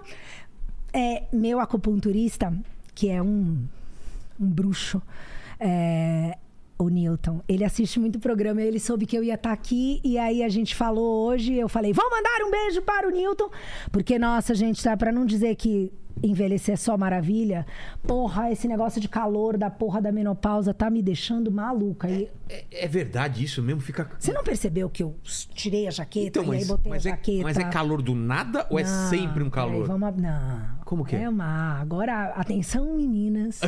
não, é real. É? Não me avisar. Não fui preparar. A sociedade não me preparou para isso. É real. A sociedade não me preparou É? para isso.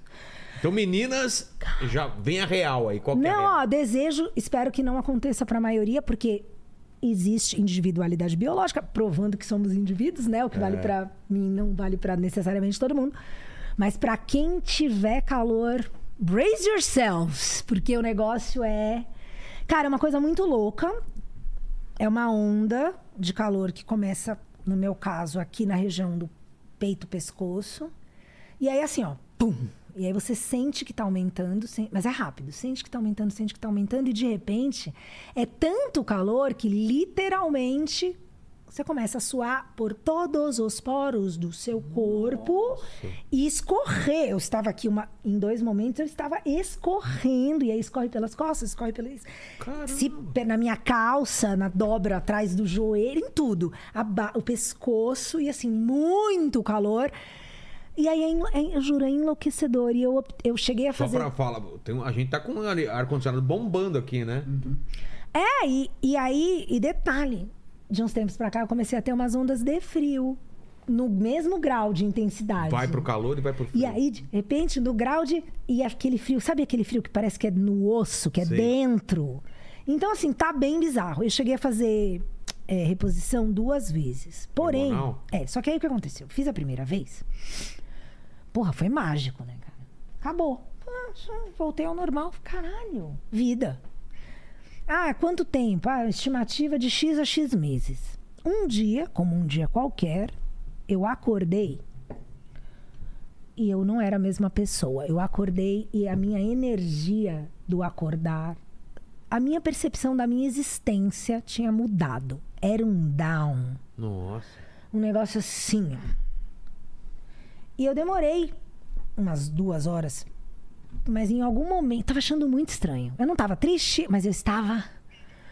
E eu fiquei, cara, por que, que eu tô assim? Eu não dormi, eu não dormi tarde, eu não. Sabe? Não tinha nenhuma razão. E aí, um tempo depois, eu lembro, me passou pela cabeça, quanto tempo atrás eu fiz? a- E batia com o período. Eu falei, não é possível.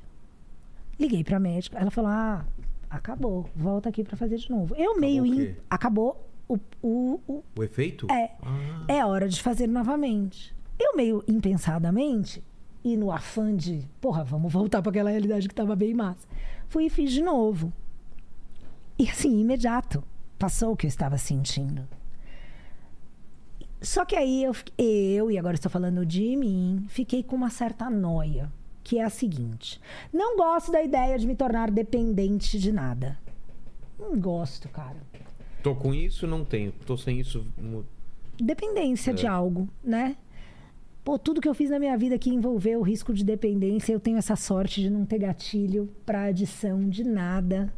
Então, sempre, sempre como uma pessoa muito responsável, né? É, As coisas que eu usei, os ilícitos que usei, usei de forma muito responsável, e é um fato. É... Cara, não sei se eu quero, não quero isso. E aí, só que o que, que você faz? Aí, ai, toma chá de amora, que é ótimo. Aí tô eu com, passando pelo bairro.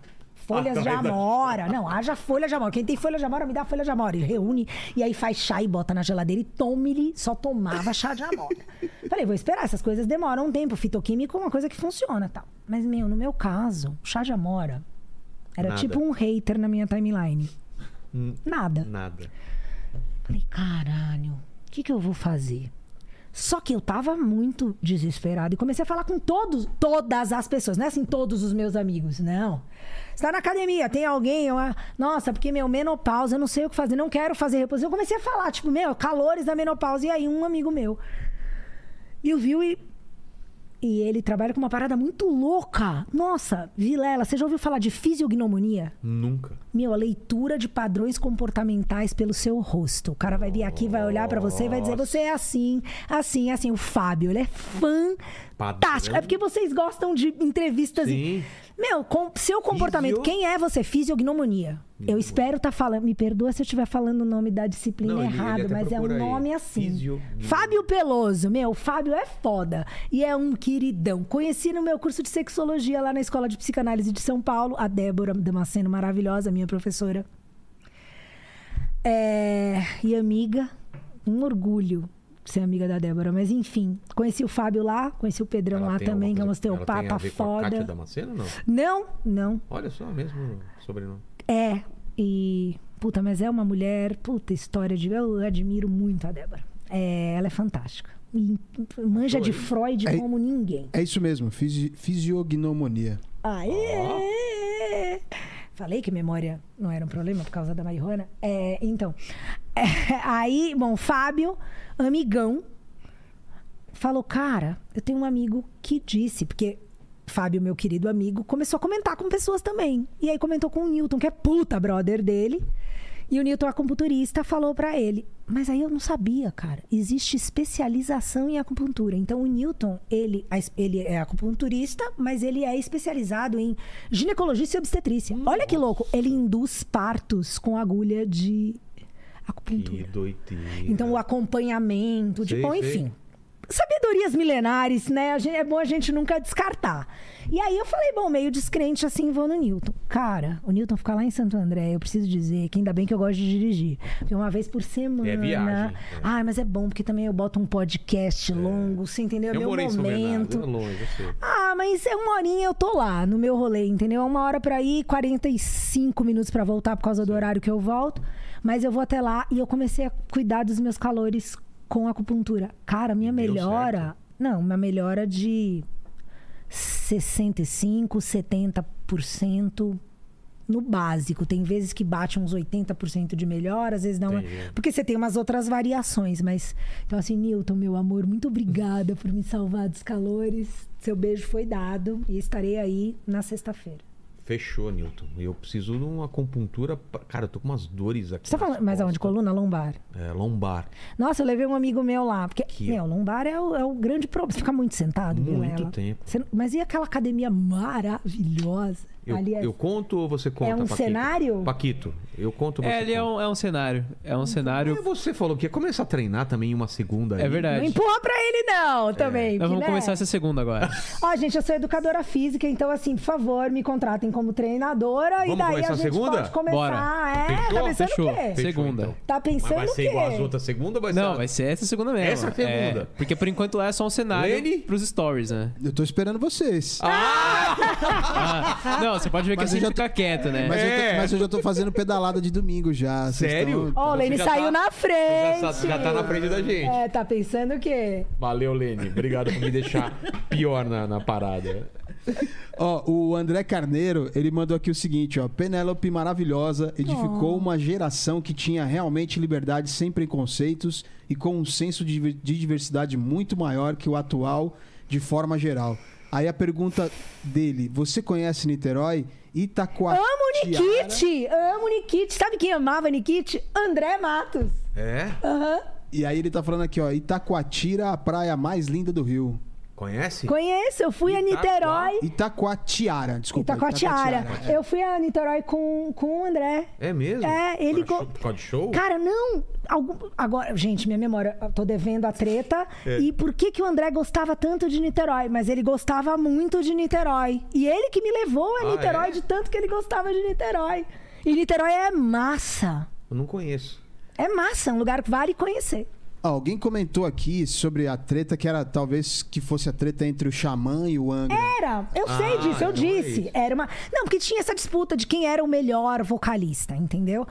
E- mas aconteceu um fato. Deve ter alguém fala- Eu lembro do site, numa entrevista do Whiplash, que era.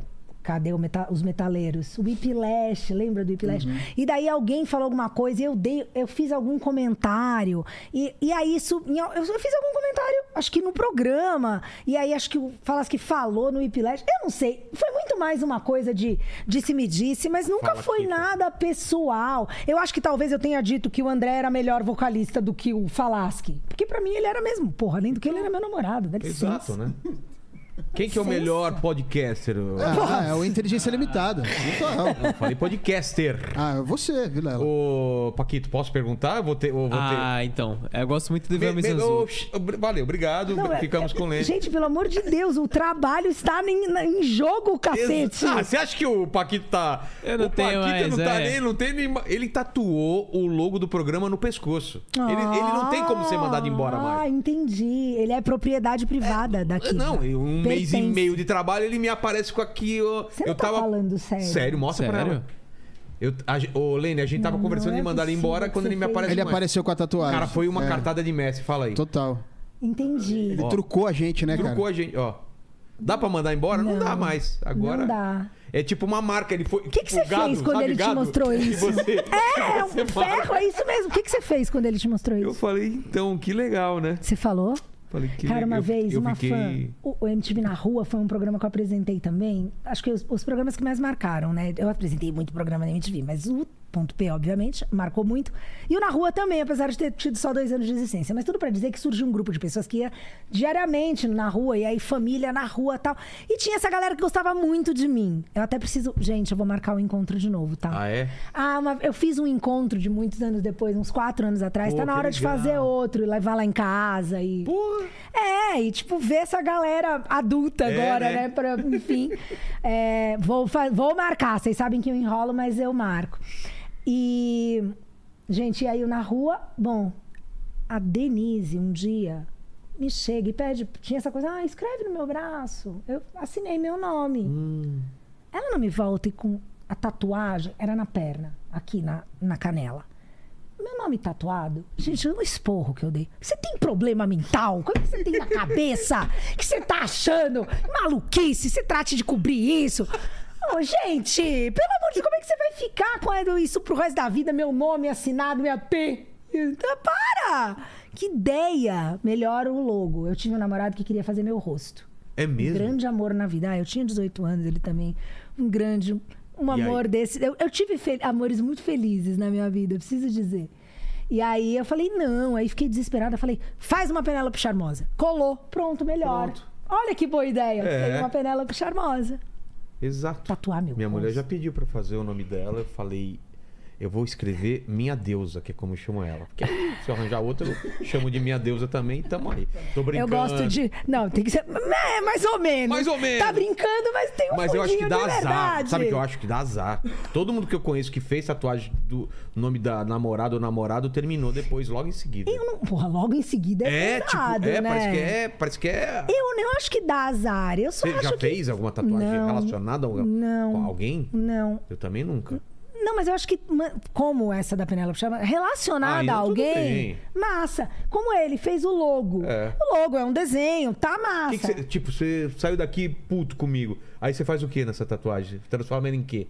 Ah, acho que dá pra fazer a a cabeça da, né? Da veiuda aqui. e é isso aí, né? uma rola? É, é, Mas eu, eu acho que não é uma boa ideia. É, cara. É. Não, ou então. Sempre dá pra piorar, não é mesmo? Não, ou então, ou então eu faço Posso uma falar, faz o setinha. plug anal do Pikachu. É, É, cara. Não, eu faço uma Fica mais setinha e escrevo assim: o pior podcast do mundo. Ah, Pronto. entendi. Aí você vai virar um, um, um outdoor. Um hater outdoor. Um rei- Exato, boa, boa. Vamos, é isso que eu falo. é- Entendeu por que que é bom é envelhecer? maluco. Isso que é o bom de envelhecer. Não dá ideia do jeito que ele é maluco. Nossa, cara. É isso, Lenny? Aqui foi. Foi? que foi? Pô, Penélope. Mas você não está livre. Eu quero Não, eu não agradecer estou demais. livre. Não. Eu sempre faço as três Mentira. mesmas perguntas. É mentira que é essa hora. É, Você não tem noção. Não tem noção. Você viu o horário? Eu- não é mentira que é essa hora. Verdade, passou, nem, nem percebeu. Três horas e meia de papo. Eu sempre, eu sabe- gente, eu sempre soube que eu era falante, mas eu tô até me sentindo. Qual é o recorde de Você não vai acreditar, não. de um Fala aí. convidado? Oito Não, horas. Não chegou nem perto, né? Ufa, obrigada. Não, porque eu ia me sentir muito inconveniente. Não, mas teve, be- não, mas teve bebidas é, no meio. Quando tem bebidas, estende mais umas duas horas. Pelo a gente não menos. lembra. Ah, vamos, Mas, vamos. Penélope, eu sempre Inimigos termino... do amanhã. É, eu sempre termino o papo fazendo três perguntas. Contigo Ai, não vai ser Deus. diferente. Ai, Já quero agradecer a sua participação. Ah, eu que agradeço o Adorei. convite, eu amei. Tenho certeza que quem assistir esse papo vai sair muito edificado, muito leve, porque a gente aqui abriu o coração. Eu também abri meu coração. Eu vi, cara, eu não esperava Nem não. era pra eu falar. é pra- Não, o obrigada. convidado tem que falar, mas eu também abri o coração, porque não, não tive como no dia dos avós, né? Foi muito muito intenso. real. Intenso. Mas a primeira pergunta é a seguinte: não sei nem se você já respondeu, mas qual foi o, o- o- pior momento que você passou na sua vida? O momento Ah, mais difícil? já falei. Foi esse da. da, da Não do é um momento, né? Mas é, é. Pode ser assim. Pode ser o pior momento, esse, assim, o ápice de uma violência muito escrota. Assim, Entendi. é sem dúvida, né? É o pior momento. É o mais. Não... How low can you go? tipo, acho que foi aí.